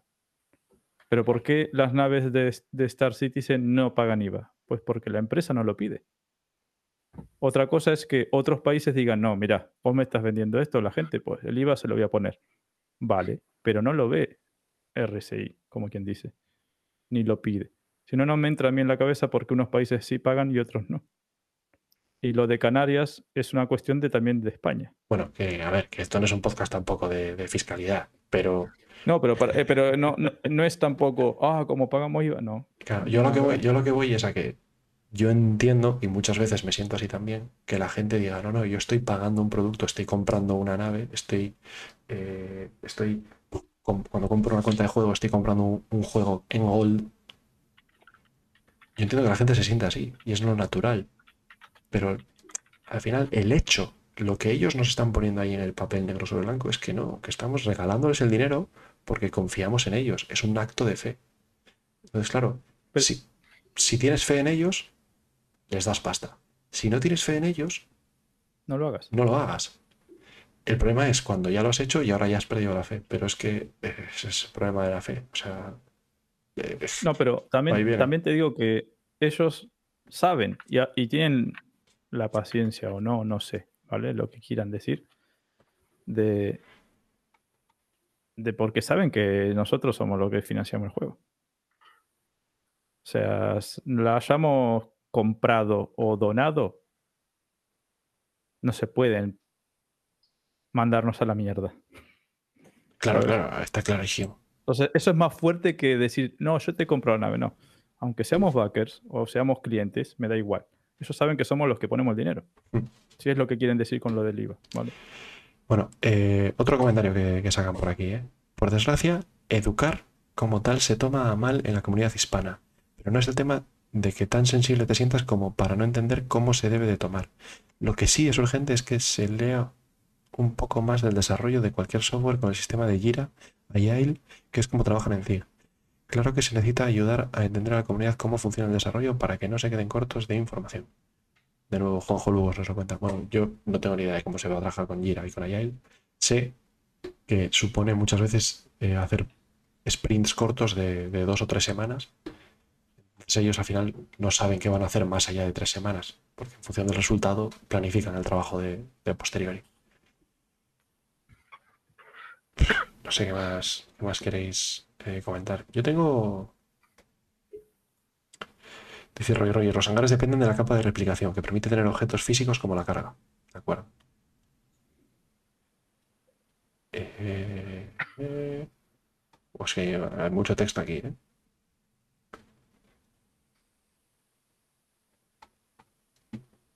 Vale.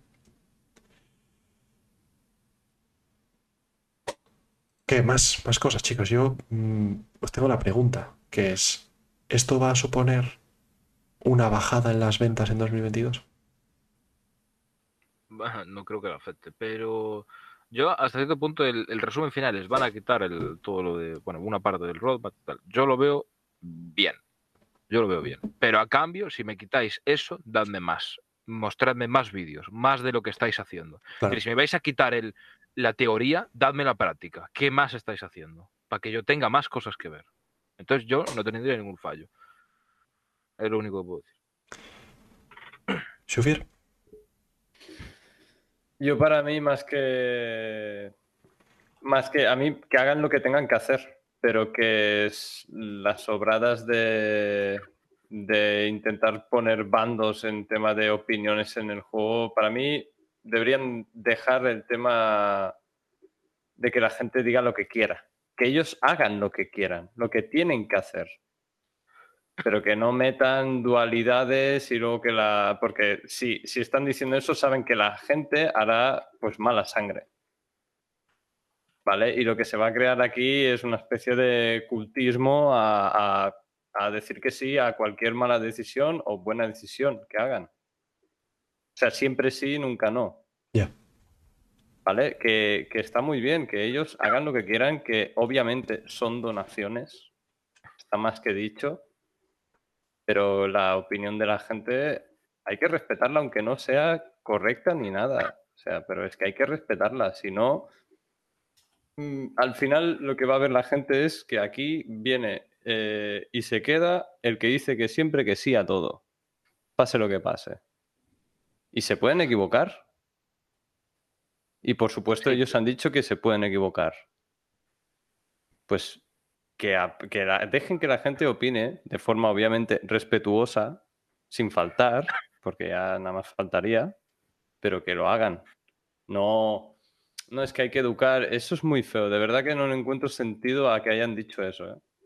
De verdad. Está, Sí, pero la capacidad de que tú puedas seguir criticando está ahí. Es decir, tú vas. eh, cuando pasó con lo del hover, el hover mode, que la gente se quejó y lo cambiaron, no se quejaron del roadmap. No fue algo de no estáis cumpliendo con lo que tenéis que hacer, no sé qué. No, la gente entró y dijo, mira, esto que habéis metido en el juego es infumable. Claro. Y ellos dijeron, es verdad, tenéis Claro. razón. Lo que Entonces, la, la manera de criticar, de decir todo eso, está ahí. y Ellos van a seguir haciendo caso a la comunidad. Lo que pasa es que los más haters no son los que juegan y fueron a decir el hover mode es una mierda. No, los que fuimos a decir el hover mode es una mierda fueron jugadores. Pero los haters se basan únicamente en, en- su, odio en el roadmap. Entonces dijeron, vamos a quitar el roadmap. Sí que es verdad que, lo que, eh, que no, no dijeron a lo mejor palabras, pero debían de estar quemados. Es decir, eh, ellos están obli- obligados a cierto punto a- a que tengan todas esas redes sociales, a darnos todo lo que ellos hacen y muchos de nosotros contestamos mal, principalmente por el roadmap. Entonces, yo entiendo que tengan esa presión, pero ellos no van a dejar pero que sí, yo- no van a yo no me refiero a aislarse la- por a ver, completo. Yo no me refiero a que hayan haters por el roadmap, eh, si es que los haters hay en general, pero que el roadmap no tiene que ser, ellos no tienen que hacer un comunicado y, y hacer el comentario de esto. Perfectamente pueden coger y no decir nada, decir, preferimos que esté el Progress Tracker, refleja perfectamente nuestro trabajo. No queremos tener malos entendidos y para adelante. No, bueno, es que hay unos cuantos que tal. Bueno, vale, pues si quieres decirlo, no sé. sí, es un poco señalar. No sé por dónde quieres ir, ¿sabes? ¿no? A mí me, me deja un poco pillado. Parece como que señalan eh, esa, esa distinción que, que a nosotros no nos gusta nada, ¿no? Hacer aquí en el podcast de haters y Claro. white knights, ¿no? Parece como que. Como que sí, sí. Señalan una parte de la comunidad Claro. como, mira, si te quejas eres uno de estos. Esto es, esto es espabila". culpa de los haters, ¿no? Es un poco el, Sí, sí. el mensaje. Ah, no sé, yo, yo lo entiendo porque la, la mayoría de las veces que, que, que de- en la academia también hay muchachos que acaban siendo, juegan durante un tiempo o acaban siendo haters o les gusta el proyecto, lo que sea, pero muchos de los haters con los que tengo que tener conversaciones, para int- ya no sea para intentar que sigan teniendo fe, sino para intentar darles pruebas y de que ellos decidan. Pero siempre que tengo que discutir con ellos es gente que no ve nada, ni un solo vídeo de Star Citizen y solo ven el roadmap y solo saben que las cosas van mal siempre. No he tenido jamás un hater que me haya dicho que en, mi, eh, o sea, uno a uno hablando con él. Nunca he tenido a nadie que haya visto los vídeos y me diga no me gusta lo que están haciendo. Nunca. Siempre ha sido por el roadmap. Entonces, em, em, por eso, a mi punto de vista, estoy mm, bastante acorde con lo que están haciendo. No creo que lo que hayan dicho sea exacto, pero entiendo que hayan dicho que estén mal con esa comunidad. Eh, A ver, dice Aitor. Todo esto se resume a que han decidido no informar sobre un calendario de implementación de contenidos a varios meses vista, porque los retrasos se han vuelto sistemáticos y no saben qué van a tener hecho ni siquiera a corto plazo. Mm, Yo estaría de acuerdo en esto punto por punto, salvo por la parte de porque los retrasos se han vuelto sistemáticos. No, no. No se han vuelto. Siempre fue. Lo son Siempre. en todos los proyectos. Siempre, o sea, yo- Siempre han A ver, sido y aquí en todas las alfas. Que La, no la sé. parte positiva de esta que nadie se queda es de que reconocen que son un desastre planificando y que hay muchos retrasos. Sí, ya está. Y, y- y y yo lo, lo lamento mucho porque a mí me gustaría ver el año, pero si es mentira lo que ponen el año, porque ni ellos saben ponerlo, ¿para qué lo quiero ver?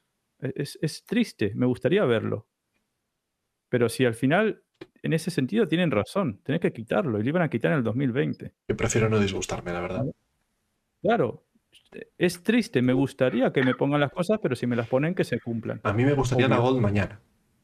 A mí, a mí me gustaría que si me pones algo en el roadmap, se publique. Estamos todos de acuerdo. Claro. Pero si no sos capaz de hacerlo, la solución es que no me lo pongas. Ahí también tengo que estar de acuerdo, aunque me duela. Pero no señalar a Sí. parte de la Yo comunidad. llevo varios años que no veo el roadmap directamente. Y la gente cuando me dice, oye, Nick, van a meter esto en el roadmap. Y yo, ah, ¿qué? ¿Van a meterlo? ¿En serio? A ver. Y voy a verlo porque ni siquiera lo he visto. No veo el roadmap, nunca. Llevo años sin Ah. verlo. Ojo, también estamos, estamos acostumbrados porque, y esto es fuera de coña, ¿no? Vos vas y le, no, y le preguntás, no. He visto a varios streamers de Elite Dangerous que, están jugando a Star Citizen ahora, que los sigo varios, me gusta ese aire fresco que, que tienen, ¿no? Y claro, ellos vienen de otro mundo como que diciendo, mira de lo que se quejan, ¿sabes? ¿De, que, de qué se quejan? Si nosotros, ¿sabes? Comparados con otros juegos, que sí, que no hay que comparar, pero estamos acostumbrados a algo que no es lo normal. O sea, queremos comparar el desarrollo de un videojuego normal de una empresa con Star Citizen, pero ahora cuando hablamos de toda la información que nos dan, ¿no la vamos a comparar? No, también tendríamos que compararla. Este pibe, ¿de dónde salió? Anda a jugar de Elite Dangerous. Sí, me voy a instalar el Elite Dangerous ahora mismo. Ya no voy a ir ni a la cena. Me voy a jugar a Elite Dangerous, me voy a, a- a descubrir un sistema y ponerle sistema Billy Messer. Bueno, vosotros sabéis que yo leo Reddit, ¿no? Y algún post he leído de, de, de cómo se hacen llamar ellos refugiados de Elite Dangerous, eh, donde dicen, tíos, eh, a nosotros en Elite Dangerous estuvieron años sin hacernos una sola actualización para decirnos en qué estaban trabajando, cómo iban las cosas o cuándo pensaban sacarlo. O sea, todas las semanas os sacan un vídeo, os enseñan algo chulo lo que están trabajando, eh, sacan una entrevista en directo con un desarrollador, sacan un post explicando cómo son los avances, os mandan un informe mensual. Hay muchísima Información a- O sea, eso no es. A trompada, no le podemos acusar de eso, de que no nos informen. El problema es también he cuando, leído- cuando hay- dan hay- información también- que no es buena. ¿no? Claro, es para lo bueno y para lo malo la información. Entonces, por eso vemos todos esos retrasos. Otra empresa no te muestra ningún retraso. Te dicen, el mes que viene sale esta- este DLC nuevo con esto, esto y esto. Y todo el mundo contento. Nosotros vemos todo lo que quitan, ponen, quitan. Eso eh, exactamente igual pasó en, en Seven Days to Die, que es un alfa que sigo bastante. Estuvo casi un año entero sin hacer ningún update importante, más de un año, sin noticia de nada. Y mandaron un último update que iban a hacer una burrada de cosas. Iban a cambiar los gráficos, iban a meter nuevas mecánicas, nuevo generador de mundos, una burrada de cosas. La mitad se opusieron. Y está bugueadísimo, no se puede jugar al juego. Está fatal. Entonces, de- literalmente no se puede jugar al juego. Tienes que dejarlo, apartarlo y no. Y, eh, y sabe Dios cuándo funcionará de nuevo, porque no sabes cuándo, cuándo es el siguiente update ni cuándo lo van a arreglar. Igual que, por ejemplo, pasa en Cyberpunk. Yo me compré Cyberpunk hace poco porque escuché por ahí que se podía que era jugable y dije, bueno, pues vamos a, vamos a probarlo. Y lo compré y actualmente hay un bug de sonido que te revienta los, los tímpanos. No puedes jugar al juego. Y, y lo tiene más gente. Y, yo cuando sé cuándo se va a arreglar, cuándo sé que va a haber un update, no tengo ni puñetera idea. Lo he dejado de aparcado y ya lo probaré dentro de cuatro meses a ver si está o no está. Pero Star Citizen en cierta forma se beneficia de- del desarrollo abierto. Entonces, no, no te lo están quitando. ¿Vale? El problema no te lo están quitando y, y todo esto de que otros juegos y tal es que son otros modelos distintos. Un videojuego no suele soltar lo que está haciendo. Claro, por eso le digo No que lo hay que ser justos, ¿no? Si te todo. dicen todos los bugs que ha tenido el GTA V antes de salir, fliparías. Claro. No te lo- O- o por ejemplo, siquiera cua- te lo van a decir. Cuando meten un DLC, ¿no? Y te sacan tres, cuatro cosas, o una expansión, ¿no? Y estas cosas. Andás a ver las cosas que habían y que quitaron. No lo sabemos, ¿sabes? Nosotros nos quedamos con lo que sale. Entonces, a eso es lo que vamos a tener ahora un poco. Con, aparte, el Progress Tracker, que vas a ver todo lo que están trabajando. Démosle la oportunidad, a ver, capaz que es mejor y nos dejamos de cabrear por, por los retrasos. Que va muy mal dentro de dos parches y la gente sigue quejándose, pues sí lo cambiará otra vez, algo hará. No sé, o nos mandará todo a jugar a Elite Dangerous. Yo quería enseñaros. eh, Somos los refugiados de Star Citizen. Yo quería enseñaros un poco mi un análisis muy cutre de datos, ¿vale? De si es cierto que hay esa minoría de haters, ¿vale? De haters. Lo retiro, perdón, pido disculpas. Esa minoría ruidosa de la, ¿eh? de la que habla, de la que habla Zig, de gente que se queja mucho, ¿no? ¿Vale? Y con esto lo que hice fue un poco tomar los datos de, de mi lugar favorito del mundo, que es Reddit. ¿vale? Que es el mayor pozo de odio y rabia que, que os podéis imaginar, pero también tiene cosas buenas de vez en cuando, ¿vale? Como, como, el, como el meme que hice antes, por cierto, os, dejo el link ahí, id a votarlo, id a votarlo, que yo necesito karma en Reddit. Vale, bueno, perdón. Habla- hablando de que, mira, mientras te interrumpo, vos pones la foto. Dice, nos mandarán a tomar café. Capaz que por eso, el otro día me harté a tomar bebidas alcohólicas y cervezas con el barman. Me atendió todas las veces. De hecho, estábamos allí en tres o cuatro pidiendo todos, esperando en plan de, no, dame el a mí, estaba a tope. Sí, sí, Funcionaba. rollo Tom Cruise, eh, No tope. sé por qué. Por el café, capaz. Dijo, me va a quitar el trabajo y ahora voy a vender más a tope. Yo qué O sé, se, se tomó un café el NPC. También. O por las 10 animaciones esas de no hacer nada, dijo, voy a trabajar ahora para que después me voy a rascar. No sé. Debería meter la animación esa cuando estás demasiado tiempo. En plan, ¿tú no tienes casa? Que vienes aquí a, a cobijarte. Venga, fuera. Y bueno, cuando funciona, mola algo que funcione. ¿Qué pasa? eh? Es triste, pero mola. Vale. Lo que, lo que yo hice en Reddit, vale, lo hice en Reddit por, por este post que leí, donde decía que- ¿Chorradas? Aten- espérate, joder, ahora te explico. Este post que leí en, eh, por ahí, que decía que eso, que había muchísima censura en Spectrum y que no se podía hablar mal de Zig. Entonces dije, bueno, pues en Reddit no hay censura, voy a, a, a R barra Star Citizen ¿no? y, y- y le echo un vistazo. Vale, en R barra Star Citizen hay 300 y pico mil personas. Para que os hagáis una idea, que están en ese foro. Y cogí los 20 posts más votados de la semana y los ordené en categorías, ¿vale? Vídeo oficial es comentando el tema del refueling o tal. Roadmap positivo son un post diciendo, chicos, esto del roadmap no es para tanto, no os pongáis así. Roadmap negativo son posts diciendo, esto del roadmap es una mierda, eh, Scan Citizen y estas cosas. O cada uno el argumento legítimo que decidiese poner. Un 15,8% era gameplay, que era uno diciendo, esto es muy bonito, vino, le tiro una bomba de la A2 a una Idris, no sé qué. ¿Vale? Y otro era discusión de otros sobre, creo que deberían arreglar no sé qué, creo que deberían no sé qué. Amaneceres, fotos de screenshot de es. amaneceres. Y luego chorradas. ¿Vale? Chorradas son memes como el que os he puesto antes, que Reddit está petado de chorradas, ¿vale? Todas aquellas, aquellos memes que eran una crítica a lo del roadmap, los he metido en roadmap negativo, los he metido en chorradas. Dicho esto, esto es por número de post, que no nos dice mucho, ¿vale? Sí que dice que no está todo el mundo hablando de esto, pero esto es por número de post. Ahora, hice la misma que oh, pasa diapositiva. Pero ¿qué, qué- me pasa hoy, de verdad? Bueno, hoy no, habitualmente. Aficionados a los streams. Sí, ya, te- ya ves. ¿Pero por qué no pasa? Ah, vale. Mm. Eh, ahora, por karma. El karma en Reddit es cuánta gente vota a, a favor o en contra de un, de un post, ¿no? El más votado, a que no adivináis de qué era. Chorradas. Un Claro, tío. No hay que adivinar si tienes un gráfico en la cara, ¿vale? Pero Bueno, bueno. joder, pero a ver, te- pero hay varios posts de chorradas. Pero bueno, había uno con 2.200 votos positivos de una chorrada. Que ya no me acuerdo ni de qué era. Eh, vale, luego, el roadmap negativo tiene un 21% del karma. ¿Vale? O sea, 21% de los votos positivos entre los 20 posts más votados de, de Reddit sí que está enfadado por el roadmap.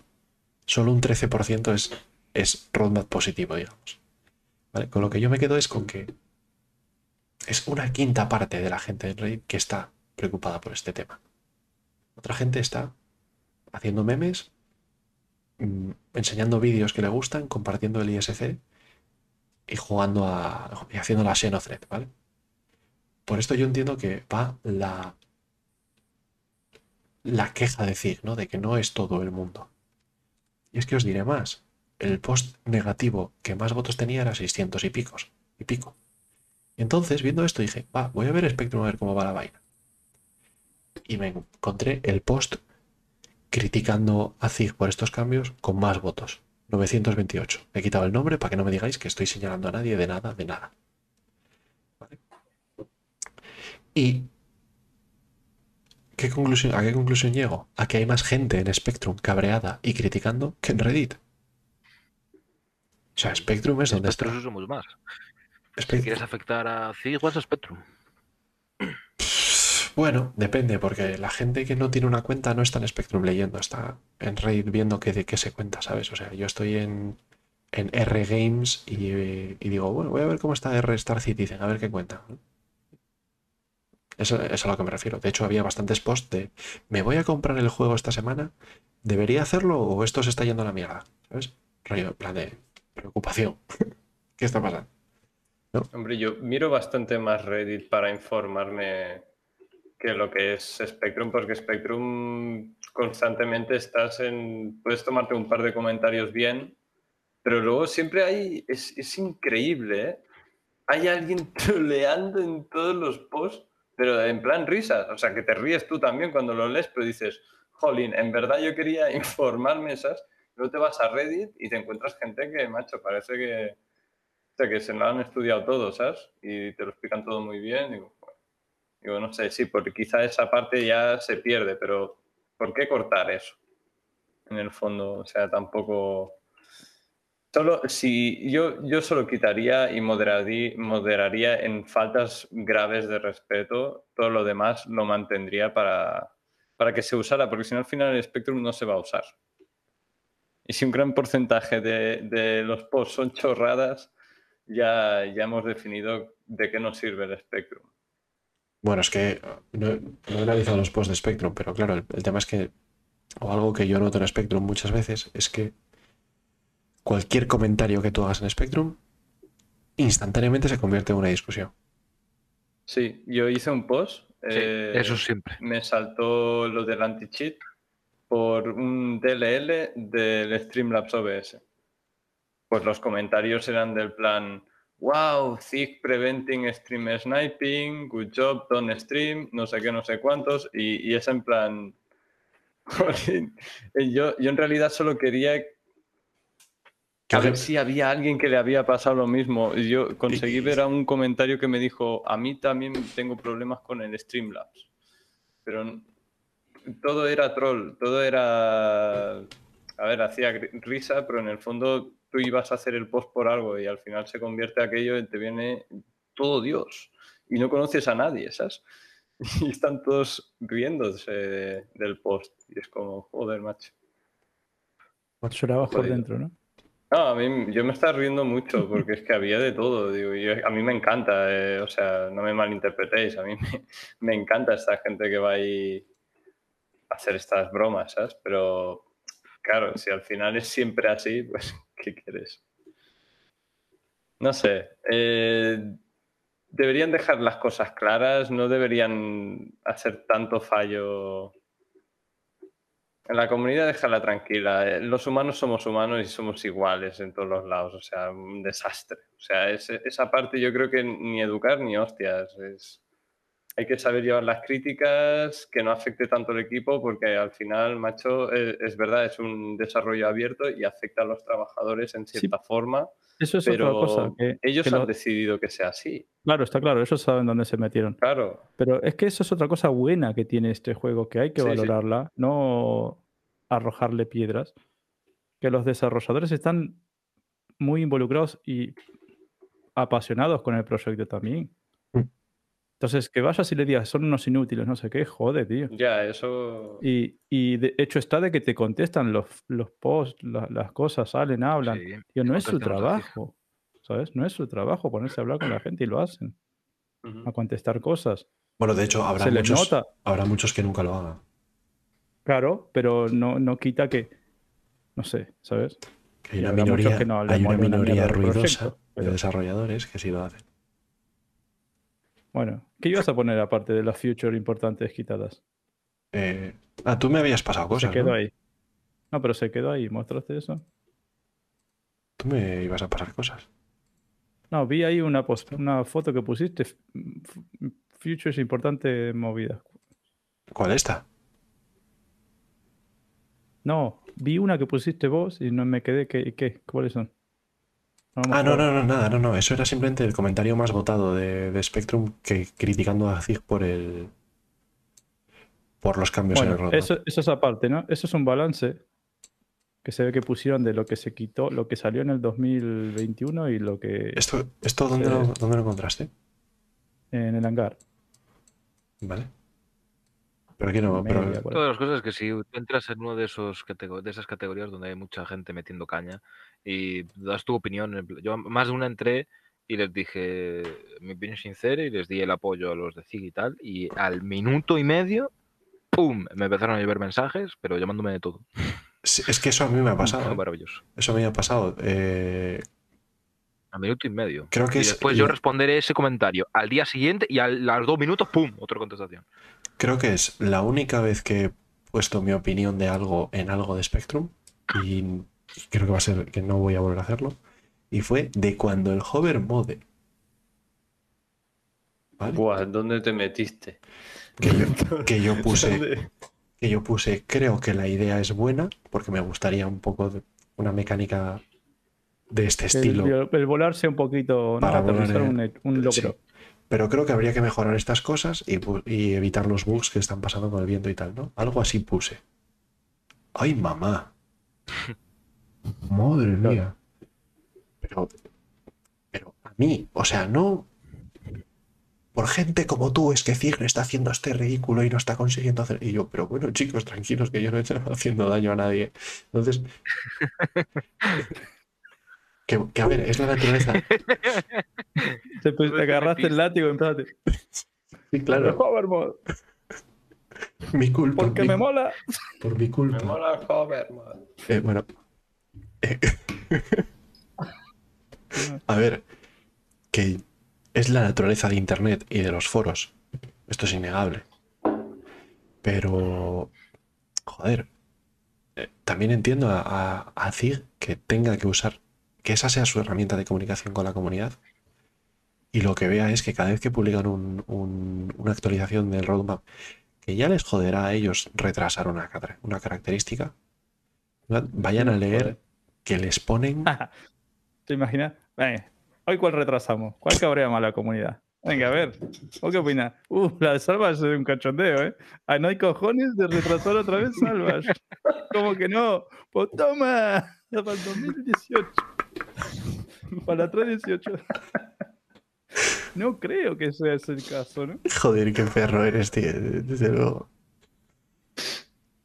Además, yo creo que debe de mirarte un poco la moral, ¿no? Estar trabajando por algo, resulta que por Xbox, que a lo mejor a tu equipo e- erais responsables de, de que eso se arreglara y que no dierais para ver la talla, que decir, mira, tenemos que retrasarlo, y hombre, encima ver que, que el post que de, de tu categoría eh, lloven gente diciéndote que sois unos inútiles y cosas de ese estilo, o sea, no es precisamente agradable. Y además con Star Citizen, de que no, no hay precisamente muchos programadores ni gente que quiera meterse en el proyecto de Star Citizen.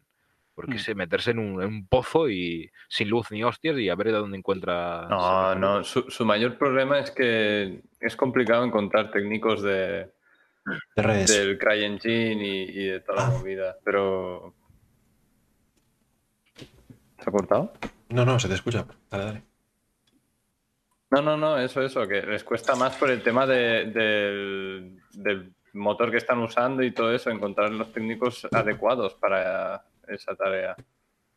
Pero también dijeron, explicaron en un vídeo que, que los programadores nuevos que meten, cuando como ellos utilizan programas eh, para, sus, para sus cosas concretas, que tardan hasta dos meses en explicarle correctamente a alguien cómo, trabajar, la- claro. Es que Sí, En lo que en tendrían que hacer es, si, es- si esto va a ser un proyecto de largo plazo, de un largo, largo plazo, no solo el desarrollo que tarden a- en sacar, ¿vale? Sino más allá.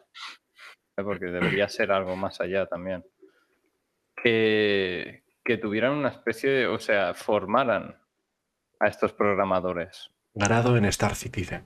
Es que ya, ya ellos te lo Pero en, en, en CryEngine o en, o en Lumberyard, en lo que necesiten en el momento, ¿sabes?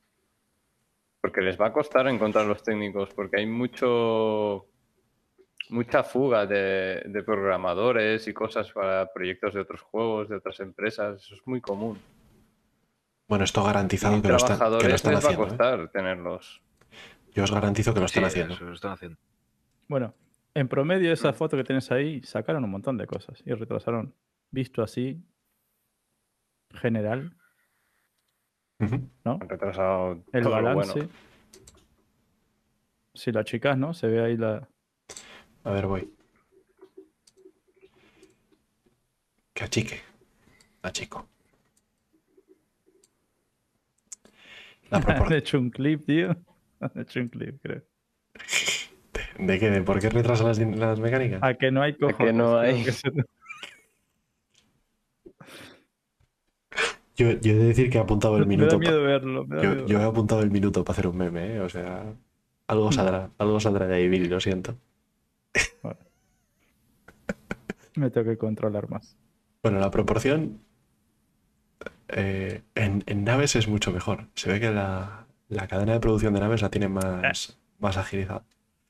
También es verdad, también es verdad, vamos a decir todo.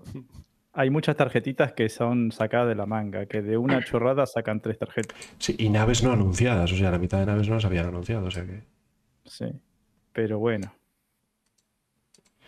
Lo que pasa es que están metiendo ahí cosas para que si tú vas tachando, ¿no? Vas quitando entre las que van a sacar y las que no, te dé positivo. Entonces, ellos ya quedan tranquilos. Hoy, hoy este, este trimestre za- zafamos. Cuidado, eh, está aquí la, la tecnología de, de extintor de incendios, como retrasada. Injugable, Ya ves. literalmente injugable. Que- este que sí. ahora, ahora van a tener un, un contador de cuántas, Ah, eh, mira, vamos a va a mirarlo. matar los extintores. ¿Cuántas de esas cosas, aparte de Salvage, que retrasaron, fijo está ahí? ¿Cuántas mecánicas, por ejemplo? ¿no? Bueno, a ver, ¿Qué colores son las mecánicas? conversión de, de gestión de datos de Legacy a iCaché. Esto es. ¿Te, te lo explica por ahí qué eran las cada cosa o no? ¿Los colores? Arr, Ah, creo que es lo marrón, ¿eh? no sé, Billy, ya me Son estás. muchos marrones. Hay muchos marrones ahí. Marrón. ¿Qué color eligieron, eh? Yo no veo, no veo la leyenda por aquí. ¿eh? Pero bueno, No, pero creo que son porque vi Player Slide. No sé por el qué. texto lo identificamos, ¿vale? Luego, los extintores y la tecnología de extintores. Que eso sí es una, eso sí es una feature. O sea, eso sí es una, una, Sí, son futures, todo esto, Eso, los marrones. Un, un pilar, un pilar. Eh, vale. Eh, taquillas e inventarios. Uf, va a doler mucho esto. Mala idea. Leer mucho Bueno, escucha, escucha. Eh, errores en las armas y, y daños por, por el uso. Misfire and wear, por si lo queréis en inglés. Em, Dame un segundo, estoy abriendo Steam. Elite Dangerous. eh, mejoras en la, en la interacción de los jugadores, ¿vale? Con el, el nuevo, la nueva F. Eh, el tier 0 de cortar. Que le enseñaron en la 55. ¿En cuál de todas? Eh. Hace unas cuantas. En la cuarta 55. En la primera. ¿En en el la Vertical. Slide de Squadron 42 también cuando salva la tía? Bueno, eh, hogar pequeño, outpost, colonialismo. O sea, esto, esto había estado incluso en el roadmap de 2021. Cágate, Lorita. Mm. O sea, los outposts de, de, de Piro son, ¿no? Em, vale. El manejo de cargadores. Lo de sacarle las balas o recargar los cargadores. Bueno, Vale. Se puede esperar. No se Los, puede esperar. eh, migrar los XML de los vehículos a Datacore. Esto lo habíamos comentado, que es de donde vienen muchos leaks, donde de repente dicen, la hoverbike tiene esta animación, tiene no sé qué, tiene tanto, tantos puntos de vida, tiene no sé cuánto. Sí, cuando hagan eso se terminó. Cuando ellos lo pasen a Datacore, va a estar como encriptado y ya no se podrá Airwood. hacer. O no, será ser tan, cool. o no será tan fácil, vaya. Mm. Eh, modularidad de vehículos. Eh, tecnología de escudos. Eh, escaleras tier 1. Hace falta un tier de escaleras, la verdad. Pero bueno. Eh, hacking. Los, contenedores de objetos. La transmisión de contenedores de objetos dentro de las naves. O sea, el object container dentro de naves. Esto que te pasa que estás dentro de una nave, miras para afuera y ves el vacío. Eh, ¿qué más? A ver. Carga de las, de las armas. Esto es para las armas de energía, ¿no? No me acuerdo ya. La tecnología. Sí, como cargadores también dijeron. Sí, como los cargadores, pero de las armas de energía. El, el EVA Tier 2. El push and pull en 0G. Oh, Y el radar FPS. mm. Estas son Esos son duras. los últimos que han cortado ahora Estas son durillas. también. Sí, tío. Alineamiento dinámico de, de las puertas de los vehículos. Algo de cambiar el motor al- a la M50. Emisores de escudos. Esto es muy importante. Yo iba aquí, tú por aquí, entonces nos chocamos y criminalidad, cruceres, me pusieron y terminé en Clechera, carajo. Bienvenido, doble loco 22. Bienvenido al desguace. Vale. eh, bueno, la- el accesorio de, de chatarrería para la multitool. Eso, el, el player slide, o sea, lo de, lo de deslizarse por superficies, lo de la mejora en la tecnología de tumbarse, el manejo fisicalizado de armas, salvage, tier 0, Ship to ship refueling, ese viene. Espera, ¿cómo has dicho cuál? He dicho salvage o chatarrería. También puedes llamarlo recuperación.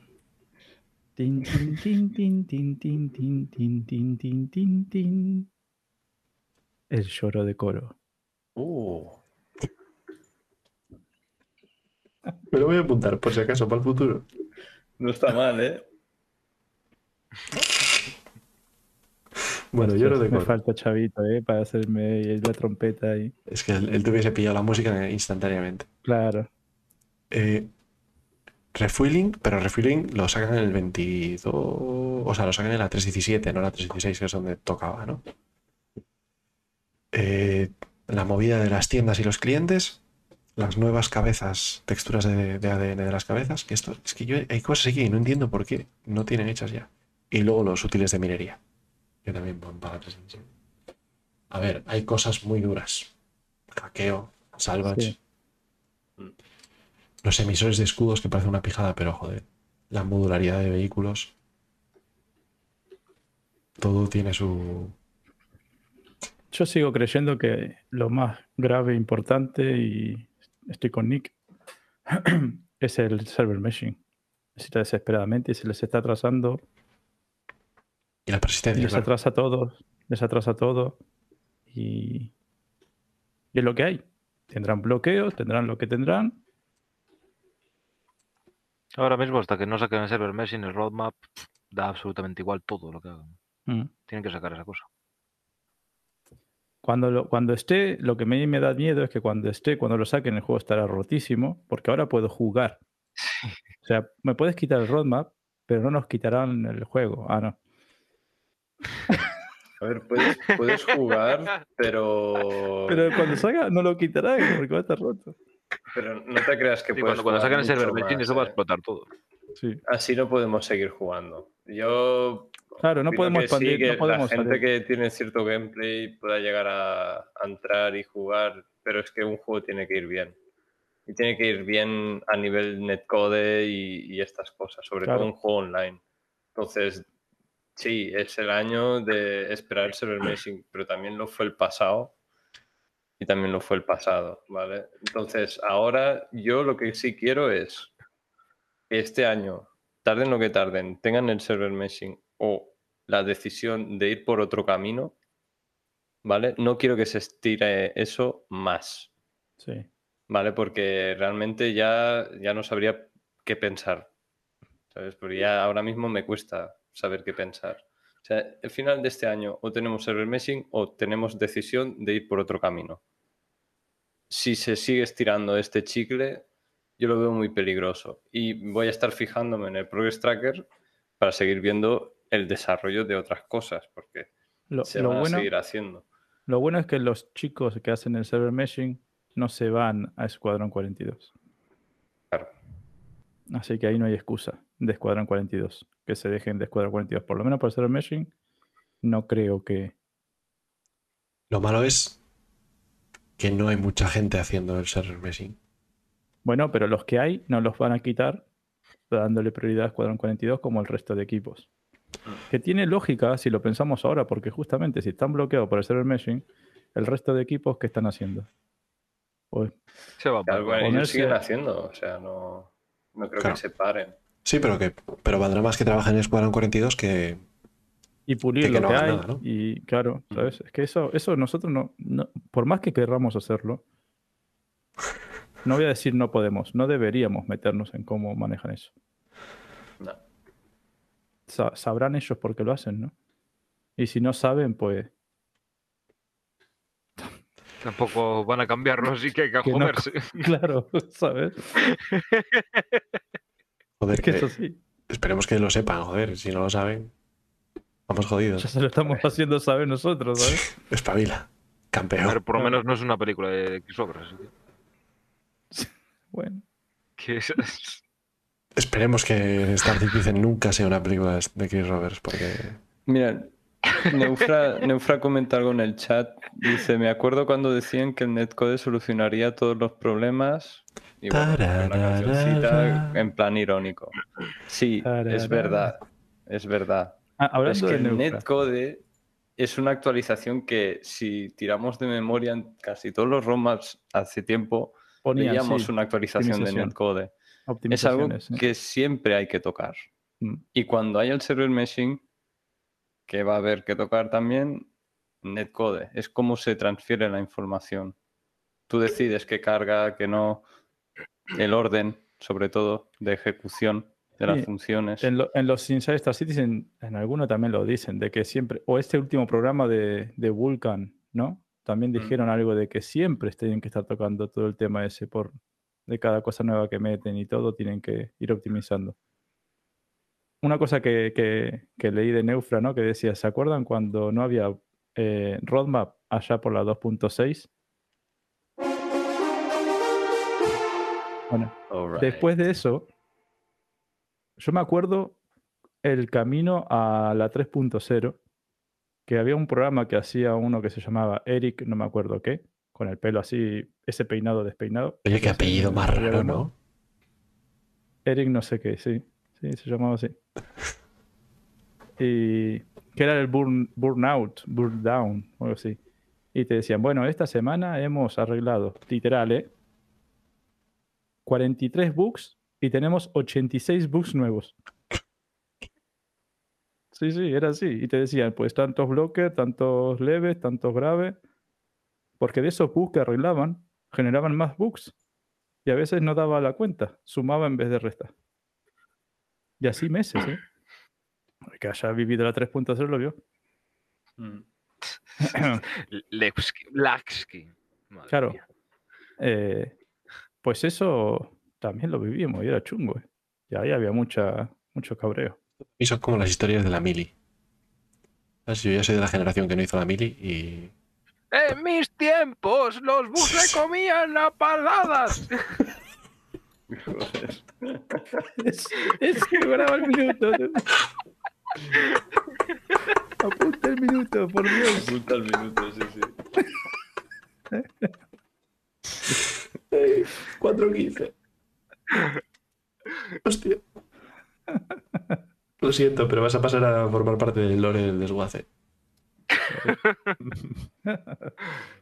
Me lo voy a poner de ringtone, Nick.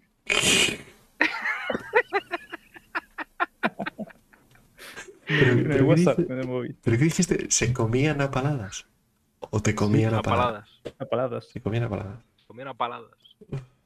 Joder. Muy buena. Bueno, eh, Bueno, no sé. A ver qué nos depara esto. Eh, a ver, en resumen, necesita mejorar. ¿Vale? No está progresando adecuadamente. Está en, está en necesita mejorar. En mi opinión. Claro, es- Sigue, sigue siendo una sigue siendo una empresa en pañales, ¿eh? Comparada con otras empresas. Eh, también eso nosotros la juzgamos como si fueran Ubisoft y no, ¿eh? Y, mucha gente dice, no, lleva 10 años de desarrollo. Pero espera que en el 2012 o en el 2014 eran 20 tíos. Es que yo tengo una. Yo tengo un, un Entonces- de- un detalle con esto. Y Y es que- eh, juegos que llevan más de 10 años en desarrollo, ¿eh? Pero con 2.000 tíos trabajando desde claro, el día 1. O sea, pensad, Claro. ¿sabéis? Esta gente no empezó con 1.000 ni 700, empezaron con 50. O co- eran 5, tío, 20. Overwatch, Después 50, después 100. Eh, no se puede sí, contar O- todos los Overwatch años. que de, de- de Blizzard, creo Sí. que estuvo una fiebre de, de más de 12 años en desarrollo. Y es Sí. Blizzard. De Blizzard. Pues, Y es Overwatch, que es un, ma- un mapa de Overwatch, es nuestro 890 Jump. pues eso, Eh. entonces ya tampoco vale el decir son 10 años, sí, pero es que Por cierto, es una empresa en pañales, era, lo era en su momento y ahora sigue igual. Eh, Sí, pero antes- son, son 10 años, pues ya hace unos cuantos que sabíamos que teníamos que aumentar todo Claro. y hacer una gran inversión. Y, Y, y también la apuesta se agrandó de lo que era al principio el juego. Claro que se agrandó. sí. Porque al principio yo creo que no se iba a bajar a los planetas más que a las ciudades como esa Hardcore que nos mostraban, esa área 18. No explorar todo un planeta. La tecnología planetaria no estaba planeada. Eran como los Major Landing, ¿no? Esto y nada más. Entonces, todo eso retrasa el juego. No me quiero imaginar cuando quieran hacer la Tierra, macho. Ya. Bueno, pero ¿sabes qué? Si te miras, si miras Horizon y estas cosas, ya se parece más a las a algo que pueden hacer con las fotos, esos los wallpapers de Terra y. Mm. Ya no lo veo tan difícil. Antes veías Daymar y decías, uff, ¿cómo van a hacer? Terra. Ya, ya. Pero ahora ves Horizon y. Bueno,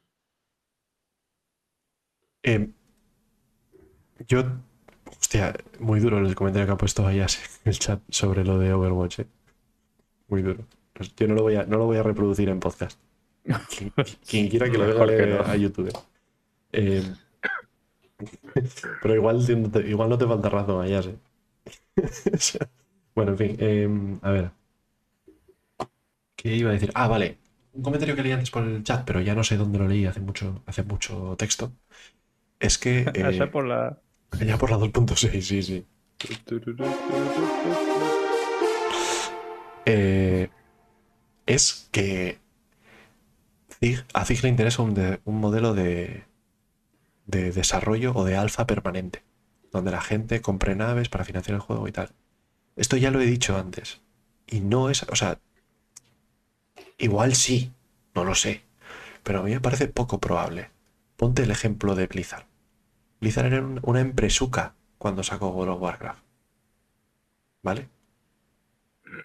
En 2004, creo. En 2021 Blizzard cerró con 8.800 millones de dólares de ingresos. ¿Vale? Zig ingresó en 2021, ¿qué? 85, 89, 90. ¿Vale? ¿Alguien de verdad piensa que Chris Roberts prefiere tener una empresa de 90 millones a una de 9.000? O sea, ¿no preferirá sacar un MMO terminado que triunfe, que funcione, que sea un jue- el, jue- el juego de los próximos 20 años como ha sido World of Warcraft? Y, hace- y hacerse, me- me y hacerse cuesta- a mega ver. millonario. O la alternativa. Igual es que no le importa el dinero. Pero si no le importa el dinero, Chris ¿qué? Roberts es millonario. Yo no, no, no Sí, sí. creo que le importe el dinero ya, Mm, más allá de Hay clases entre, realizar sus sueños. hay clases entre los millonarios, Sufier. O sea, están los millonarios que pueden permitirse vivir en un casoplón y están los millonarios que pueden permitirse hacer lo que quieran. Yo los que conozco, aunque no son millonarios, pero tienen mucho dinero, mientras más tienen, menos gastan. Y más quieren. Pero yo De guasitas. no, no, ¿no veis posible que en cierto punto llegue una empresa como Microsoft Mi precioso. Ahí va, ¿eh? Mis guasitos. y le pegue los desguasitos y diga compro esto, absorbo lo otro? Es que el Además, otro día estuve escuchando un, un podcast de, y hablaban de lo que ganaba eh, Nintendo en ese momento, ¿vale? Y hicieron una coña de que, bueno, pues Microsoft había comprado lo de, Activision Blizzard, ¿no? Y, decían, coño, pero eso ha sido al empezar el año. Para terminar el año, tiene que haber algo más grande aún. Y se pusieron a poner a hablar de números que si Nintendo había hecho 15 mil millones, 5 mil millones eran netos. eh, y luego comparaban con Apple, que había hecho unas millonadas mucho más grandes que las de Nintendo, solo con una store digital de videojuegos. Y era como un plan, ostras, es que hay tanto dinero metido ahí. Y luego ves Star Citizen, que se está financiando con esos millones. Y la gente se vuelve loca por las cantidades. Dices, puede llegar Microsoft un día y decir, esto es mío. Bueno, es que Microsoft puede comprar Reino Unido. Es que Bueno, ha sí. comprado ahora eh, este otro. Y No sé si- Hungría, creo que tiene. eh, creo que lo que lo que, Ahora mismo ha comprado uno, ¿no? compró con, con Blizzard y, y el Eso. otro era el, el capital de un país entero, de Hungría, creo que fuera una cosa así. Claro. A lo que llego, ZIG, eh, a, mi que, a mi parecer, debería empezar a, a ponerse las pilas para que esto no les llegue algún día, porque lo veo muy probable que les ocurra. Y para mí, a mí me va a dar igual. Si el proyecto va a seguir adelante con otro propietario, para mí adelante. Pero lo que tengo No miedo es que sea la típica competencia en plan Electronic Arts, que tiene una fama de te compro y te destruyo el proyecto, porque puedo. El tema es que eso es. Ya a ver, eso que- no, no podría pasar con. Perdón, Nick, no podría pasar con ZIG, Mm. porque ZIG no, es, Nada, no no es una empresa cotizada públicamente en bolsa. Como sí lo era Activision Blizzard. Es decir, tú no puedes Mm. ahora llamar a, a tu banco y decir, hola, quiero comprar una acción de ZIG. No, no están a la venta. No pueden, ¿no? Tienes que ir a hablar con Chris y decirle, oye, Chris, te voy a comprar una acción. Y Chris te dice sí o no. Pero no hay un precio público donde tú puedes O decir sea y si- que y si en, lo pagas en te lo el llevas. caso de que ocurriera eso, sería por básicamente necesidad de ZIG. Sí, De que Chris Y más que eso, dudo mucho que Tito Chris hiciera tratos con el Microsoft. Después de lo, de lo De que lo ya que le pasó. con, con Cuidado, Freelance, o sea, cuidado. Bueno, Cuidado, es y como Microsoft- si le Justamente dices... eso es por freelancer. Y Microsoft, No, no, y no. Microsoft El- con el tío- con Chris. Igual Microsoft con Chris El tampoco que llevaba la- las denuncias de- del tema de los derechos del CryEngine y de todo eso, Sí, ese que salió el otro día. eh, se lo compró. lo ese seguramente en algún momento dijo: Yo al igual trabajo para este tío. pues anda que no. Anda que no. Talonario. Eso es que eso. Le dieron un Legatus Pack, me dijeron a mí. Me dieron. un- Seguro que sí, tío. Y el monóculo. Toma, me llevo tu empresa, toma, aquí tienes una Aurora. Venga. Disfruta. Pero la, la, del, la del asiento de cuero, ¿no? La de lujo. Spoiler, está bugueada. Em, dice Neufra, hombre, decir que, que Blizzard de Warcraft 3 era una empresuca, hombre, vale, que joder, que no era una startup, pero no era Blizzard de hoy. Eh, a ver, a lo que yo, lo que yo quería llegar, también antes comentabais, sé de que hay aquí alguien Yo iba aquí y tú por aquí, entonces nos chocamos y criminalidad, Crusader, me propusieron y terminé en Clasher, carajo. Muy buenas, Iván F72. Bienvenido al desguace. Sé que hay aquí Iván. alguien, uno de nosotros cuatro. No, es- Mm. no soy yo. Y no es Billy. Mm. Y no es Nick. ¿Eh? eh, que ha dicho, yo estoy esperando que salga el GTA 6 y me voy a jugar al GTA 6 y tomar por culo Star Citizen. Esto lo he escuchado yo de, sus pa- de su boca. Vale. Yo eso, yo eso lo haré. Es que, es que, vale. Ah, Para el que no lo supiera, vos- era No sé si sucio. lo he dicho, pero podría Oh. decirlo perfectamente ahora. ¿eh? O sea, Vale. eh, claro, GTA 6 saldrá, será un juegazo, no tendrá muchos bugs. Pero es que hay que, hay que pensar. GTA 6. Que es una aún empresa. tardará, yo creo. ¿eh? Es una empresa que lleva haciendo. Sí, aún te, aún te tardará un poco. Pero es una empresa que lleva haciendo el GTA desde que se veía en 2D. ¿Os acordáis? Yo he jugado al GTA 2. Sí, No sí, jugado- sí. al 1 no he jugado. Sí, yo también. O sea. Pe- pensad en cómo es esa, o sea, en el desarrollo que lleva esa empresa como empresa. Y aún así No, sí, tar- sí. tardan en sacar un juego 5, 6, 8 años y no se ponen ni colorados. Entonces, ¿qué esperamos decir? Que tiene que contra, o sea, que ha tenido que contratar al contable. Que si vais a la página de CIG, hay, em, hay puestos a la- al, están ofreciendo puestos para la oficina de Manchester de eh, Office Manager, que eso es el que, el que paga el gas, el que compra los lápices, el que se encarga de que haya ordenadores. O sea, no sé si me estoy explicando de cómo está la empresa. Sí, se están formando aún. Entonces, es, es difícil comparar con, sí, porque no sé qué juego, sí, no sé qué juego es buenísimo, pero, pero no es este juego. Por desgracia, o por fortuna. O sea, yo no sé. Casi que me alegro de que no se hace de Project quien está haciendo Star Citizen. Pero no, no, no, no, no, no nos equivoquemos. CD Projekt es una empresa muy buena. Lo que pasa es que los publishers que ha tenido detrás les han obligado a hacer esto. Pero es que eso es parte de la empresa. Eh, Eso es lo que está Si exigen Tito. resultados es lo que hay. Al final, los profesionales son los que hay. Sí, pero tú. buenas noches. Sergio Hopi. Ya nos vemos. Hasta mañana. Perdón, eh. Nick. ¿Qué, qué decías, Nick? Que, Ah, pues acaba de ir ahora mismo. No me acuerdo. bueno, lo de los inversores, ¿no? Que son los que están ahí presionando para que salga el juego. Claro, e- ellos presionan y, y dicen, queremos resultados ahora. Y ellos dicen, no, man, pero es que aún no está pulido, tal, que lo quiero ahora. Y de hecho lo he dicho, porque fue un, un tío que no tenía que decir nada y dijo, va a salir tal día. Y todos en plan, venga ya, hombre. Seguro que en las oficinas estarían contentitos. Eh, Después de tantos años currando, que tengan que sacarlo mal.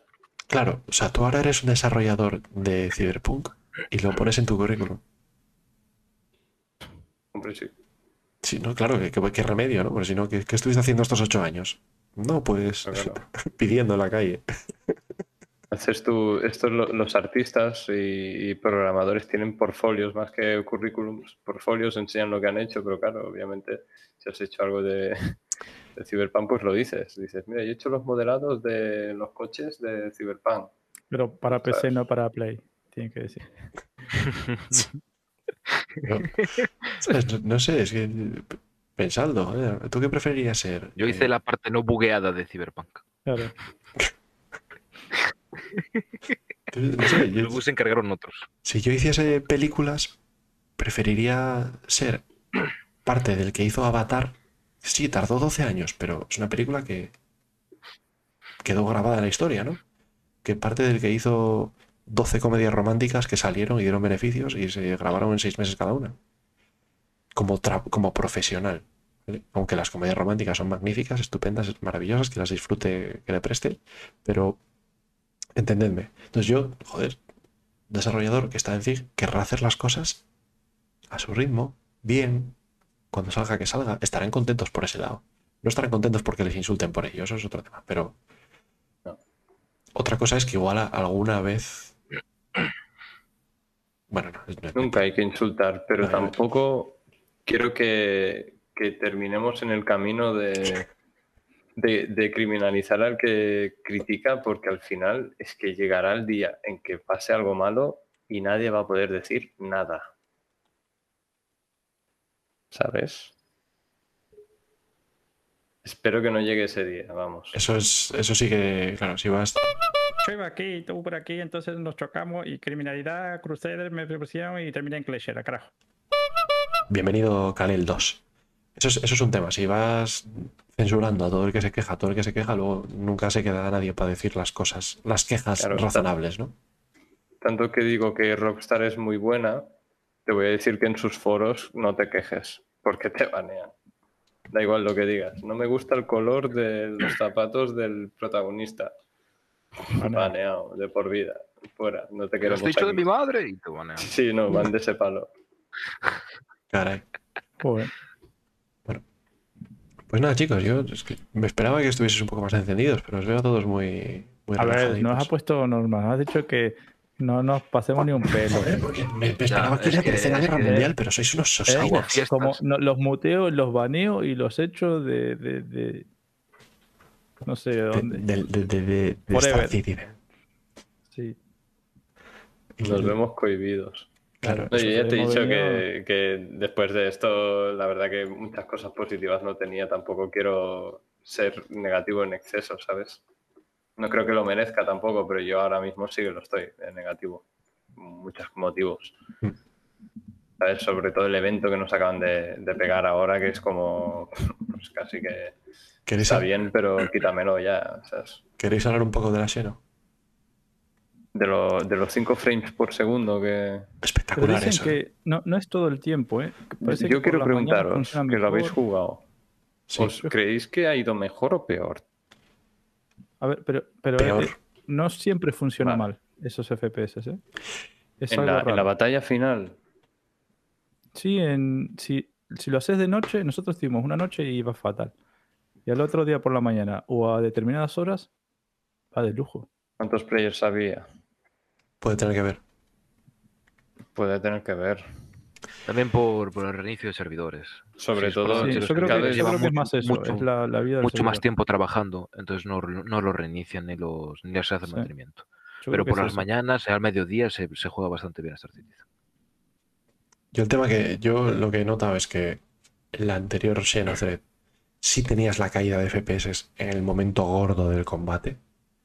¿Sabes? Con las Javelin, con los Idris, con, con todo el mogollón. Pero aquí lo estamos teniendo cuando llegas al Derelict a recoger las cajitas. Que de repente te acercas al Derelict y ¡pum! a tomar por culo los FPS. Eh, y dura Sí, sí. 15 minutos, 20 minutos y luego como que se va como que va mejorando y ya está.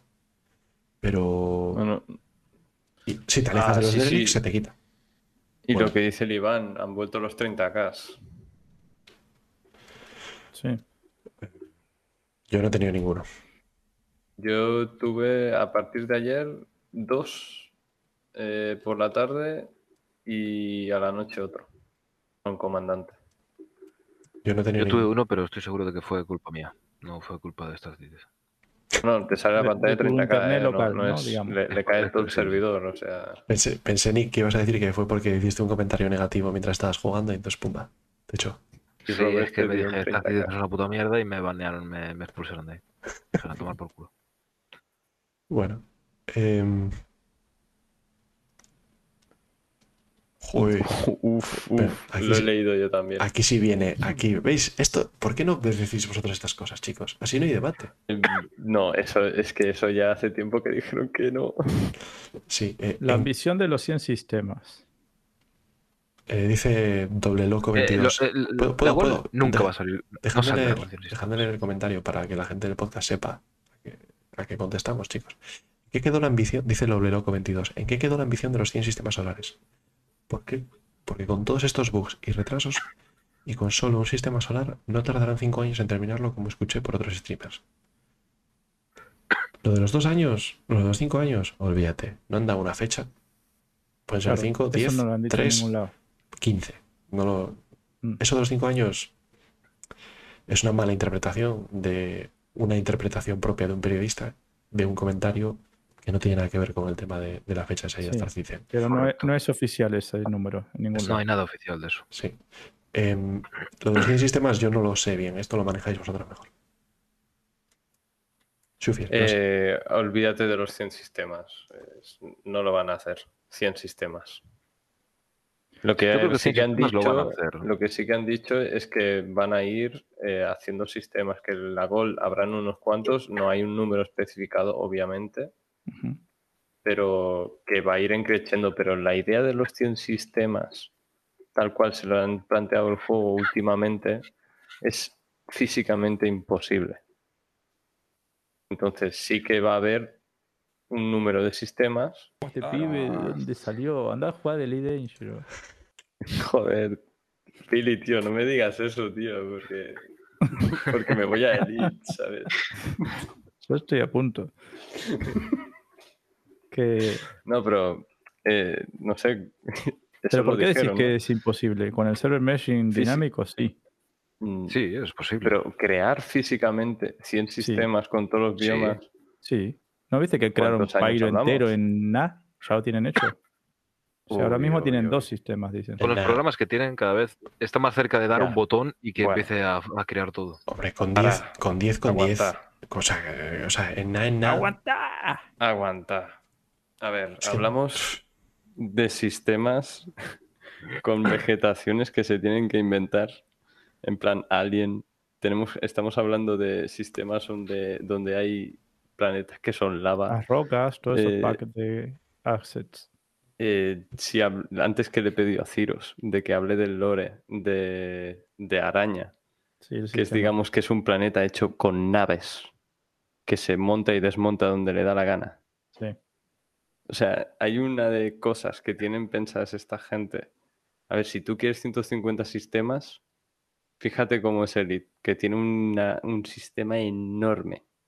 No, es el sistema, es la galaxia entera. La galaxia. Es una galaxia gigantesca. Ahí hay un- no sé cuántos kilómetros, es una barbaridad. Yo eso no creo que lo tengamos, pero lo que vamos a tener El problema son es que sistemas llenos. La- ahí está, lo dicen ellos mismos, la gente que viene de la elite. No tenés que hacer nada en esos planetas.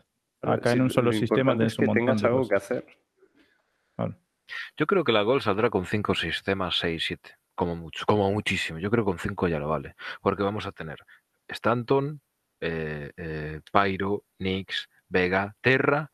Es decir, ya tienes los cinco primeros, tres de ellos o cuatro de ellos van a ser dentro de la UE, dos de ellos no van a tener jurisdicción y uno de ellos, creo que es Vega, si no recuerdo mal ahora, eh, eh, tiene contacto directo con zonas Bandul.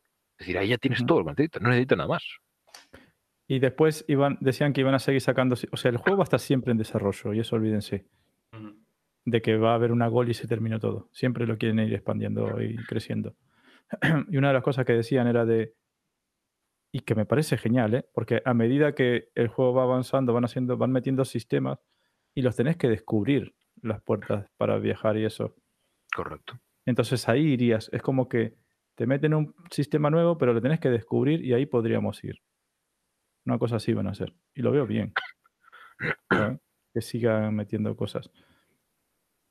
Pues lo de ir sacando sistemas puede ser una excusa del constante desarrollo de, Sí. del sí, sí. MMO, ¿sabes? Entonces, Claro.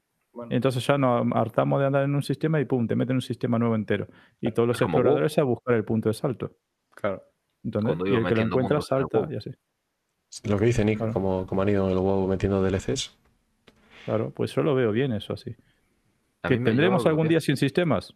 Está hecho el, sistema este. Yo, Dark. yo estoy casi seguro de que esa idea la, la rechazaron. Ya os lo buscaré, ¿vale? Para confirmar, pero lo de Eh, los me- 100 me extraña sistemas estoy casi de seguro. ¿eh? de los pilares que tiene el, el- todo Star Citizen. Igual que, No. bueno, también hay cosas como el que va a haber servidores privados de Star Citizen. A ver cómo coño hacen eso. Y Uy. versiones modeadas de Star Citizen. A ver cómo hacen eso. Uy, Es que yo eso. Pero son las cosas que dijeron que tenían que hacer. Claro. Por eso yo creo que. son cosas antiguas y lo antiguo es. Yo creo que el- lo de la Gold, Fig no va a aceptar la Gold. O sea, no va a aceptar estar en Gold, incluso cuando sea obvio que está en Gold- Gold. Sí.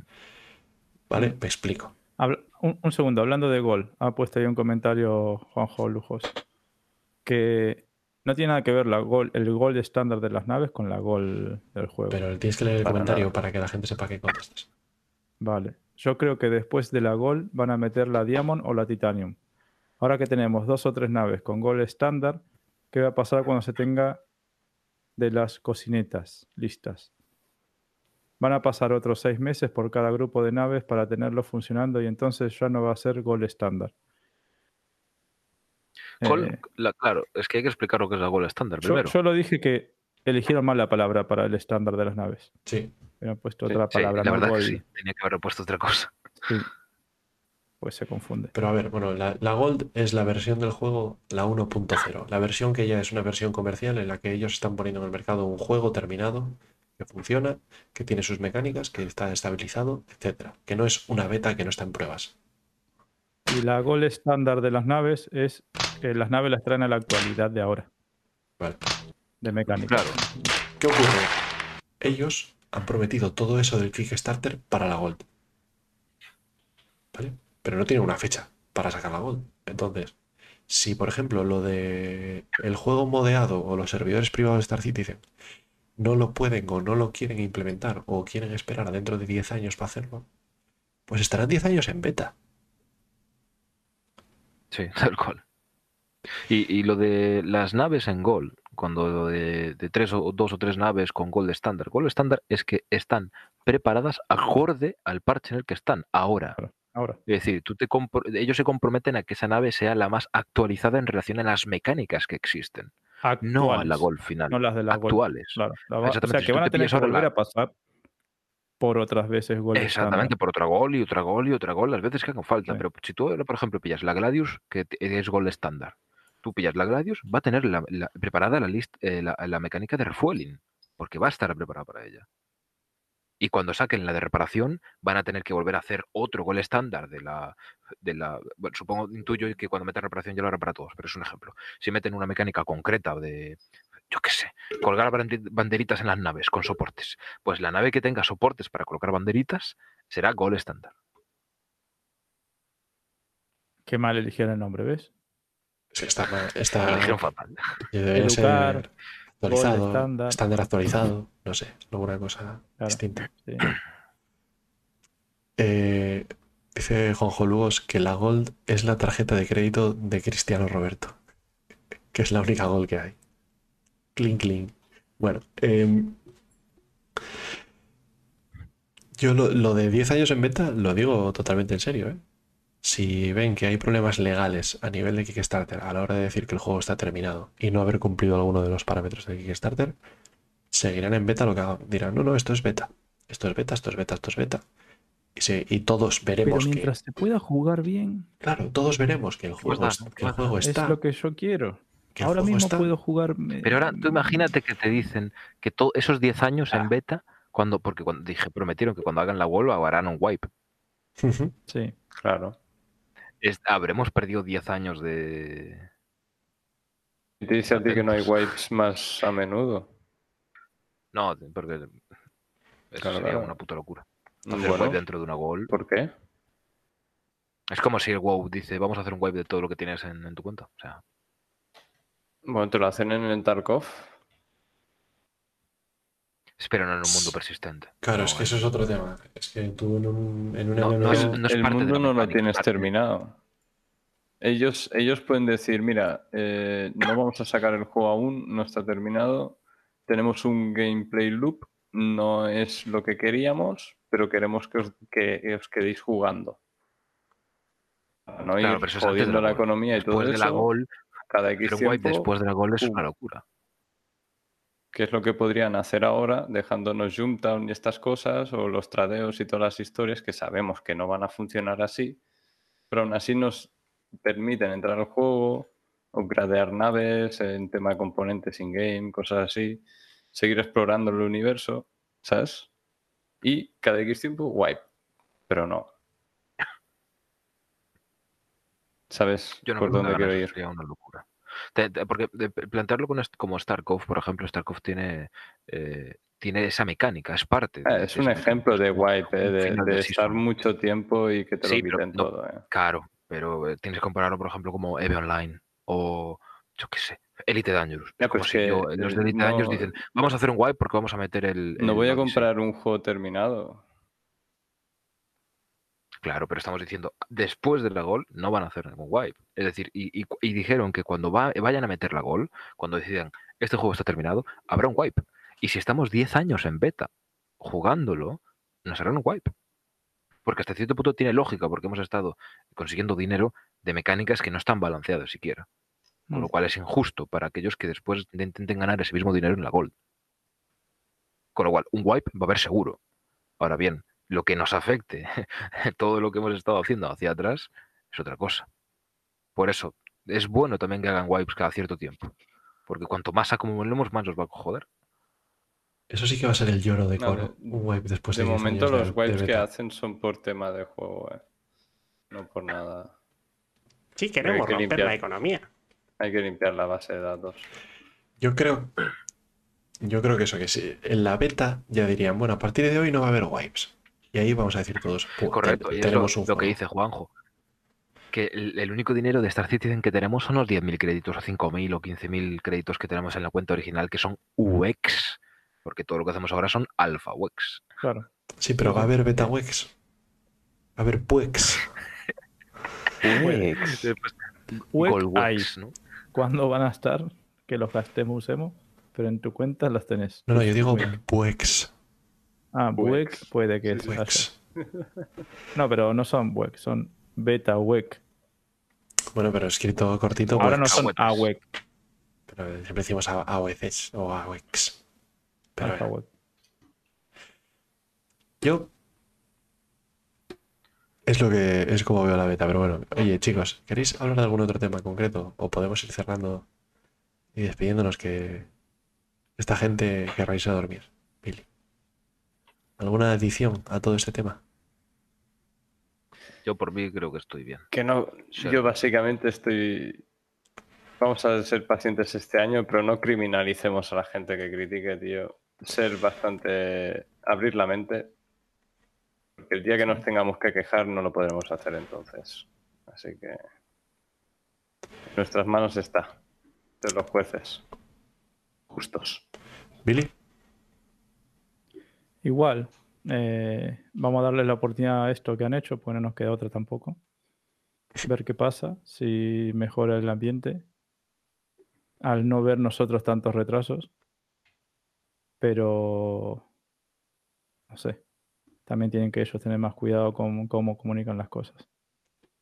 Bueno, yo creo que no hay que criminalizar a los que critican.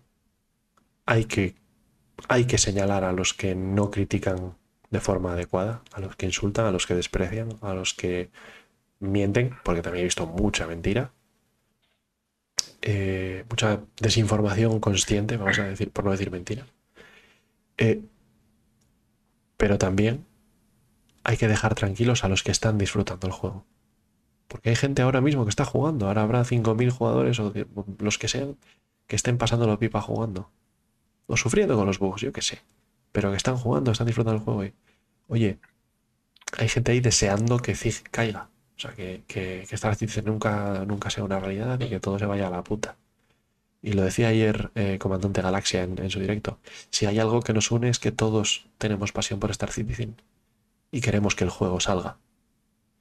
Entonces al final hay que intentemos remar unidos, ¿no? Para que eso vaya hacia adelante y no metamos el dedo en el ojo a los desarrolladores que al final son los que tienen que hacerlo, ¿no? Si tienen un dedo en el ojo, pues les va a costar programar esto. sí. Bueno. Totalmente de acuerdo. Eh, dicho esto, mm, ¿queréis que hagamos un raid a otro canal de Star Citizen? No sé si habrá alguno a estas horas ya. Vale, se puede intentar. En español, a ver, déjame que busque. Además que vi que das, das muchos Ah, por el raid.